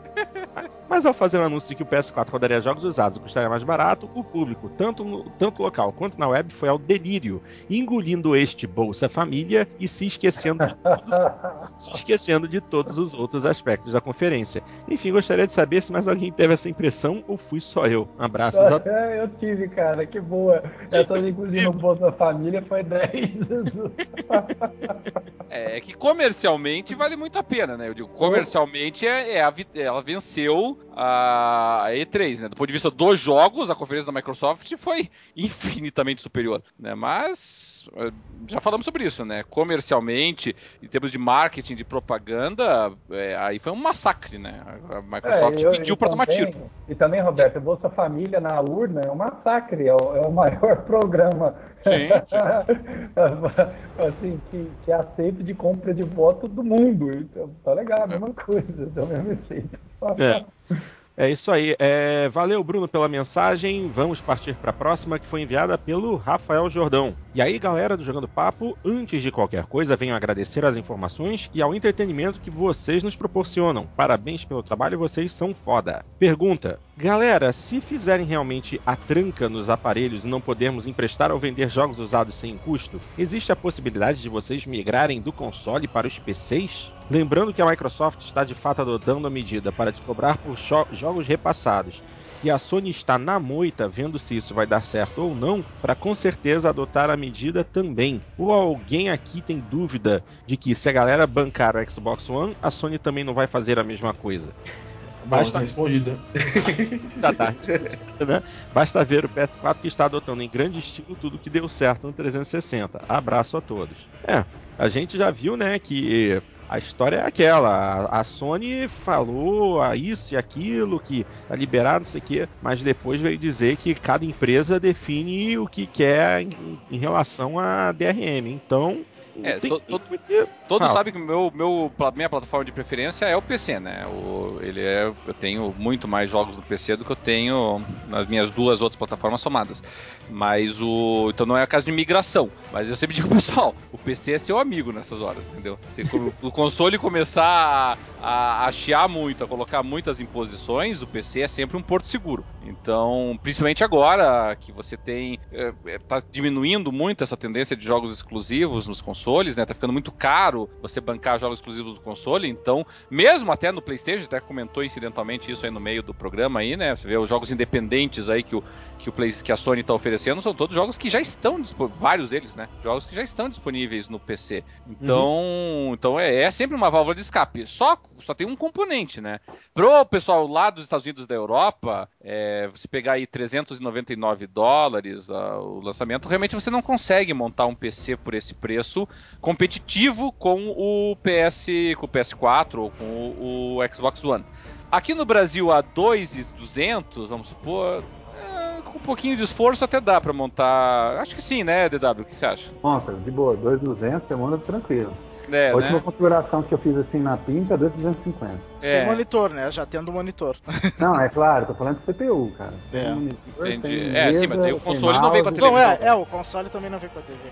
É, é, eu acho que, que já daria, entendeu? Para você montar um PC razoável por esse preço, talvez até equiparável a essas, a essas máquinas. Então é uma questão de estratégia, de escolha, de preferência individual de cada um, daí. É, eu não migraria para os consoles, eu continuaria como eu sou agora. O, o, aliás, eu não migraria para o PC, né? Eu, para mim, sempre console vai ser o principal e o PC secundário para jogar. É, eu, eu, por exemplo, já, já fui menos uh, adepto a PC. É, desde que eu instalei Steam aqui no meu Mac, eu tô vendo muitas vantagens, assim. Mesmo assim, eu tenho uma. Principalmente, uma vantagem que eu vi, ó. Quando, quando o PlayStation 3 é melhor que o Xbox. O controle do PlayStation 3 aqui no meu Mac é só apertar um botão, ó. Pá, funciona no Mac, o controle do PlayStation 3. O do Xbox, mesmo com aquele. com aquela porcaria daquele receptor lá, não funciona. Então eu, tenho, eu jogo normalmente aqui no Mac usando o controle do, do, do PlayStation 3. E eu tô considerando um dia ainda comprar um PC para jogos. Mas eu fico uma preguiça, cara, é sério, cara, porque o, o, o, o, quando eu estou aqui no PC, eu tô ou produzindo, que é trabalho, ou gravando com vocês aqui. Então, eu não, eu não, eu não, não fico ligado em, em, em, jogar, em me divertir aqui com videogame. A minha diversão é na sala ali onde eu jogo, com meus consoles. Então, é, é difícil quebrar esse, esse ritual. Eu não consigo ainda. Eu não, ainda, não, ainda não tô pronto para isso. Ainda sou um cara de console. É, assim como eu, também ainda sou um cara muito de console. Inclusive porque o meu PC, isso eu já cansei de falar, meu PC tem. Eu montei ele há sete anos atrás, ao mesmo tempo praticamente que eu comprei o meu primeiro Xbox 360 que já morreu. E é, é a minha máquina, é o que eu uso para gravar podcast, fazer edição, mexer com vídeo. Sete anos sem upgrade. Eu sei que essa minha máquina não roda absolutamente nada. E eu não quero gastar dinheiro com ela. Simples assim, eu quero a tranquilidade de ligar o console e pronto, tô jogando. Não tem que ficar configurando vídeo, não tem que ficar. Ativa, desativa é, é, é, filtragem, né? Filtragem de imagem, a qualidade da sombra não precisa ser a mais fraca ou a mais forte, ou desligar a sombra. Instala driver, tira driver. Isso, isso. Mas, é. mas, tudo isso, mas tudo isso é feito automático hoje no PC, assim como é feito nos consoles, entendeu? Você pergunta pra mim, há quanto tempo você não atualiza um driver manualmente? Pff, nem, nem sei, nem lembro de ter atualizado um driver manualmente nos últimos dois, três anos. Melhorou é. bastante, tem, tem o Steam Big Picture é uma coisa que eu fiquei, eu achei, pô, achei do caramba isso aí. Você aperta que o. Aliás, outra coisa legal do controle do PS3. Falei, não, você é caixista. Você aperta o botão, o botão de ligar o PS3 aqui, você aperta o botão de ligar o PS3 é, próximo do meu Mac, ele automaticamente ele liga o Steam Big Picture. Ah, Ou legal, seja, é como se estivesse ligando no console mesmo. Uhum. E, e, aí você controla pelo controle o Steam Big Picture e tudo. Eu acho legal pra caramba, eu gostei disso. Mas eu ainda não sinto. Eu comprei alguns jogos aqui do, da Steam do Mac, jogos legais, que eu gosto, inclusive. E eu, mesmo assim, Don't Starve é um deles, inclusive. Eu, eu mesmo assim. Eu Vai comprar o Sin City? Quando sair, eu vou comprar, com certeza. É agora mas, assim, em junho, né? Parece. É, então, é. Eu, mas eu não sinto aquele apio de pegar aqui. E, e, é, é, o que é a questão da porcaria do, do, do ritual de você jogar videogame na, na sala, na, na TV grande.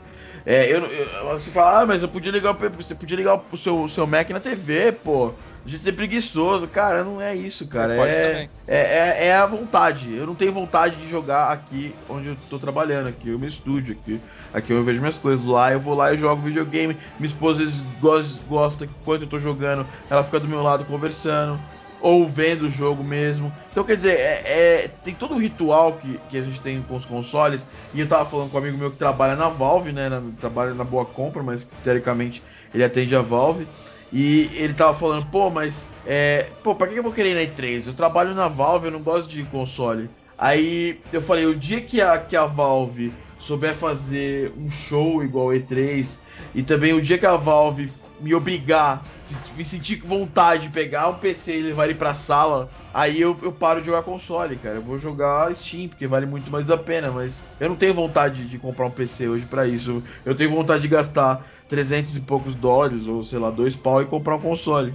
É fogo, isso é verdade. É, eu tenho um PC aqui que é legal para games, eu não dou conta de viver sem PC para games. É, por, por N motivos, além do Steam, tem muita coisa boa que eu, que eu compro e que fica melhor que o console e tal. É que a minha habilidade para jogar jogo de tiro no PC é boa e para jogar jogo de tiro no console é zero. Então, não dá pra assim. É bravo. É, é isso aí. Uh, gente, para encerrar, temos aqui uma última mensagem que foi enviada pelo Fernando Correia. Saudações a todos os amigos do podcast, me chamo Fernando Correia e sou um assíduo ouvinte. Bom, não pude acompanhar as apresentações da E3, mas acompanhei pelos fóruns a repercussão dos fatos e me veio à cabeça três questionamentos. Primeiro, o quanto pode ser possível o novo console da Sony vir com um preço abaixo ou igual a mil reais? Quais os fatores. o cara é otimista, eu gosto disso. é como a gente fala no fórum, eu ri. Eu ri. Mas assim, mil reais, impossível. Porque, porque mesmo que é, a gente leve em consideração o, o dólar o, o, o dólar a dois reais, seria uma conversão direta de 400 para 800 reais. Não é Sim. é bem isso porque o dólar está mais caro. Então já tá. seria na faixa de uns 870 a 880 reais. Aí a gente tem que incluir imposto de importação, imposto. Cada cidade tem o seu. Cada estado tem o seu ICMS. Frete, Você ICMS. Tem... Ah, sem chance. Ou seja, mil reais absolutamente impossível. E de qualquer forma. Acho mais... muito difícil. É, por mais que o Jack Treta é, tenha dito que quer o preço muito perto do valor de 400 dólares nos Estados Unidos, a Sony tem que ter algum lucro a Sony Brasil vai querer algum. Tem que minimizar o prejuízo, né? Porque por esse. É, não, é, é. O, o, Porto, o Porto, ah. se eles colocarem a 1.600, eles já estão no prejuízo. Vamos ser sim, sinceros. Já, sim, já. sim, eles já estarão no prejuízo a 1.600 reais. É porque eu pergunto para vocês: tem algum computador, mesmo que seja computador, você pode falar, ah, mas se você for montar uma coisa, se você comprar um computador é, na, na box, como eles chamam, assim, tipo, um computador é, montado é, é, outro preço, mas não tem um computador com essa configuração que você pague R$ 1.600. Hum, não, não, não. não. não. 2 mil. Montando, montando peça a peça, talvez, dois, dois alguma coisa. 2 mil você consegue peça a peça, se é. você procurar o lugar certo e tal, você consegue. Mas é, e... mas, isso é impossível. Mas vamos tentar comparar, não com desktop, a gente comparar, vamos pensar, comparar assim, a comparação mais apropriada seria com um notebook, por exemplo, entendeu? Aí nós estamos falando aí de 3,5, 3,800, alguma coisa nesse patamar aí, entendeu? Sim. E, o, meu, o meu notebook eu comprei um da, da Dell agora há pouquinho, um Spiron da Dell, uh, que eu comprei mais para trabalho, mas assim, claro, ele tem que funcionar alguns joguinhos naturalmente, né? Então eu peguei com placa de, de vídeo e tudo mais, naturalmente. E ele deu, no site da Dell, ali tá em promoção, deu uns 2,200, mas ele é inferior, a, ele é superior ao 360 ao PS3, mas ele é inferior ao, ao, ao PS4 e ao, e ao, ao One. Interessante, então... né? Interessante saber disso. Sabe, sabe o que é interessante? Porque dá, a impressão que a Microsoft também aqui no Brasil vai tomar um prejuízo. Não, vai, claro. Vai, claro. O console, o console da Microsoft ela... não custa 499 dólares, Isso, custa muito mais. Tá tomando prejuízo, continua o mesmo modelo anterior. Você toma prejuízo cada unidade vendida é, que o, é que se o é, Xbox está tomando prejuízo, o, o, prejuízo da Sony é astronômico nesse troço, entendeu? Eu não consigo nem calcular esse troço, mas vai, logo logo vai surgir a notícia de quanto custa o console da Sony. Olha, sinceramente, se, se for menos de 700, 800 dólares, eu vou me impressionar. Se, se fosse possível comprar memórias de DDR5 assim para usar como memória RAM, quanto custaria os 8 GB? Só a memória. Rapaz. Mas é caro, é caro. Ah, a memória mais cara DDR, DDR3 tá uns Cara, 8 GB de DDR3 a 233 MHz, que é o máximo. Não, 2133, né? Que é o máximo que a gente usa hoje. Eu não sei se tem preço de mercado isso, né? Mas. É, deixa, eu, deixa eu olhar aqui agora, velho. 350 mangos a prazo, 300 à vista. Isso em reais. Vamos colocar aí em reais. Vamos 100 colocar dólares. aí 400 mais, 500 reais, velho. Sem chance, Uhum. 500 reais. Nossa, é quase. Cara. 200 dólares, entendeu? Só a memória do negócio, entendeu? Sem contar todo o resto. Sem contar É, não, mas tem- mas tem que ver processador, quanto cu- sem Ah, tá, contar, tem que ver sem contar cooler, lá sem fora. contar... Tem que ver quanto custa lá fora. Vamos entrar na Amazon aqui e ver. Não, mas, mas, mas que dê 100, mas que dê 100 dólares, que dê eh, 120 dólares, entendeu? Que dê alguma coisa nesse patamar. Você tá, a gente tá falando de, de um terço do valor do console, ou um quarto do valor do Só console, de só nas memória. memórias. Olha, Eu- ah, é, mas a DDR3 de quanto você falou, DW? Dois- 2133 MHz, que é o que tem mais rápido hoje no mercado. e a DDR3, DDR5 não tem nem, nem, nem preço de mercado, não tá não, disponível. porque ninguém compra. Às vezes, o DDR5 você só compra no atacado para placa de vídeo. não- você não- Ó, memória, né? Eu vou- não vou falar a marca, mas é 8 GB em 2133 na Amazon, né? Uhum. 134 dólares. Isso, e é Tem- DDR3, cara, entendeu? A gente tá falando de DDR5. É, é o- é- pode botar o 134 dobro dólares. desse troço aí. Pode botar DDR5 uns 200 dólares. fácil, fácil, entendeu? É, não, é, é caro. E outra, né? Já foi dito isso lá, o Anand falou isso no Nanditech. Você não tem ganho de escala com DDR, DDR5, porque ah, você não tem produção em massa e não vai baratear com o tempo, enquanto o DDR3 vai. São apostas bem diferentes, né? Eu, eu, não, eu, não, eu não quero nem imaginar quanto é que vai ser o, o prejuízo por console vendido aí da, da, da Sony, mas é, vai ser dureza, entendeu? Pode escrever aí que é, que é um subsídio de quase metade do valor do, do aparelho. É, é bem, é bem elevado, eles estão apostando alto pra caramba e vão ter uma adoção brutal e vai se pagar, igual era o modelo de negócio antigo, né? É. E, é, cara, é foda, que geração difícil é essa, né, meu? Verdade. Preciso saber o que vai acontecer. Deixa eu continuar, eu falei- deixa eu continuar então aqui, porque tem mais duas perguntinhas rápidas que o Fernando deixou pra gente. A segunda é a seguinte: pelo que eu li, o novo console da Microsoft só funciona com o Kinect integrado. Como eu sou um jogador hardcore, caso meu filho quebre o Kinect, eu vou ter que comprar o desgraçado de novo, sendo que eu nem uso essa porcaria. A Que res- ótimo. Não, não, não. O filho você não compra duas vezes. É só... é. ótima, ótima, ótima pergunta. Não sei. É, é, É, Vamos cara, supor que você quebre o. Kinect. O que que acontece? Não sei. Eu acho que depende do problema. Se ele continua ligando, mas não funciona pra jogar, o sensor quebrou, a câmera não funciona, mas ele tá ligando, tá gerando energia pro. Eu acho que. que Não, pode ser que ele funcione, mas vamos supor que ele pare de funcionar. funcionar. Vamos supor que ele pare de funcionar. Você tem um console que está funcionando em perfeito estado, mas o Kinect estragou. Você vai ter. o- Eles, claramente, Teo- óbvio que teoricamente, vão, vão ter peças de reposição, mas ah, porque o Kinect ele, ele tá junto, mas é, tá junto, mas separado, né? Quer dizer, ele Sim. é conectado. Então você vai poder tirar o Kinect e botar um no outro lugar. Só que o Kinect vai sair caro. Pode botar aí metade do valor do console, facilmente. É, facilmente. vamos pensar hoje que é o seguinte, a Microsoft hoje, quando você estraga um console, ela vai te cobrar aí, acho que eu paguei 270, 280 reais, eles me mandaram um console novo, certo? No Xbox 360, porque o meu estragou a placa de vídeo. Não, não, foi teu filho de- que de quebrou o troço, né? Daí não é Não, não, não, não, foi, foi raio. A placa de rede foi pro saco de raio aqui. Hum. Então, aí eu gastei 280. É, a Microsoft vai ter uma política assim, se você comprar no Brasil. é, estragou o Kinect, você vai pagar tanto. O, o, tanto que é, eu não sei, pode ser metade, igual o Roberto falou, cara, não sei quanto é. Mas que vão arrumar, vão. Agora, se você importou, aí você vai estar full, né, full Aí sim. É, aí É, porque mesmo. eu não sei se vai ser fácil de achar o Kinect separado pra comprar, né? Ah, acho que não vai não. É, porque, porque ele, como ele vem junto, né? Ele vem é. junto, não tem por que vender separado agora. É. é então. Boa pergunta essa aí, ó. Boa pergunta é, essa. Acho que pra quem vai pro mercado físico tem que tomar cuidado.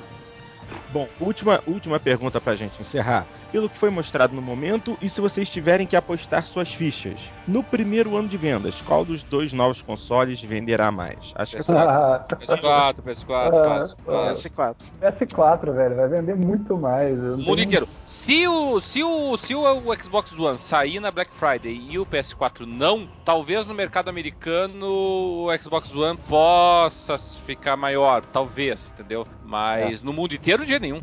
Ou, que, ou, quem sabe nos próximos meses a Microsoft Até porque o Xbox virar... One vai ter um lançamento em 21, 20 países, coisa parecida, e o PS4, o PS4 não vai ter essa restrição. Entendeu? É, o PS4 vai. Vamos começar do zero. O PS4 vai sair no Japão e o Xbox One não, entendeu? Pelo menos a curto prazo. Então... é, a Microsoft também tá. tá nem aí, cara, com, com o Japão. Eles estão certos, cara, porque não vai ter, eles não tem espaço no Japão. Não, não tem. E, e agora, com esse, com esse montão de lambança, aqui não vai ter espaço mesmo. É, ou, ou, quem sabe nesses próximos meses a Microsoft consiga tirar essa impressão ruim inicial, uh, fazendo propaganda desse recurso aí do, do sharing. Ah, Dart, eu vou te falar uma coisa, emulando uma velha propaganda brasileira, a primeira impressão é a que fica, meu. Você uhum. ah, é muito... é, a única coisa que a Microsoft tem a favor dela é que assim, eu não acredito que pra fazer um estrago maior do que eles já fizeram, entendeu? Não é possível que eles consigam ainda dizer não, ah, não, não, tem, não mais é pro, tem mais problemas com o nosso console. Tem mais coisa que nós não dissemos ainda de restrições aqui. É possível, é Vamos fazer uma conferência para falar das outras restrições que nós temos. só, só assim, entendeu? Né? Que nem você juntar hoje no, no dia das, das, comparações com garotas, né? Então, lá, quando você sair com a garota pelo primeiro dia, eu vou dizer, olha, vou te contar. Eu sou um cara que tem esse problema, esse defeito, eu não gosto disso, não gosto daquilo. Não, ninguém faz isso. Você vende faz... teu peixe só é, falando é. o estrago, entendeu? Eu sou ciumento, eu sou avarento, é. eu sou. eu sou violento, eu sou irascível, eu sou. A Microsoft com, com o Xbox One é igual aquela menina que você conhece ela. E aí, isso, isso, pior que isso acontece, né, cara? Porque vocês conhecem, tem maluca, mulher maluca, cara, dá em tudo quanto é lugar, né? Aí tu conhece a menina e fala assim: Olha, eu tenho dois filhos, ó, eu, ó, eu sou pra caramba, olha, eu tenho, meu nome está sujo, é. Pô, mas tudo bem, a gente pode sair, a gente pode se conhecer. Tu vai sair correndo, velho. É, e, é mais, e é mais ou menos isso, né, gente? Abraços e sucessos a todos, Fernando BRPA. É, hoje o assunto rendeu porque nós começamos a gravar às 10 e já são duas da manhã. Minha gente, estamos encerrando essa edição número 20 por aqui. Um grande abraço a todos e até daqui a duas semanas, porque agora, se Deus quiser, vamos voltar com a nossa regularidade, tá bom? Um grande abraço a todos vocês e até a próxima.